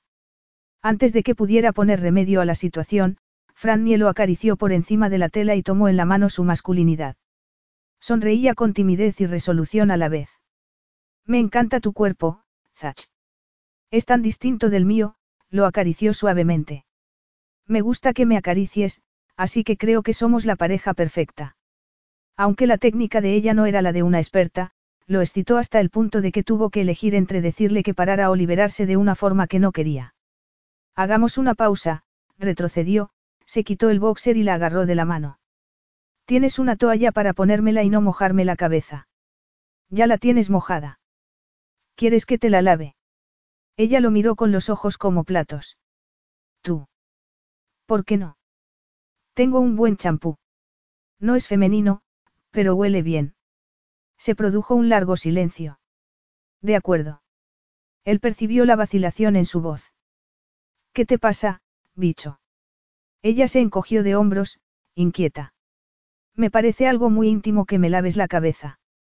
Zachari soltó una carcajada. Frannie se cruzó de brazos. ¿Qué te hace tanta gracia? Por favor, Frannie. Estás en mi casa, a punto de entrar completamente desnuda en la ducha, y te preocupa que un amigo te lave la cabeza. Tú ríete, que ya verás cuando te devuelva el favor. Él negó con la cabeza, divertido. Vamos. Nos estamos quedando fríos. La ducha era grande, había mucho sitio para moverse. Zach abrió un champú que había comprado en un reciente viaje a Francia. Era para hombres, pero la fragancia especiada con toques de naranja y jengibre valía para ambos sexos. El cuerpo desnudo de Frannie lo distrajo. Te voy a enjabonar, primero, y luego te lavaré la cabeza. Puedo enjabonarme sola. Seguro, pero deja que lo haga yo. Se echó un poco de gel en la mano, se lo restregó entre las dos y tocó a Frannie, sin saber por dónde empezar. ¿Has entrado en calor? Le preguntó mientras le frotaba los senos. El gemido de ella le puso los pelos de punta. Otras cosas ya lo estaban. Le lavó el cuello y siguió bajando hasta las caderas, pero siguió volviendo a los senos. Eran espectaculares. Ella había cerrado los ojos y los brazos le caían a los costados. Era como si le estuviera indicando que podía hacer lo que quisiera. Se volvió a echar gel en la mano y dirigió su atención al espacio entre sus piernas. Cuando la tocó, ella abrió los ojos. Ya. Aún no me has lavado la cabeza y yo no te he tocado. Me parece prematuro. La besó mientras seguía presionándola con los dedos. ¿Quién ha dicho que solo voy a hacerlo ahora? Unos segundos después, ella se estremeció y alcanzó el clímax. El placer la dejó lánguida, mientras él le enjabonaba la cabeza. Será mejor que lo haga yo. No te molestes. Él deseaba intensamente estar en su interior, pero le divertía mimarla. Relájate. Me lo estoy pasando muy bien. Tras habérsela aclarado, la besó lenta y largamente. Ella le rodeó el cuello con los brazos y él notó sus senos presionándole el pecho. Podrías montar un negocio, un balneario. Las mujeres harían cola. Ahora siéntate en el banco, que te voy a lavar yo la cabeza. Ya verás lo maravilloso que es. Zachari cerró los ojos mientras se decía que podía aguantar un poco más. Notó el champú cayéndole en el cabello. Después, ella comenzó a frotarle alrededor de las orejas para bajar hasta la nuca y subir hasta la frente. La sensación era estupenda. Era erótica. Y cada vez que abría los ojos, se topaba con los senos de ella. Al final no pudo contenerse más. Se inclinó hacia adelante y le agarró un pezón con los dientes al tiempo que la sujetaba por la cintura. Sabes muy bien, Frannie. Ella se vengó, echándole agua en el rostro. Deberías estar relajado, se quejó. Creo que no entiendes en qué consiste esto. Él se levantó, cerró el grifo y se escurrió el agua de la cara con la mano. Un hombre solo sabe dos maneras de relajarse, beber alcohol y lo que estoy a punto de hacerte. No me has dejado que te enjabone el resto del cuerpo. Ya estoy lo bastante limpio. Sal. Le dio una toalla y agarró una para él. El suelo caliente producía una fantástica sensación. Si no fuera tan duro, tal vez hubiera considerado la posibilidad de llevar a cabo en él unas caricias preliminares antes de ir a la cama. Tardó mucho en peinarme y secarme el cabello, dijo ella. No tenemos tiempo para eso, apuntó él con firmeza. Volvió a besarla largamente para que ella notara cuánto la deseaba. Voy a mojarte la cama. Compraré otra. Zack, ese dulce chillido lo hizo sonreír. Era el que había oído muchas veces en la escuela. Por suerte, el tobillo le había mejorado lo suficiente para poder tomarla en brazos. Se echó a reír cuando la toalla se le cayó y ella trató de preservar su modestia. El problema era que solo tenía dos manos. La tumbó en la cama y buscó preservativos en la mesilla de noche. No recordaba el nombre de la última mujer con la que se había acostado. Lo convertía eso en un imbécil. Además, normalmente iba a casa de la mujer en cuestión, no a la suya. El sexo con Frannie era distinto. No sabría explicar por qué, pero lo era. Ella seguía preocupada por las manchas de humedad en la colcha, cuando él abrió la cama.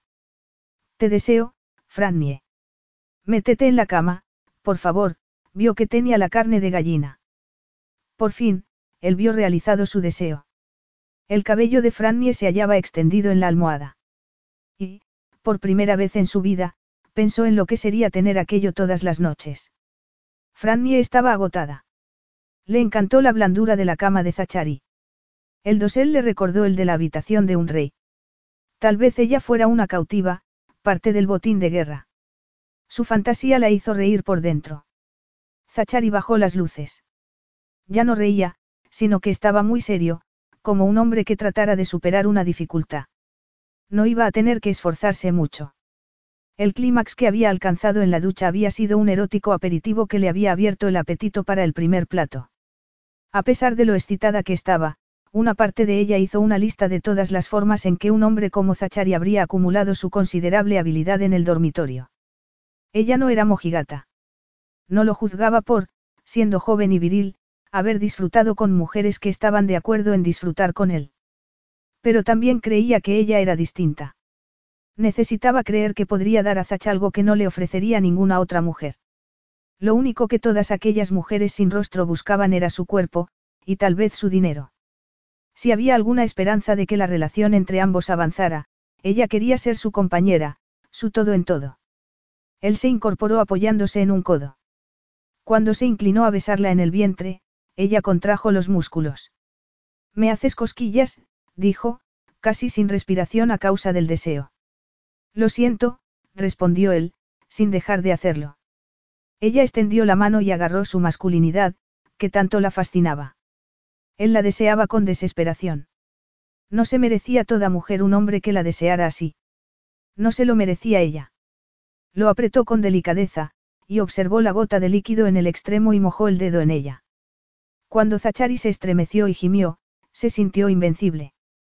Te deseo, Zach, tómame, por favor. Él agarró un preservativo de la mesilla y se lo puso. Después le separó las piernas y la miró. Ella se sintió expuesta. Y más aún cuando él le levantó una pierna y se puso el tobillo en el hombro.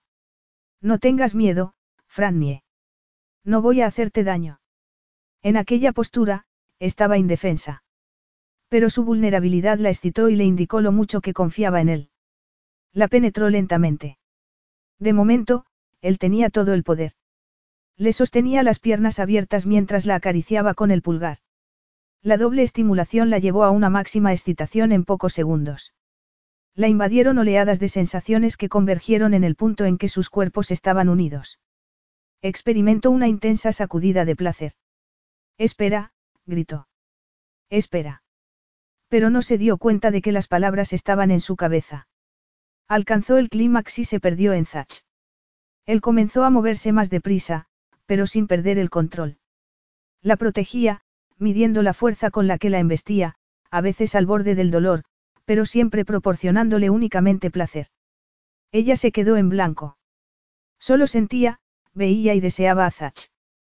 Por fin, él llegó al límite. Bajó la pierna de Frannie y se separó de su cuerpo. Se inclinó y le besó la pelusa de cabello de su sexo. Y volvió a penetrarla y la embistió como alguien que no lo hubiera hecho en semanas, meses o años. Frannie perdió la noción del tiempo. El mundo se redujo a aquella cama y a él. Zachari pronunció su nombre, como una oración, cuando alcanzó el clímax. Tensó el cuerpo y se movió frenéticamente en el interior de ella hasta llegar a un segundo orgasmo, incluso más largo que el primero, que lo dejó exhausto. Cayó sobre ella. Ambos se quedaron adormilados, o eso fue lo que pensó ella. La noche había adquirido una cualidad surrealista. Cuando iba a vencerla el sueño, recordó que el móvil estaba casi sin batería al salir de la sede de Stone River Outdoors. No importaría, si no fuera por la fiesta, porque era posible que sus padres la llamaran. Además, una amiga estaba a punto de tener un hijo. Frannie no quería perderse ninguna de esas llamadas, aunque no viera los mensajes hasta la mañana siguiente. Empujó a Zach para que se tumbara de espaldas y sonrió cuando él gruñó en sueños. Lo agarró del hombro y se lo sacudió. ¿Tienes un cargador de móvil? Me he dejado el mío en el hotel. Debían de ser las tres de la mañana. Él trató de seguir durmiendo y ella volvió a intentarlo. Esa vez, él se incorporó con los ojos soñolientos y se pasó la mano por el rostro. En el cajón grande del escritorio de mi despacho. No tardes. Agarró una manta de los pies de la cama, se envolvió en ella y salió de puntillas de la habitación. La casa estaba silenciosa y oscura, pero no fría. Una lucecita en el pasillo proporcionaba suficiente iluminación para no chocar con las paredes. La puerta del despacho, por donde habían pasado de camino al dormitorio, estaba entornada. Frannie la empujó. Aquel era el espacio personal de Zach, muy distinto de su despacho en la empresa. El elegante escritorio estaba atestado de papeles. Él le había dicho que buscara en el cajón grande, pero todos le parecían iguales. Y estaban repletos de cosas. Halló una grapadora y una vieja Blackberry, pero no el cargador. El último de los cajones a la derecha estaba vacío, salvo por un montón de papeles que parecía un manuscrito. En la primera página leyó, La venganza del halcón. Zachary Stone. Sin pensarlo dos veces, comenzó a leer. Al final de la cuarta página se dio cuenta de que estaba invadiendo la intimidad de Zach. La novela parecía policíaca o de misterio. No había leído lo suficiente para asegurarlo y no tenía permiso para seguir haciéndolo.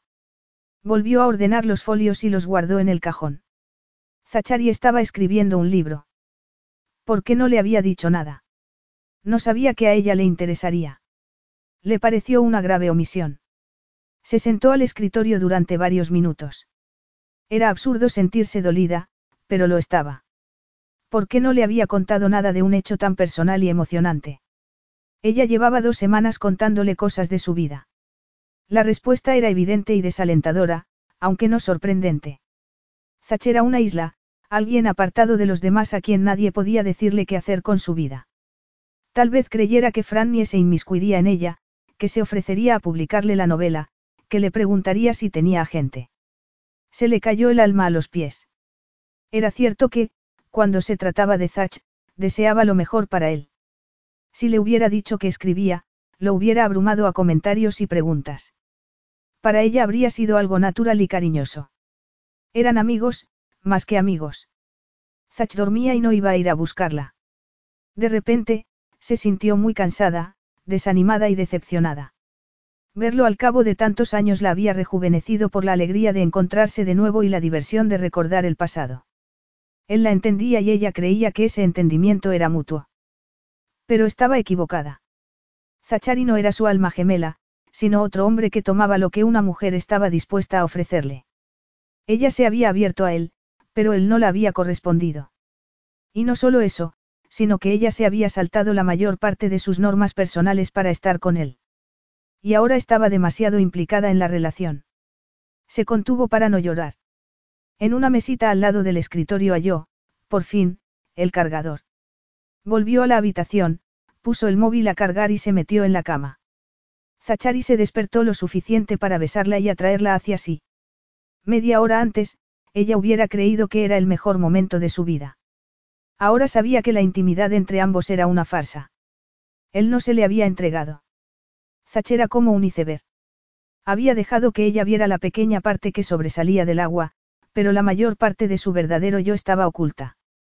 Por suerte, como llevaba despierta casi 24 horas, se durmió profundamente y solo se despertó al oír el móvil. Se levantó y leyó el mensaje. Su amiga había tenido un niño. La foto la hizo sonreír. Miró la hora. Zach. Se acercó a la cama y le sacudió el brazo. Despierta. Él abrió un ojo. Necesitamos dormir más. Es culpa tuya. Es el día de acción de gracias. ¿A qué hora tenemos que estar en casa de tu hermano? A mediodía. Tengo que cambiarme. ¿Quieres que llame a un taxi para que me lleve al hotel? Puedes recogerme después. Él la agarró y la atrajo hacia sí. Lo que quiero es que vuelvas a la cama, la besó lenta pero concienzudamente. Ella estaba inclinada, desnuda, sobre la cama. Era una postura incómoda. Zachari era la tentación personificada, a pesar de todo lo ocurrido. Si se dejaba llevar por lo que deseaba, se metería en la cama, haría el amor con él y fingiría que todo iba bien. En lugar de ello, le apartó la mano. Pórtate bien, Zach. Tenemos que llevar comida. Él bostezó y se desperezó. Parecía un cruce entre un leñador y un modelo. He comprado un jamón, que llevaron ayer a casa de Quinten. Katy y él han preparado el pavo. Farrell e Ivy van a llevar la guarnición y el postre. Ella se envolvió de nuevo en la manta. Les has dicho que me has invitado. Aún no. Anoche estarían durmiendo. Pero no pasa nada. Claro que pasa. Mándales un mensaje, por favor, para que Katie no se ponga nerviosa cuando lleguemos. Él se echó a reír. Es evidente que aún no la conoces bien. Es la persona más organizada que conozco. De todos modos, voy a mandarle un mensaje. Deja de mirarme así. Mientras Zachary estaba ocupado con el móvil, Frannie decidió cambiarse allí mismo. Abrió la bolsa que había llevado y sacó ropa interior limpia, unos pantalones negros de crepé y una blusa de seda verde azulada. Fue al cuarto de baño a vestirse. Probablemente necesitaba darse otra ducha, pero no había tiempo. Su cabello estaba hecho un desastre. Al acostarse con el mojado se le había rizado aún más. Se lo domó con el cepillo lo mejor que pudo y se lo recogió en un moño. Unos pendientes de cristal a juego con la blusa completaron su atuendo. Un poco de maquillaje y estuvo lista para salir. Abrió la puerta del cuarto de baño. Estoy lista. Capítulo 11. Cuando Frannie salió del cuarto de baño, Zachary seguía en la cama reviviendo la noche anterior. Al levantarse de un salto con expresión contrita, ella tuvo que notar su excitación, pero no pestañeó. De hecho, a él le pareció que se comportaba de forma extraña. Dame diez minutos. Y que sepas que Katia y Quinten están encantados de que vayas. Cuando se montaron en el coche iban con retraso, pero consiguieron llegar tres minutos antes de las doce. Franny había estado callada durante el trayecto, lo cual no era propio de ella. Se arrepentía de lo sucedido la noche anterior. Zachary se encontraba de maravilla. Estaba contento de que Frannie fuera a pasar ese día con su familia. A decir verdad, estaba temiendo que llegara, porque habría dos parejas felices y una niña. Y él se sentiría desplazado. No era que le hubieran entrado ganas de casarse, pero era agradable estar acompañado. Frannie ayudó a llevar la comida a la mesa, que ya estaba prácticamente preparada cuando llegaron. Ivy le entregó a la niña. Juega con Doji, por favor. Dentro de unos minutos la acostaré para que duerma la siesta, para que disfrutemos de la comida en paz. Zachary estuvo a punto de echarse a reír al contemplar la expresión de Frannie.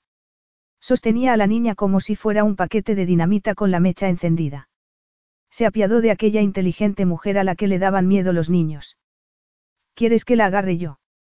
Sí, Frannie se la pasó, aliviada. Zachary se la puso al hombro y le acarició la espalda. Rió cuando Doyi le tiró del cabello.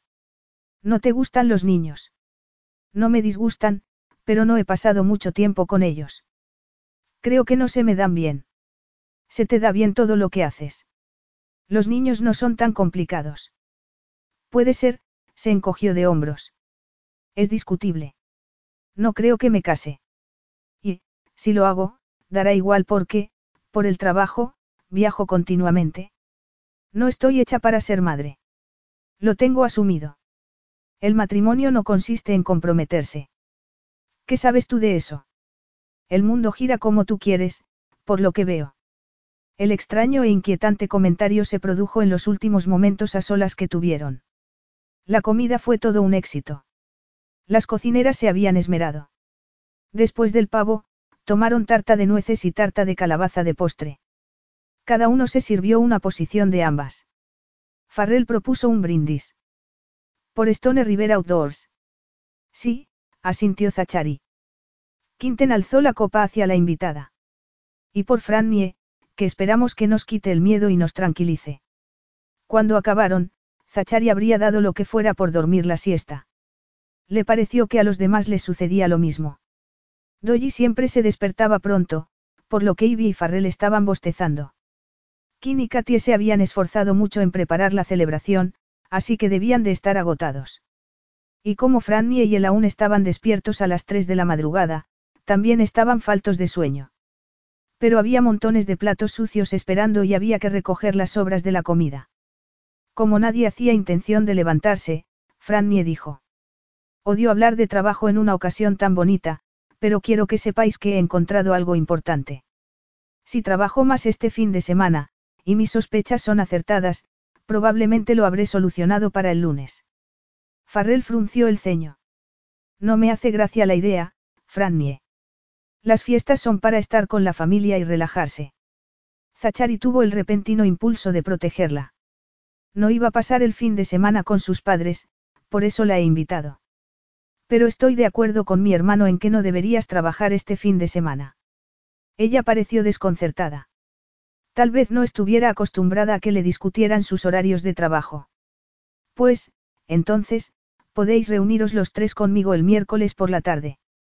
Me gustaría revisar con vosotros mis hallazgos preliminares. ¿No puedes decirnos al menos qué empleado te ha despertado sospechas? Preguntó Quinten. Tal vez podamos ayudarte. Frannie vaciló. No me gusta acusar a nadie hasta no estar segura. Quin asintió. Entendido. Lo mantendremos en secreto. Bueno, ya que queréis saberlo, parece que se trata de Edward Cordell. Zachary negó con la cabeza. Es imposible. Edward y mi padre eran buenos amigos. Además, lleva trabajando 35 años en la empresa. Te equivocas.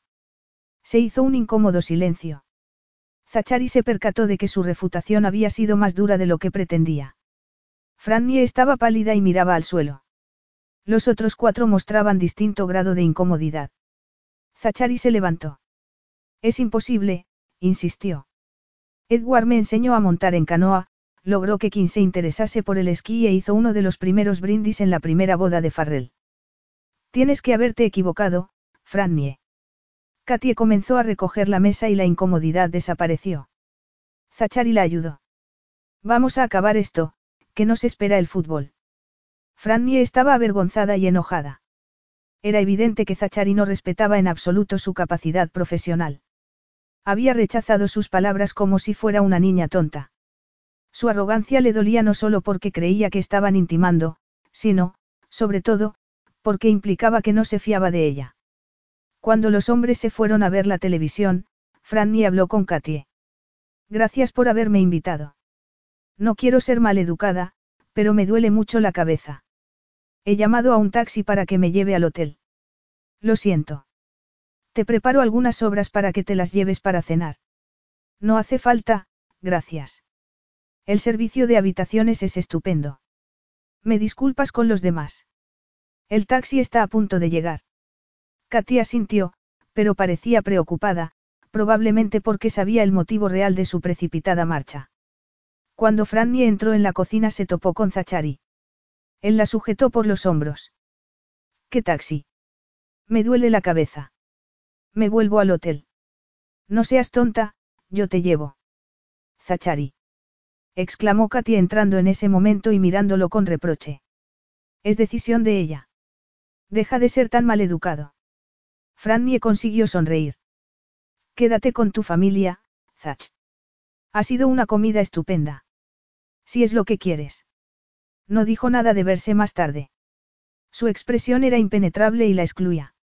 Y ella, una vez más, se sintió marginada, mirando desde fuera. En el hotel, Frannie silenció el móvil y el teléfono. Su fingida migraña se había hecho realidad. Durmió cinco horas. Al despertarse, había oscurecido. No era el peor día de acción de gracias que había pasado, pero tampoco el mejor. Había comido tanto que no tenía hambre. Tenía 22 mensajes de Zachary en el móvil, cada uno más airado que el anterior. Le daba igual. No quería verlo ni hablarle ni, sobre todo, acostarse con él.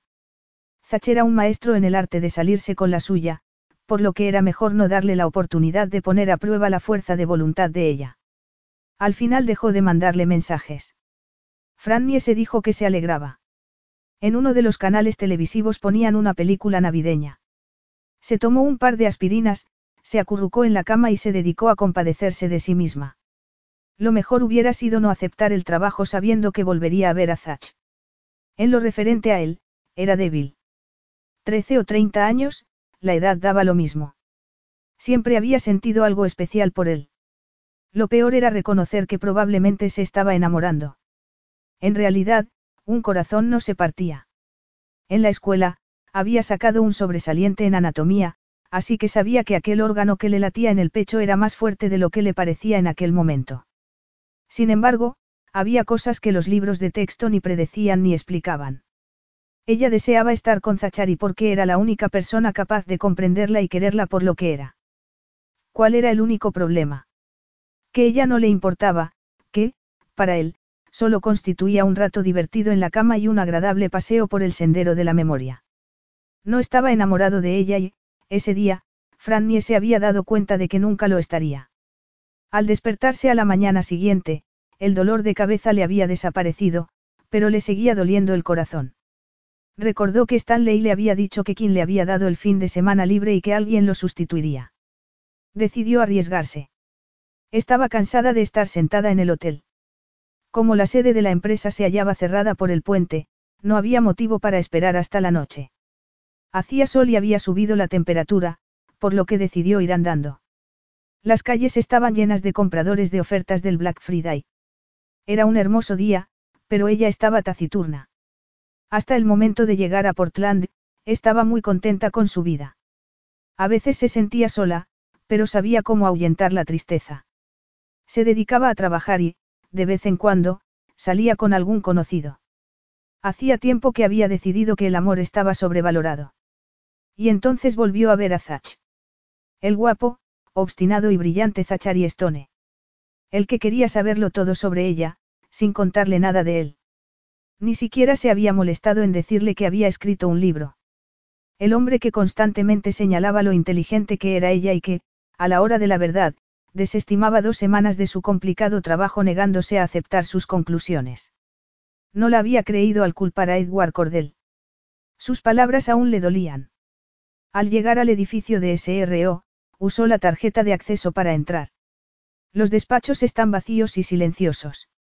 Aún no había terminado de analizar todos los ordenadores, pero, como parecía haber descubierto una pista importante, retomaría el trabajo desde allí. Si no la llevaba a ninguna parte, aceptaría encantada que Zach tenía razón. Pero, por desgracia, se temía que los hermanos Stone se iban a llevar una buena sorpresa. Se sentó y comenzó a trabajar. Una de las cosas que le gustaba de su profesión era lo mucho que debía utilizar el cerebro. Nunca se aburría ni se cansaba de la emoción que suponía descubrir algo importante para sus clientes. La alarma del móvil le recordó que debía hacer un descanso. Del buffet del desayuno se había llevado una manzana y un yogur. Era todo lo que necesitaba para la comida. Después hizo unos estiramientos de yoga y dio unas cuantas vueltas por los pasillos. La tarde se le pasó volando. Cuanto más se introducía en la vida digital de Edward Cordell, más cosas descubría. Tenía ante sus ojos una inquietante historia en la que, en gran medida, participaban los hermanos Stone. Pero debía hallar la manera de convencer a Zachary de que su ciega lealtad estaba fuera de lugar. No sería fácil. A las cinco decidió dejarlo. Apagó el ordenador y volvió a dejar el sitio de trabajo de Edward Cordell como lo había encontrado. Tras la avalancha de mensajes del día anterior, no había vuelto a saber nada de Zachary. Era absurdo que su silencio la afectara. Era ella la que lo había estado evitando, pero le hubiera gustado que él lo siguiera intentando al menos más de un día. Por otra parte, encerrarse en la habitación del hotel no era el modo de crear una relación. Tanto Zach como ella se habían mostrado obstinados, cada uno a su manera. En Glenderry discutían con frecuencia, pero la amistad siempre ganaba. El vínculo que entonces los unía era fuerte. Seguía intacto. Y era lo bastante flexible para capear la tormenta que se avecinaba. Agarró el bolso y el abrigo y apagó la luz. Cuando dio media vuelta para marcharse, Zachary estaba en el umbral de la puerta. Ella se llevó la mano al pecho. ¿Por qué haces eso? Al menos podías mandarme un aviso cuando vayas a colarte en tu propia empresa. Él la miró con expresión sombría. No creí que fueras a contestarme. Touche. Ayer heriste mis sentimientos, Zach. No tenía ganas de hablar contigo. La expresión de él se suavizó. Lo siento, pero continúo creyendo que estás siguiendo una pista falsa. Edward no nos haría daño. Ella contó hasta diez y cambió de tema. ¿A qué has venido? Él se encogió de hombros.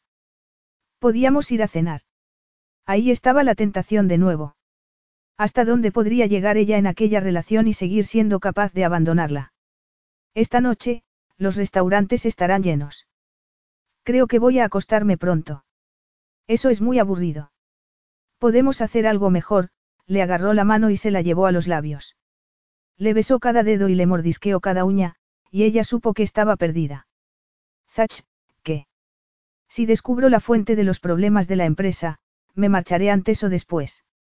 No sé si quiero involucrarme más. Él le puso la mano en la mejilla y la miró con intensidad. Ya estamos involucrados, Frannie. ¿Y qué pasará cuando tenga que irme? Era lo más claro que podía hablar, para no preguntarle directamente si lo que había entre ellos era solo sexo o algo más. Era difícil decir algo coherente con él acariciándole un pezón. Él sonrió. Creo firmemente en que hay que aprovechar el momento y abrirse el propio camino. ¿Para qué preocuparse del futuro? Lo que tenga que ser será. Muy bien, dijo ella con calma tratando de que él no se percatara de su agitación. ¿Qué comida prefieres? La tailandesa, la francesa, el marisco. La italiana. Lo que diga la señora. Él había aparcado un todoterreno en una zona de carga y descarga. Frannie dejó sus cosas en el asiento de atrás y se montó. No está lejos, dijo él, pero no se encuentra en el centro de la ciudad. El trayecto de 15 minutos fue agradable. En el coche hacía calor y Zachary conducía con seguridad. Si ella no pensaba en el futuro, disfrutaría de la noche. En el restaurante, varios empleados saludaron a Zachary por su nombre, lo que hizo que Frannie se preguntara a cuántas mujeres habría llevado a cenar allí. Les asignaron una mesa cerca de la chimenea y alejada del ruido de la cocina. Tras haber pedido, se hizo un incómodo silencio. Si no podían hablar de la investigación, ¿de qué iban a hablar? El lenguaje corporal de Zacharino resultaba muy estimulante. De tu familia, me gusta todo, dijo ella, por fin. Tus cuñadas me parecen perfectas para tus hermanos. Zachari se relajó visiblemente. Son perfectas. Katy aligera un poco la intensidad de Kim. Y tanto Farrell como Ivy perdieron a su anterior cónyuge, por lo que su boda es un nuevo comienzo para ambos. La niña es de Farrell. No, pero ya ha iniciado el proceso de adopción. Esperan tenerlo finalizado antes de la boda. Qué bien. El camarero les llevó el vino y el pan de ajo. Zachari empujó la cestita hacia ella. Si comemos los dos, luego no importará. Su traviesa sonrisa hizo que a ella se le atragantara el vino. Zachari se echó a reír. Llegó la comida, raviolis de calabaza para Frannie y lasaña para Zachari. Mientras comían charlaron agradablemente sobre cine y política. A los dos les encantaba la guerra de las galaxias. No habían cambiado en eso desde la secundaria. Zachari le habló de sus exóticos viajes por el mundo, y ella, de algunos de sus trabajos que no eran confidenciales. Cuando les llevaron el postre, Franny estaba llena. Por suerte, Zachari solo había pedido uno para compartir. Le tendió la cucharilla con un trozo para que lo probara. Crujiente de manzana con nueces pecanas y canela. Solo el olor bastaría para hacerla engordar cinco kilos. Pero no pudo resistirse al ofrecimiento de Zach. Cuando lo hubieron acabado, él se recostó en la silla. Me gustaría que pasáramos la noche juntos. A mí también, contestó ella, que ya había tomado una decisión. Por mucho que le doliera, quería a Zach. Disfrutaría de él, aunque fuera por un corto periodo. Era lo que deseaba. Tal vez fuera una forma de despedirse, pero era lo único que podía hacer. ¿En el hotel o en tu casa? El hotel está más cerca. Zach pagó la cuenta y volvieron al centro de la ciudad. Zach la tomó de la mano y ella enlazó los dedos con los suyos. Cuando estaba con él, todo le parecía más interesante. Era una mujer independiente segura de sí misma, lo cual no implicaba que no le gustara que él tomara las riendas y la hiciera sentirse a gusto de muchas maneras. El personal del hotel ya la conocía. Esa vez no era medianoche, cuando cruzó el vestíbulo con Zach. ¿Qué pensarían los empleados de recepción? ¿Y el portero? Lo cierto era que a nadie tenía por qué importarle lo que ella hiciera. Si tenía una aventura con Zach, la única persona afectada era ella. Y solo ella debería enfrentarse a las consecuencias. Había decidido darse un paseo por el lado salvaje. A un playboy le gustaba jugar. Parecía que a ella también, cuando se trataba de Zach. Estaban solos en el ascensor. Cuando las puertas se cerraron, Zach se volvió hacia ella y gimió mientras pegaba la boca a la suya y la agarraba con fuerza por las caderas. Me vuelves loco, Frannie. Lo mismo digo. Al llegar a la planta, salieron del ascensor a toda prisa y entraron en la habitación. Él volvió a besarla al tiempo que le arrancaba la ropa y murmuraba palabras indescifrables. Frannie se percató de que, esa tarde, mientras ella había tratado de tomar una decisión sobre su futuro, él se había centrado en el aquí y el ahora. Tal vez hacerlo fuera lo más acertado. Él la levantó, lo que la obligó a agarrarse a su cuello. Ella ahogó un grito cuando consiguió quitarle las braguitas y echarlas a un lado. Después, pasó el brazo por el escritorio, tiró lo que había al suelo y la sentó delicadamente en el borde. Frannie llevaba una minifalda gris y unas botas negras. Zachari le levantó la falda hasta las caderas y se desabrochó la cremallera de los pantalones. Se puso un preservativo antes de agarrarla por la nalgas y atraerla hacia sí. Al penetrarla, ella gimió. Él tenía el cuerpo caliente. Ella quiso desabrocharle la camisa, pero estaba desenfrenado. La iba besando entre embestida y embestida. Me vuelves loco, bicho. ¿Qué voy a hacer contigo? Su deseo alimentó el de ella. Notó que estaba a punto de alcanzar el clímax. Se echó hacia atrás apoyándose en las manos. Sigue. No pares. Cuando llegó al límite, echó la cabeza hacia atrás y se la golpeó contra la pared. Ni siquiera notó el dolor. Se estremeció mientras apuraba los últimos restos de placer. Zach también alcanzó el clímax mientras gritaba su nombre. Frannie, Frannie, Frannie. La atrajo hacia sí y le apoyó el rostro en el cuello. Ella le acarició el cabello y, cuando fue capaz de hablar, le dijo. Ha estado muy bien. Um. Frannie se dio cuenta de que tenía las nalgas frías, y el resto de cuerpo, sudoroso. La próxima vez podríamos hacerlo en la cama. No siento las piernas. Ella se echó a reír. Eres un salvaje. No he sido yo quien se ha puesto en plan Tarzán con los muebles. Al final, él se echó hacia atrás y se separó de ella. La agarró de las manos y la bajó del escritorio. ¿Qué quieres que te diga? Parece que soy adicto a ti. Capítulo 12. Frannie escudriñó el rostro de Zach buscando un indicio de que semejante adicción le desagradaba, pero, por lo que vio, parecía muy contento con la situación. Ella bostezó. Llevas una bolsa en el coche. Por desgracia, no. Cuando salí de casa no preveía esto. ¿Quieres irte a casa a recoger algunas cosas mientras yo me ducho? Él le tiró del pelo para que echara la cabeza hacia atrás y besarla. O podrías venir tú a casa. El hotel era bueno, pero no estaba a la altura del piso de Zach. De acuerdo. Dame diez minutos y nos vamos. Frannie estaba probando si la actitud de Zach de aprovechar el momento le convenía. Y por delante tenía una relajada mañana de sábado, en la cama, con Zach. Carecía del valor de comportarse de manera inteligente y mantenerse a distancia. Se negó a considerar el peligro que suponía ir a casa de Zach.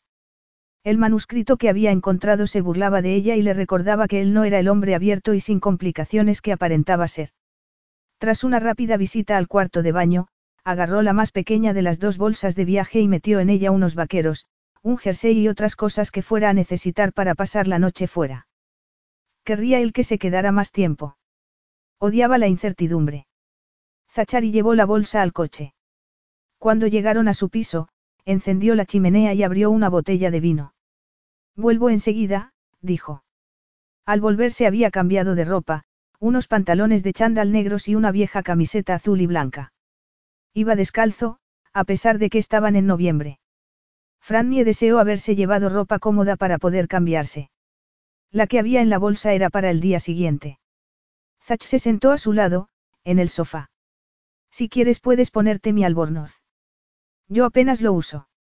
Está detrás de la puerta del cuarto de baño. La ropa que llevaba era cómoda. Si se quedaba desnuda debajo del albornoz, podía pasar cualquier cosa. Aunque, bien pensado, en la habitación del hotel estaba completamente vestida, lo cual no había disuadido a Zach. Gracias. Creo que voy a ponérmelo. En el cuarto de baño recordó la ducha que se habían dado juntos allí. A pesar de su reciente orgasmo, volvió a sentir deseo. La había convertido Zach en una mujer insaciable. Siempre le había gustado el sexo, incluso el que tenía consigo misma. Pero todo lo que le había ocurrido antes de que apareciera Zach, ahora le parecía insulso. Al volver al cuarto de estar, él había bajado las luces y había sacado una gran manta. Siéntate conmigo. He encontrado un maratón de la Guerra de las Galaxias.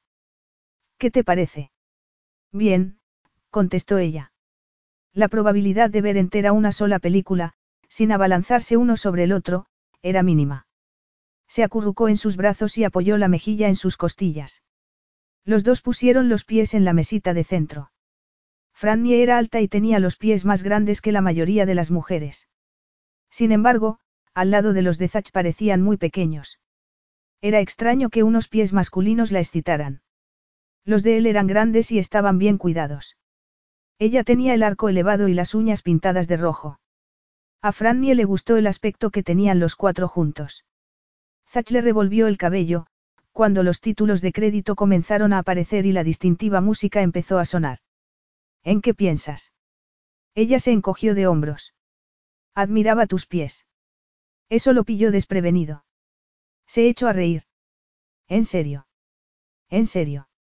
Son sexys. Me alegro de que te guste cualquier parte de mi cuerpo. Estuvieron tranquilos durante los primeros tres cuartos de hora de la película. Pero ni George Lucas ni Harrison Ford podían rivalizar con las feromonas. Frannie se hallaba en una especie de placentero trance solo por haber aspirado el aroma del gel de ducha de Zach. En sus brazos, se sentía en casa. ¿Pero en qué pensaba él? Una punzada de arrepentimiento se abrió paso. Le había dado mucho de sí misma a Zach y se había vuelto vulnerable en todos los sentidos. Era un error haberle dado tanto poder sobre su felicidad. Él también parecía relajado. Al final comenzó a acariciarle la clavícula en donde el albornoz se le había abierto. Con la mano izquierda seguía sosteniendo el mando a distancia, pero el brazo y la mano que tenía alrededor del hombro de ella estaban libres. La acarició de modo inocente, ya que ni siquiera le deslizó la mano hacia el seno. Sin embargo, a ella le pareció que el albornoz, de repente, le daba mucho calor. Frannie trató de no moverse y de estar callada. Cuando él giró la cabeza y la besó en la sien, soltó un pequeño gemido. Zach, susurró. Él quitó el sonido a la televisión y dejó el mando a distancia. La tumbó con suavidad y se colocó sobre ella. Comenzó a besarla lenta y dulcemente, pero pronto lo hizo con pasión. Le desató el albornoz y se lo abrió. Puedes decirme que pare, dijo con la mirada fija en sus senos. Él le tomó el rostro entre las manos. Le encantaba cómo se le oscurecían los ojos y se le enrojecían las mejillas cuando la deseaba. No pares. Todo se desarrolló lentamente. Tal vez Zach tratara de compensarla por el sexo a toda velocidad en la habitación del hotel. Ella no tenía quejas de aquello, pero esto también era muy agradable. Él la agarró de las muñecas y le levantó los brazos por encima de la cabeza. Déjalos ahí, dijo sonriendo para atenuar la orden. Le asió los senos con manos cálidas y firmes. Le lamió los pezones despacio, hasta endurecérselos. Por fin, cuando ella creía que ya no podría soportarlo más, él volvió a su boca y la besó con firmeza. Sus cuerpos estaban apretados uno contra el otro. Ella notaba su excitada masculinidad en el estómago. Desnúdate, le suplicó. El tiempo de estar juntos era limitado. El mundo irrumpiría mucho antes de lo que ella deseaba. Me lo estoy pasando muy bien, murmuró él mientras le besaba el cuello. Cuando le metió la lengua en la oreja, ella ahogó un grito. Estaba tan dispuesta para él que sus caderas se levantaron del sofá. O lo intentaron, ya que el peso de Zach se lo impidió. Estaba indefensa, a su merced. Y le encantaba. Quería a Zach. ¿Cómo no iba a quererlo? Deseaba que aquello fuera real, pero temía que para él fuera un juego. Él conocía íntimamente tanto su cuerpo como su cerebro.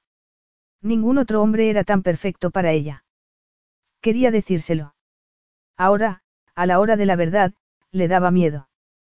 Que rechazara su amor la destrozaría. Pero nunca sabría si sería así, ya que el único riesgo que iba a correr era aquella breve aventura. Él se levantó y se desnudó a toda prisa. ¿Cómo sería compartir con él todas las noches, todos los aspectos de su vida? Antes de que pudiera desarrollar esa fantasía, él la había penetrado y susurraba su nombre. Esa vez la tomó lentamente, midiendo las embestidas para que ambos obtuvieran el máximo placer. Tenía los ojos cerrados. Le importaba que fuera Frannie la que lo acogía en su cuerpo o simplemente se trataba de una mujer disponible. Como si le hubiera adivinado el pensamiento, Zach le dijo. Me importas, Frannie. Era cierto. No se había creído lo que ella había descubierto en la empresa. ¿Cómo podía fiarse de él ahora? Pero la forma de decir aquellas tres palabras le supuso un rayo de esperanza. Compartían un pasado. Se veía ella como parte de su vida futura. Y yo te quiero, Zach. Como no atrevía a decírselo, se quedó callada. La mezcla de dolor emocional y euforia física la confundió. Bajó los brazos y lo abrazó por la cintura. Notó el calor que despedía su piel. Las diferencias entre ambos desaparecieron mientras él se le entregaba físicamente, amándola con su cuerpo, pero sin entregarle la parte de él que era solo suya. Cuando acabaron, saciados y soñolientos, se levantaron del sofá y fueron al dormitorio. La ducha compartida, esa vez, fue rápida. Se metieron en la cama y suspiraron al unísono. Cuando Zach fue a apagar la luz, ella le puso una mano en el pecho. Espera, te he de confesar algo, le remordía la conciencia haber comenzado a leer el manuscrito y ya no lo soportaba. Aunque no había curioseado intencionadamente, el resultado era el mismo. Se había enterado de que Zach tenía secretos, de que solo le entregaba una parte de sí mismo. Contárselo sería probablemente un error, pero se disculparía y vería si estaba dispuesto a dejarla entrar en su corazón, no solo en su cama. Él se colocó de lado sosteniéndose sobre un codo. Qué interesante. Se trata de una nueva postura que quieres probar. Ella hizo una mueca mientras se sentaba y cruzaba las piernas. La otra vez que estuve aquí, te pedí prestado el cargador del móvil. Mientras lo buscaba en los cajones del escritorio, hallé un manuscrito. Tu manuscrito. La expresión de Zach no revelaba nada. Se sentó y se cruzó de brazos. Lo leíste. Las cuatro primeras páginas. Me di cuenta de que no debería haberlo hecho y lo dejé. ¿Por qué no me lo habías dicho? Escribir un libro es emocionante. Al principio, él no le respondió. Había entrecerrado los ojos. No hay nada que decir. A ella se le cayó el alma a los pies, a pesar de que preveía semejante reacción. Estás de broma. Es estupendo. Escribías mejor que yo en la escuela. Tus trabajos de final de trimestre eran una obra de arte. Y ahora, una novela. Estoy impresionada. Tengo un amigo en Nueva York que es agente y que estoy segura de que querría echarle una ojeada. O puede que ya tengas agente. Es así. Las palabras le salieron atropelladamente, aunque sabía que eran inútiles. Lo estaba haciendo mal. Ya es suficiente, Frannie, dijo él en tono cortante. No te entiendo. Es todo un logro. Y la has terminado, ¿verdad? Has empezado a escribir otra. Estaba tan resuelta a romper su coraza que olvidó lo obstinado que era. El libro solo fue un pasatiempo ocasional. Desde el accidente de mi padre, te puedo asegurar que no he tenido tiempo de dedicarme a pasatiempos. Déjalo estar, Frannie. Sé lo que soy y lo que no. Sus palabras tenían un claro significado, no te metas donde no te llaman. Le gustaba verdaderamente escribir. O ese libro era una de la larga serie de cosas que había intentado. Su grado de decepción era probablemente desproporcionado. Zach no estaba dispuesto a contarle su pasión por el proyecto, si la tenía, ni sus sueños. Y lo peor era que aquel asunto indicaba su tendencia a dejar las cosas sin acabar. ¿Significaba ella algo para él o era otro pasatiempo que olvidaría cuando se cansara? Creí que, por fin, habíamos conectado, que había algo especial entre nosotros, que te importaba lo que siento por ti. Pero sigues escondiéndote, Zach, sin hacer caso de tu increíble talento. Esa es tu opinión, no la mía, dijo él en tono cortante. Muy bien, cambiemos de tema, si él no quería hablar de nada personal, al menos podría hacerlo del asunto de su empresa que se traían entre manos. Quiero ir a trabajar este fin de semana. Si voy a reunirme con vosotros el miércoles, debo tenerlo todo listo. Me sería de gran ayuda que estuvieras conmigo mañana. Te enseñaré lo que he encontrado. Creo que te convencerás de que el viejo amigo de tu familia no es el que crees. Decirle aquello empeoró las cosas. La expresión de sus ojos pasó de incómoda a glacial. Tengo planes. Voy a montar en canoa con un amigo. En noviembre. No hace demasiado frío. Lo hacemos todos los años. Se trata del medio de vida, del sustento de tu familia. Alguien ha tratado de perjudicaros profesional y físicamente. No puedes anular el viaje o cambiarlo de fecha. Estaré de vuelta para la reunión del miércoles. Es lo máximo que puedo hacer. Ella no esperaba que la noche transcurriera así. En lugar de abrazarse y quedarse dormidos, se había abierto un abismo entre ellos. Tal vez fuera, en parte, culpa de ella. Debido a su necesidad de conectar con él, había roto algo frágil. Por su deseo de saber cuál era su postura, lo había presionado hasta exponer la verdad de su relación, que no era ni tan importante ni tan fuerte como se había imaginado. La desesperación le hizo un nudo en el estómago. Lo mejor será que vuelva al hotel, musito. Si es lo que quieres. Su petreo silencio mientras ella recogía sus cosas la hirió en lo más hondo. Se vistió y se dispuso a marcharse. ¿Quieres que te lleve? Preguntó él. Es tarde. Ella no quería que le ofreciera nada por sentirse obligado ni soportar su presencia durante el trayecto en coche. No, cuando volvió la cabeza, él no se había movido. Seguía sentado en la cama como el arrogante macho alfa que era. Adiós, Zach. Mientras se dirigía a la puerta principal creyó que la seguiría. Pero infravaloraba su obstinación y su necesidad de llevar las riendas y de mantenerse distante. Al esconderse del mundo y de ella, nadie, ni siquiera él mismo, llegaría a conocer su verdadero potencial. Salió y la puerta se cerró tras ella. El sonido representó el final de sus sueños. Su amor de adolescencia, su igual en inteligencia, su extraordinario amante, no estaba interesado en lo que podía ofrecerle. Durmió a ratos y se levantó cuando sonó el despertador, a las ocho y media. Aunque notaba el corazón como si fuera un trozo de hielo, se negó a seguir llorando por un hombre mezquino, intratable y exasperante. Había sido divertido mientras duró. Cuanto antes se marchase de Portland y retomara su vida habitual, mejor. Se vistió y se dirigió a la sede de SRO. No le había preguntado a Zacha qué hora salía de viaje. Imaginárselo en el avión poniendo distancia entre ambos hizo que se sintiera vacía. Aunque volviera para la reunión del miércoles, ellos habían acabado. El trabajo la ayudaría, como siempre. Volvió al despacho de Edward Cordell y continuó tomando notas. Las horas se le pasaron volando. Había olvidado llevarse algo de comer. Daba igual porque no tenía hambre. A las tres de la tarde le dolía la cabeza, pero tenía lo que necesitaba. Para acabar el trabajo, debía tachar de la lista los ordenadores de los últimos empleados. Eso la mantendría ocupada hasta la reunión del miércoles y, después, un par de días más. Si todo iba bien, volvería a casa al cabo de una semana. Mantenía la esperanza de que Zachari estudiara las pruebas y cambiara de opinión sobre lo que había descubierto. Y, aunque no quisiera creerla, rogaba que cambiara de opinión sobre su relación con ella. Al oír un ruido en el pasillo, el corazón le dio un vuelco. Al final, no se había ido. Al volverse para asegurarse de que era él, sintió un golpe brutal en la cabeza. Perdió el conocimiento. Zachari estaba de tan mal humor que fue una suerte que no se cruzara con nadie en el aparcamiento, porque podría haber asustado a los vecinos. Dejó la bolsa de viaje en el asiento trasero del coche y arrancó. La pelea con Frannie de la noche anterior lo seguía poniendo furioso.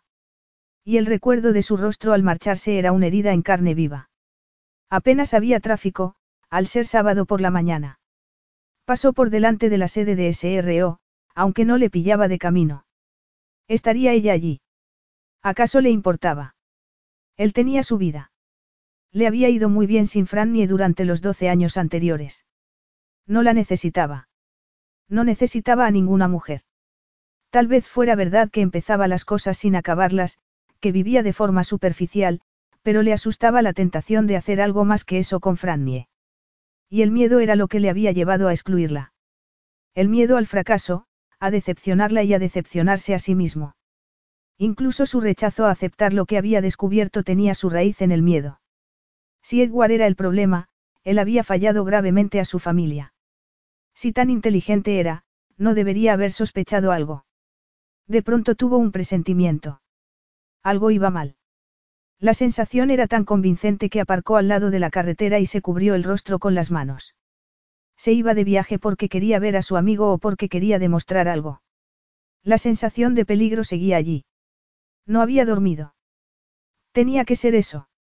Estaba cansado y de mal humor, por lo que no era de extrañar que todo le resultara deprimente. Entonces recordó la única vez que había experimentado aquel mismo presentimiento. En la escuela, una noche, mientras Frannie se dirigía al dormitorio de las chicas, dos chicos mayores que ellos y borrachos trataron de agredirla sexualmente. Él, que la estaba buscando, apareció en el último momento. Se dio cuenta de lo que pasaba inmediatamente. Sin pararse a pensar, a causa de la ira, se lió a puñetazos con los chicos hasta que cayeron al suelo. Frannie consiguió detenerlo, temerosa de la seguridad de ambos. Pelearse en la escuela estaba completamente prohibido. Frannie, como era de esperar, estaba muy alterada. Se encerraron en un aula vacía y se quedaron hablando hasta la madrugada. Hacía años que Zachary no pensaba en aquella noche. Lanzó un improperio, dio un volantazo y se dirigió a la sede de la empresa saltándose el límite de velocidad. El sol se estaba poniendo. Aparcó en su plaza y corrió hacia la puerta principal.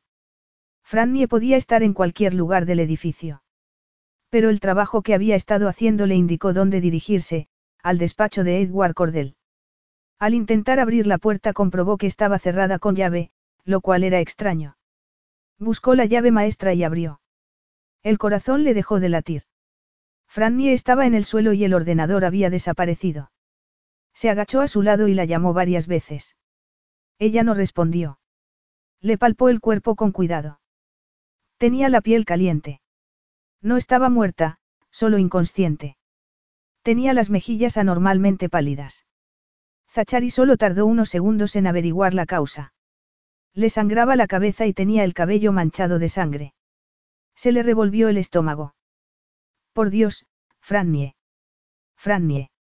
No había tiempo que perder. Llamó al teléfono de emergencias y les dijo que iba a llevarla. Describió los síntomas en pocas palabras. Llegarían más deprisa si la llevaba él que si esperaba a la ambulancia. En el hospital, Zachary les dio el nombre de Frannie y se la llevaron.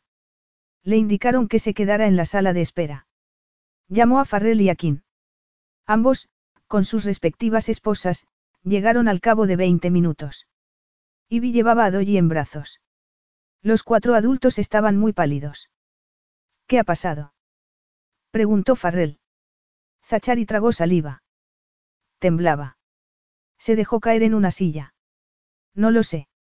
He llamado al guardia de seguridad, pero no ha visto nada. Cuando la encontré, se hallaba inconsciente en el despacho de Edward Cordell.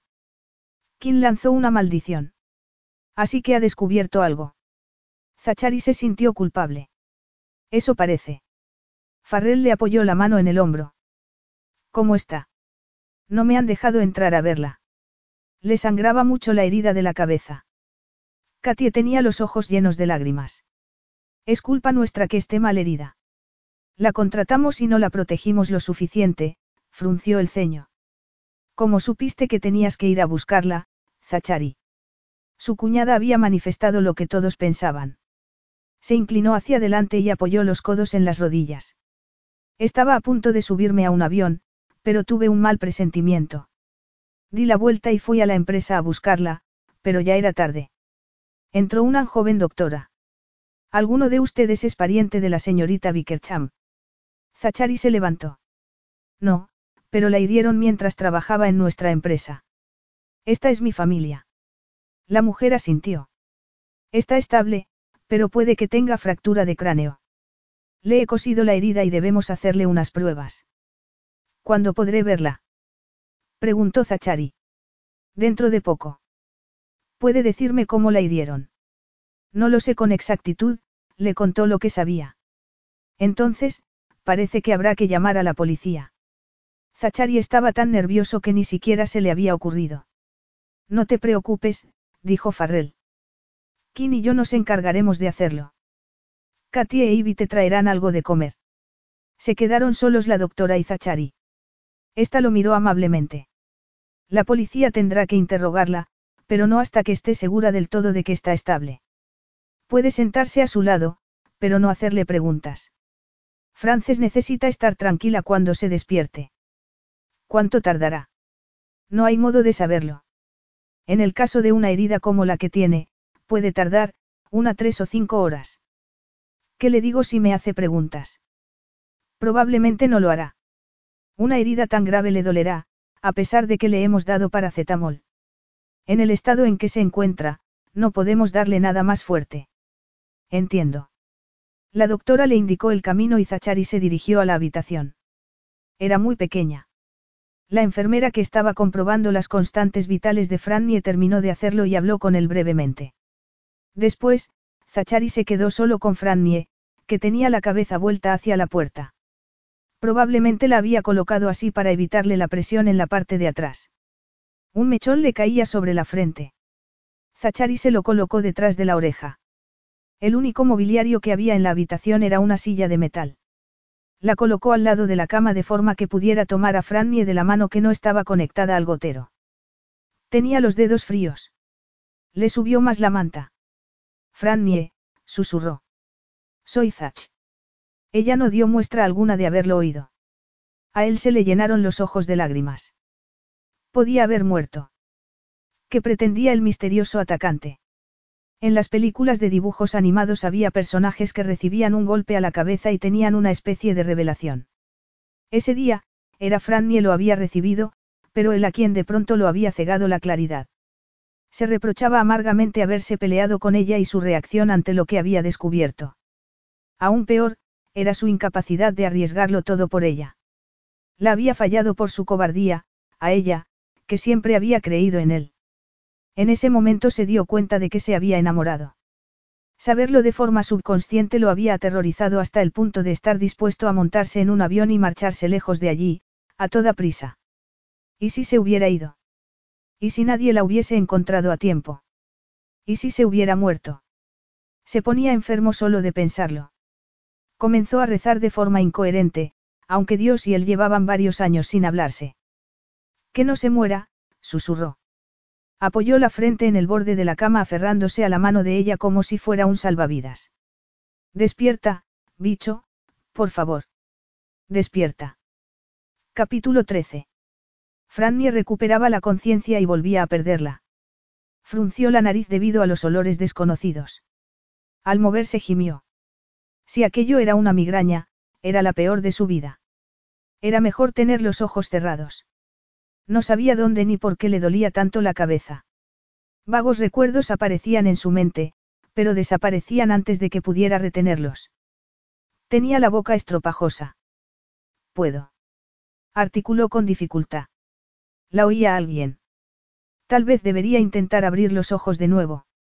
Esa vez tuvo más suerte. Vio un reloj de pared, aunque no sabía a qué fecha estaban ni si era de día o de noche. Volvió la cabeza con precaución e inspiró con fuerza cuando un cuchillo le atravesó la parte trasera del cráneo. Tenía un brazo unido a algo. Estaba en el hospital. Cuando volvió la cabeza del todo vio a Zach. Parecía dormir. Tenía barba de varios días. Nunca lo había visto tan desaliñado. Había apoyado la mejilla en el borde de la cama y su mano agarraba la de ella. La postura en la que se hallaba debía de ser muy incómoda. Frannie quiso acariciarle el cabello, pero el cerebro no consiguió que la mano le obedeciera. Además, tampoco quería soltarse de su mano. Sin mover la cabeza, examinó lentamente la habitación.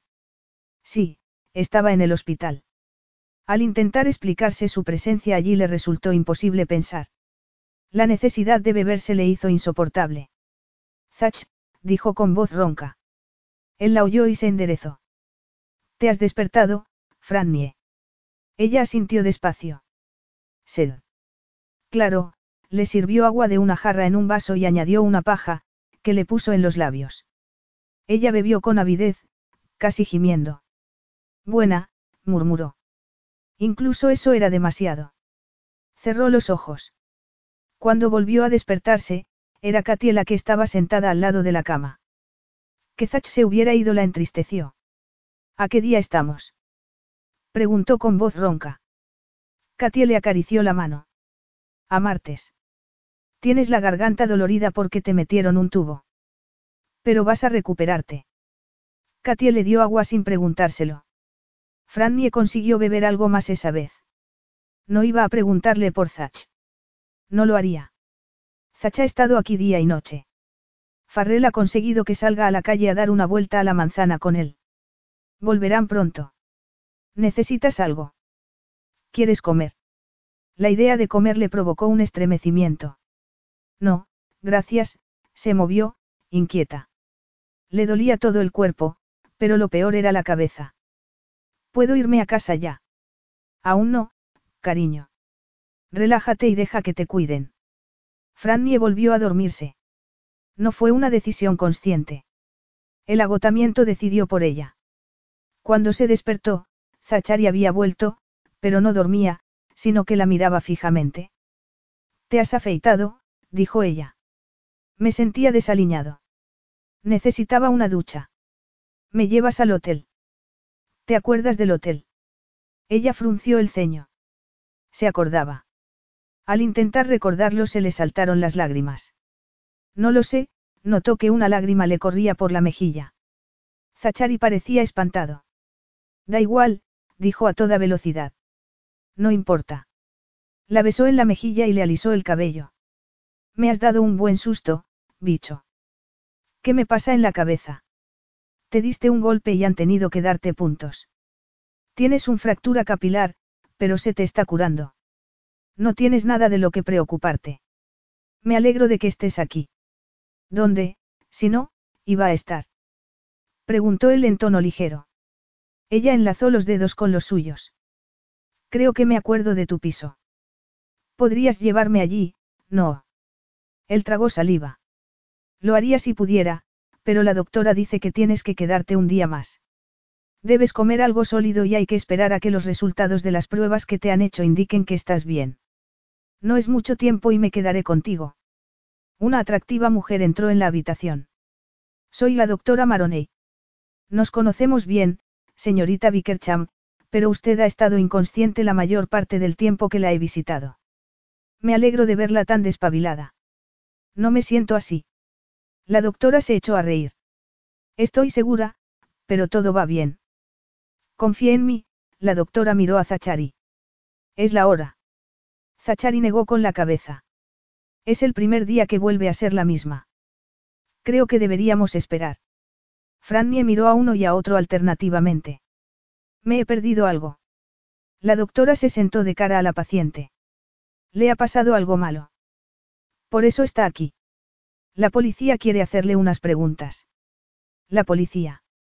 Se le aceleró el pulso y uno de los monitores comenzó a pitar. ¿Lo ve? Gritó Zachari. Es demasiado pronto.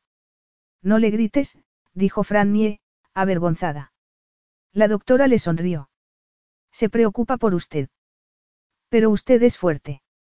Ha recibido un gran golpe en la cabeza, pero sigue aquí, lo que hay que celebrar. ¿Y la policía? La doctora titubeó. Recuerda cómo se gana la vida, señorita Vickercham. Llámeme Frances. Soy, utilizo ordenadores. Soy, pirata informática. Así es. ¿Y dónde estaba trabajando? Frannie miró a Zach. Trabajaba para él, no. Quiero que intente recordar lo que pasó el sábado pasado, hace menos de una semana. Fue a la sede de Stone River Outdoors, la empresa del señor Stone y sus hermanos. La ansiedad se apoderó de Frannie. El sábado pasado fue un mal día, susurró. ¿Por qué? Porque Zach se marchó en avión. ¿Y el despacho en el que estaba? ¿Lo recuerda? Sí, fui a trabajar. Estaba progresando en mi trabajo. ¿Y qué ocurrió? Frannie notó frío. Oí un ruido a mis espaldas.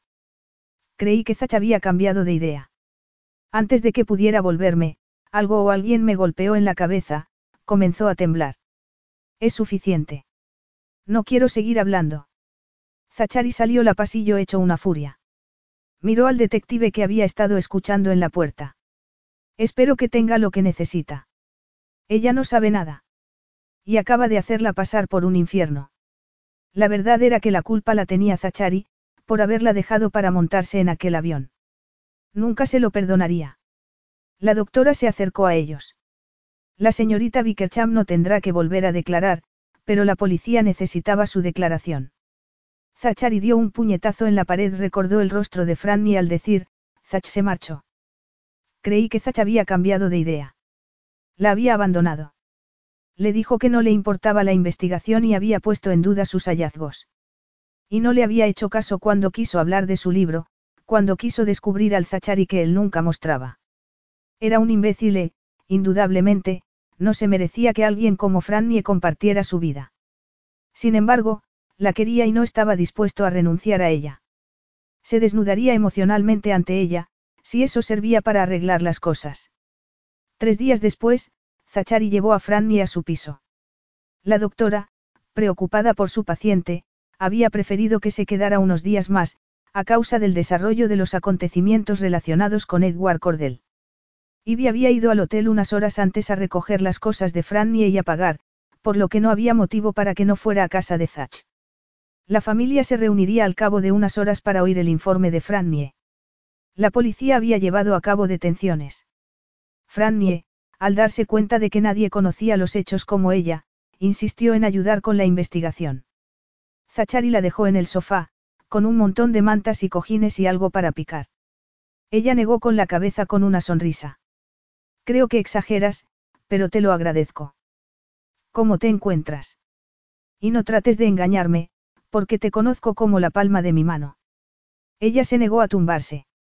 Recogió las piernas y se tapó con una manta. Mucho mejor, de verdad. El dolor de la cabeza es soportable y he recuperado casi toda la energía. No tienes que informarnos esta noche. Todos lo entenderán. Quiero hacerlo. Además, cuando lo deje todo atado, mi trabajo habrá terminado y podré volver a casa. A él se hizo un nudo en el estómago. Puede ser. Estás muy raro. ¿Qué te pasa? Él se sentó frente a ella, en la mesita de centro. Sé que no es el momento adecuado, pero no puedo esperar más. Me he enamorado de ti, Frannie. Ella negó firmemente con la cabeza. No, te sientes culpable porque me hirieron en la sede de la empresa. No te preocupes, no voy a demandarte. Su burlona respuesta lo enojó, pero trató de controlarse, porque probablemente se la merecía. Incluso antes de verte inconsciente en la cama, lo entendí. ¿El qué? ¿Qué te quiero? ¿Puedo hacerte una pregunta? Claro. Me ha dicho que fuiste tú quien me encontró y llamó al teléfono de emergencias. ¿Cómo es posible, si estabas en un avión? Estaba llegando al aeropuerto y, de repente, tuve el presentimiento de que te hallabas en peligro, como me ocurrió esa noche en Glenderry, cuando aquellos dos chicos te acorralaron. Di media vuelta y conduje a toda velocidad hasta la sede de la empresa, pero llegué tarde. Puede que no. La policía cree que el atacante todavía estaba en el edificio. Al oírte debió de asustarse, lo que me salvó la vida. Creí que estabas muerta. Había mucha sangre y estabas inconsciente. Siento que tuvieras que enfrentarte a eso. No te disculpes, gritó él levantándose de un salto. Ella suspiró. Se ha acabado, Zach. Yo estoy bien y todo va bien. No era así. Le había dicho a Frannie que la quería y ella no le había hecho caso, como si no fuera importante. Él la había rechazado cuando intentaba conocer y aceptar al verdadero Zachari. Frannie tenía pocos motivos para confiar ahora en él, dado su comportamiento anterior. A pesar de que lo había negado, Frannie estaba débil. Se quedó dormida después de comer y durmió casi dos horas. Zachari tenía que conseguir que lo creyera. La quería y, aunque le daba miedo, no deseaba seguirle ocultando quién era en realidad. Y era indudable que no iba a consentir que se marchara de Portland porque, si se iba, era probable que no volviera a verla. A las cinco llegaron sus hermanos y sus cuñadas. Katy e Ivy habían preparado canapés para cenar, ya que entendían que Frannie no sería capaz de estar sentada a la mesa durante mucho tiempo. Mientras comían hablaron de temas intrascendentes. Fue Frannie la que acabó por plantear el tema que los había reunido. No me imaginaba que os fuera a dar el informe de esta manera, pero ahí va, dijo sonriendo. Farrell levantó la mano. Antes de que empieces, creo que hablo por todos nosotros al decirte lo mucho que nos alegramos de que te hayas recuperado tan bien. Estábamos asustados, Frances. Estoy bien. Por desgracia, vuestra paranoia estaba justificada, como ya sabemos. Kim frunció. Entonces, se trata de Edward Cordell. Sí, pero ha recibido ayuda de su nieto de 24 años. La política de SRO es que no se pueden enviar correos electrónicos personales desde los ordenadores de la empresa. Edward cumplía la norma, generalmente. Sin embargo, dos veces, antes del periodo en que comenzasteis a detectar irregularidades y antes del accidente, mandó un correo a su nieto desde el trabajo. Cuando lo descubrí pude entrar en su cuenta de correo electrónico personal y allí estaba todo. Pero, ¿por qué? preguntó Katie. Por lo que he visto, el señor Cordell llevaba décadas resentido. Vuestro padre era su mejor amigo, pero Edward creía que lo había engañado en un negocio que emprendieron a principios de los años 70. Edward comenzó a utilizar a su nieto como caja de resonancia. Este pensaba que su abuelo se merecía algo más que una pensión y entre los dos urdieron un plan para destruir Stone River Outdoors, para vengarse. Farrell había palidecido. ¿Y el accidente de coche? Hablé con el detective que habíais contratado. Creemos que el nieto pagó a un desadaptado para que provocara el accidente, pero se le fue de las manos. Tal vez solo quería daros un susto. ¿Y el robo de mis diseños? He encontrado fotografías digitales. Parece que, en algún momento, Edward estuvo en tu despacho, vio tu cuaderno de bocetos y fotografió algunos con el móvil. Se los dio a su nieto, que los publicó en varios sitios web de mala fama y halló un comprador. Ya sabéis que la policía los ha detenido a ambos. El nieto se mostró desafiante. Sin embargo, Edward, en su declaración, os pidió disculpas por dejarse guiar por el resentimiento. Y negó con la cabeza. Qué terrible secuencia de hechos. Vosotros tres perdisteis a vuestro padre y, ahora, otros dos hombres se pasarán el resto de sus vidas en la cárcel. Parece una tragedia griega, solo que afecta a mis seres queridos. Zachari se levantó y, nervioso, se puso a recorrer el comedor. Una tragedia griega nunca acababa bien en lo referente al amor. Debía reescribir el final de la obra, pero ¿cómo? Creo que es hora de que nos vayamos a casa y dejemos a Frances descansar, Farrell se levantó. Estoy bien. Me encanta vuestra compañía. Zachari entendió claramente que no quería quedarse a solas con él. De todos modos, su familia se marchó. Frannie se desperezó. Voy a dormir en el sofá, Zach. Es muy cómodo y me gusta estar cerca de la chimenea. Él la miró con impotencia. Seguía estando frágil, por lo que no podía presionarla. Debía respetar sus deseos. Pero ¿cómo iba a hacer que creyera que la quería, que se había dado cuenta de sus errores y que estaba dispuesto a cambiar? Tal vez a ella no le importara. Muy bien, se encogió de hombros. Si es lo que quieres. Frannie se sentía muy desgraciada. Si hubiera sido por ella, se habría quedado en el hotel. Pero sabía que ni Zachary ni el resto de la familia lo habrían permitido. Todos se sentían responsables de ella. Su preocupación la conmovía, pero deseaba estar sola.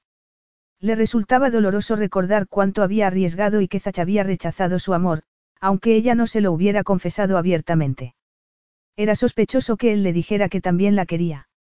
Por mucho que deseara creerlo, lo más probable era que se lo hubiese dicho impulsado por el sentimiento de culpa y los remordimientos. Me voy a la habitación, dijo él. Si necesitas algo, llámame al móvil, por favor. Ella observó su rostro inescrutable con el corazón partido. Gracias, susurró. Fue al cuarto de baño. No tenía fuerzas para ducharse. Antes de salir del hospital, la enfermera la había ayudado a hacerlo, así que, de momento bastaría. Se puso los pantalones del pijama y la vieja camiseta, se lavó los dientes y se tomó dos pastillas para el dolor. Mejoraba rápidamente, pero, al final del día, sentía molestias en la cabeza. Al volver al salón, las luces estaban apagadas, salvo la que podía alcanzar desde el sofá. Zachari le había cubierto el sofá con una sábana. La manta estaba doblada sobre él. En la mesa de centro había un manuscrito, el libro de Zachari. Frannie notó que las piernas no la sostenían. Se dejó caer en el sofá y agarró las primeras hojas, sobre las que había una nota. La apartó sin abrirla y comenzó a leer. Al cabo de 50 páginas, comenzó a llorar. La novela era muy buena, brillante. El misterio la había atrapado de tal manera que se habría quedado toda la noche leyendo. Pero era tarde y estaba muy cansada. Tomó la nota, de mala gana, y leyó las pocas palabras que Zach había escrito. Te quiero de verdad, bicho. Sintió una opresión en el pecho. Quería creerle con todas sus fuerzas. ¿Por qué le había dejado el manuscrito? ¿Para hacer las paces o para algo más? Le había dicho que la amaba, pero habían estado sometidos a una tremenda presión. La situación no tenía precedentes. Zachary siempre se había negado a revelar su verdadero yo, incluso en la escuela. O tal vez no se diera cuenta de lo que podía ofrecer, no reconociera sus puntos fuertes. Le desgarraba la idea de que pudiera confundir el sentimiento de culpa o los remordimientos con el amor. Solo había un modo de averiguarlo, pero era arriesgado. Temblando, se dirigió a la habitación de Zachary y se detuvo en el umbral. Vio que tenía la luz de la mesilla encendida, por lo que no debía de estar dormido. Se hallaba tumbado boca arriba con un brazo sobre los ojos. La sábana le cubría hasta la cintura. Tenía el torso desnudo. Zach, se agarró al marco de la puerta. Él se sentó en la cama, despeinado y mirándola sin comprender. Tal vez estaba durmiendo. Lo siento. Te he despertado. No estaba dormido. Pensaba. Franny avanzó hacia la cama, pero se detuvo en medio de la habitación. ¿En qué pensabas? La miró afligido. En qué te he fallado en todos los sentidos, como amigo, como amante y como ser humano. Eres como eres, Zach. Y te quiero así. Él se levantó y se acercó a ella. Menos mal, la forma en que la atrajo hacia sí y apoyó el rostro su cabello casi la hizo llorar. Yo también te quiero, Frannie, dijo con voz ronca. Lo juro sobre la tumba de mi madre. El amor no siempre es suficiente, respondió ella acariciándole la espalda. Tienes dos casas en Men, una próspera empresa y una familia a la que quieres. Mi trabajo me lleva a cualquier lugar del mundo. Además, aunque te parezca egoísta, me gusta lo que hago y me produce una enorme satisfacción. Él la tomó en brazos y la llevó al sillón junto a la chimenea, donde se sentó y se la colocó en el regazo. Yo también lo he pensado. He hablado con mis hermanos y ambos están de acuerdo. Voy a contratar a una persona adecuada para que ocupe mi puesto de director financiero en la empresa. ¿Por qué vas a hacer eso? Porque ese trabajo no me apasiona. Quiero recorrer el mundo con mi esposa, si ella me lo permite, la besó suavemente. ¿De qué me sirve tener una fortuna, si no puedo gastármela en algo maravilloso? Podemos volver a Men cuando queramos, pero mi hogar estará donde estés tú, Frannie. Te adoro, cariño. Y si en algún momento decides ser madre, yo me quedaré en casa y seré un padre estupendo. Lo dices en serio, aún no se lo creía. Por eso te dejé el libro para que lo leyeras, para que supieras con seguridad que voy en serio. Nadie lo ha visto, porque es algo muy personal. De ahora en adelante, todo lo mío será tuyo en cuerpo y alma, hasta que la muerte nos separe. ¿Quieres casarte conmigo, bicho? No he tenido ocasión de enseñarte a cocinar. Y todos esos viajes me proporcionarán miles de ideas para escribir. Frannie le acarició la barbilla y lo besó en la mandíbula. No me creo que esto esté pasando. ¿Y si todo es un sueño? Zachary le acarició. Los ojos le brillaban de felicidad. Pues tal vez no nos despertemos. Será nuestro cuento de hadas privado. Stoneman y el bicho, juntos de nuevo. Las lágrimas mojaron el rostro de Frannie, pero eran de felicidad, y Zach se la secó a base de besos. ¿Me haces el amor? Preguntó ella apoyándole la mejilla en el corazón. La doctora ha dicho que nada de esfuerzos durante una semana más. La doctora no está, ella se apretó más contra su excitada masculinidad. Zachary se levantó y la llevó a la cama. Te abrazaré mientras duermes, amor mío. No volveré a hacerte sufrir. Eres mía, Frances, tu maravilloso cuerpo, tu compasivo corazón y tu fascinante cerebro, la arropó y se acostó a su lado. Que duermas bien. Mañana será otro día. Epílogo. Nochebuena. Frannie estaba en el salón, bellamente decorado, de Kim y y se preguntaba si podría dejar de sonreír. La herida de la cabeza se le había curado, aunque muy de vez en cuando la molestaba. Se hallaba rodeada de guirnaldas y coronas de ramas con hojas cuyo olor le recordaba aquel primer viaje con Zacha a la costa norte. En un rincón, un precioso árbol de Navidad añadía una nota festiva. Frente a la chimenea había un sacerdote. Ivy y Farrell estaban a punto de pronunciar los votos. Katia y Kim se hallaban a su lado. Frannie creía que el corazón iba a estallarle de felicidad. Miró de reojo a Zach, que estaba a su lado, vestido de smoking y con Dolly en brazos. Debía mantenerla tranquila durante la breve ceremonia y devolvérsela a sus padres cuando los declararan marido y mujer. Zachari se dio cuenta de que ella lo miraba y le sonrió. Te quiero, susurró ella. Él le agarró la mano y se la apretó. En el dedo medio izquierdo llevaba un anillo que él le había regalado para sellar su compromiso. Era una esmeralda rodeada de pequeños diamantes engarzados en platino. Zachari y ella habían hablado de celebrar una boda por todo lo alto cuando ella acabara el trabajo del mes de enero, pero a ella le bastaría con ir al juzgado cualquier día. Concluida la ceremonia, todos aclamaron a la nueva pareja. Zachari devolvió a la niña a su madre y a su nuevo padre adoptivo. Mientras todo el mundo estaba ocupado, Zachari se llevó a Franny a un rincón y la besó larga y profundamente. Eres mi mejor amiga, mi amante y serás mi esposa. Te adoro. Ella lo besó a su vez, entusiasmada ante lo que el futuro les deparaba. Esperarte ha merecido la pena, mi queridísimo Stoneman. Ha merecido la pena. Fin.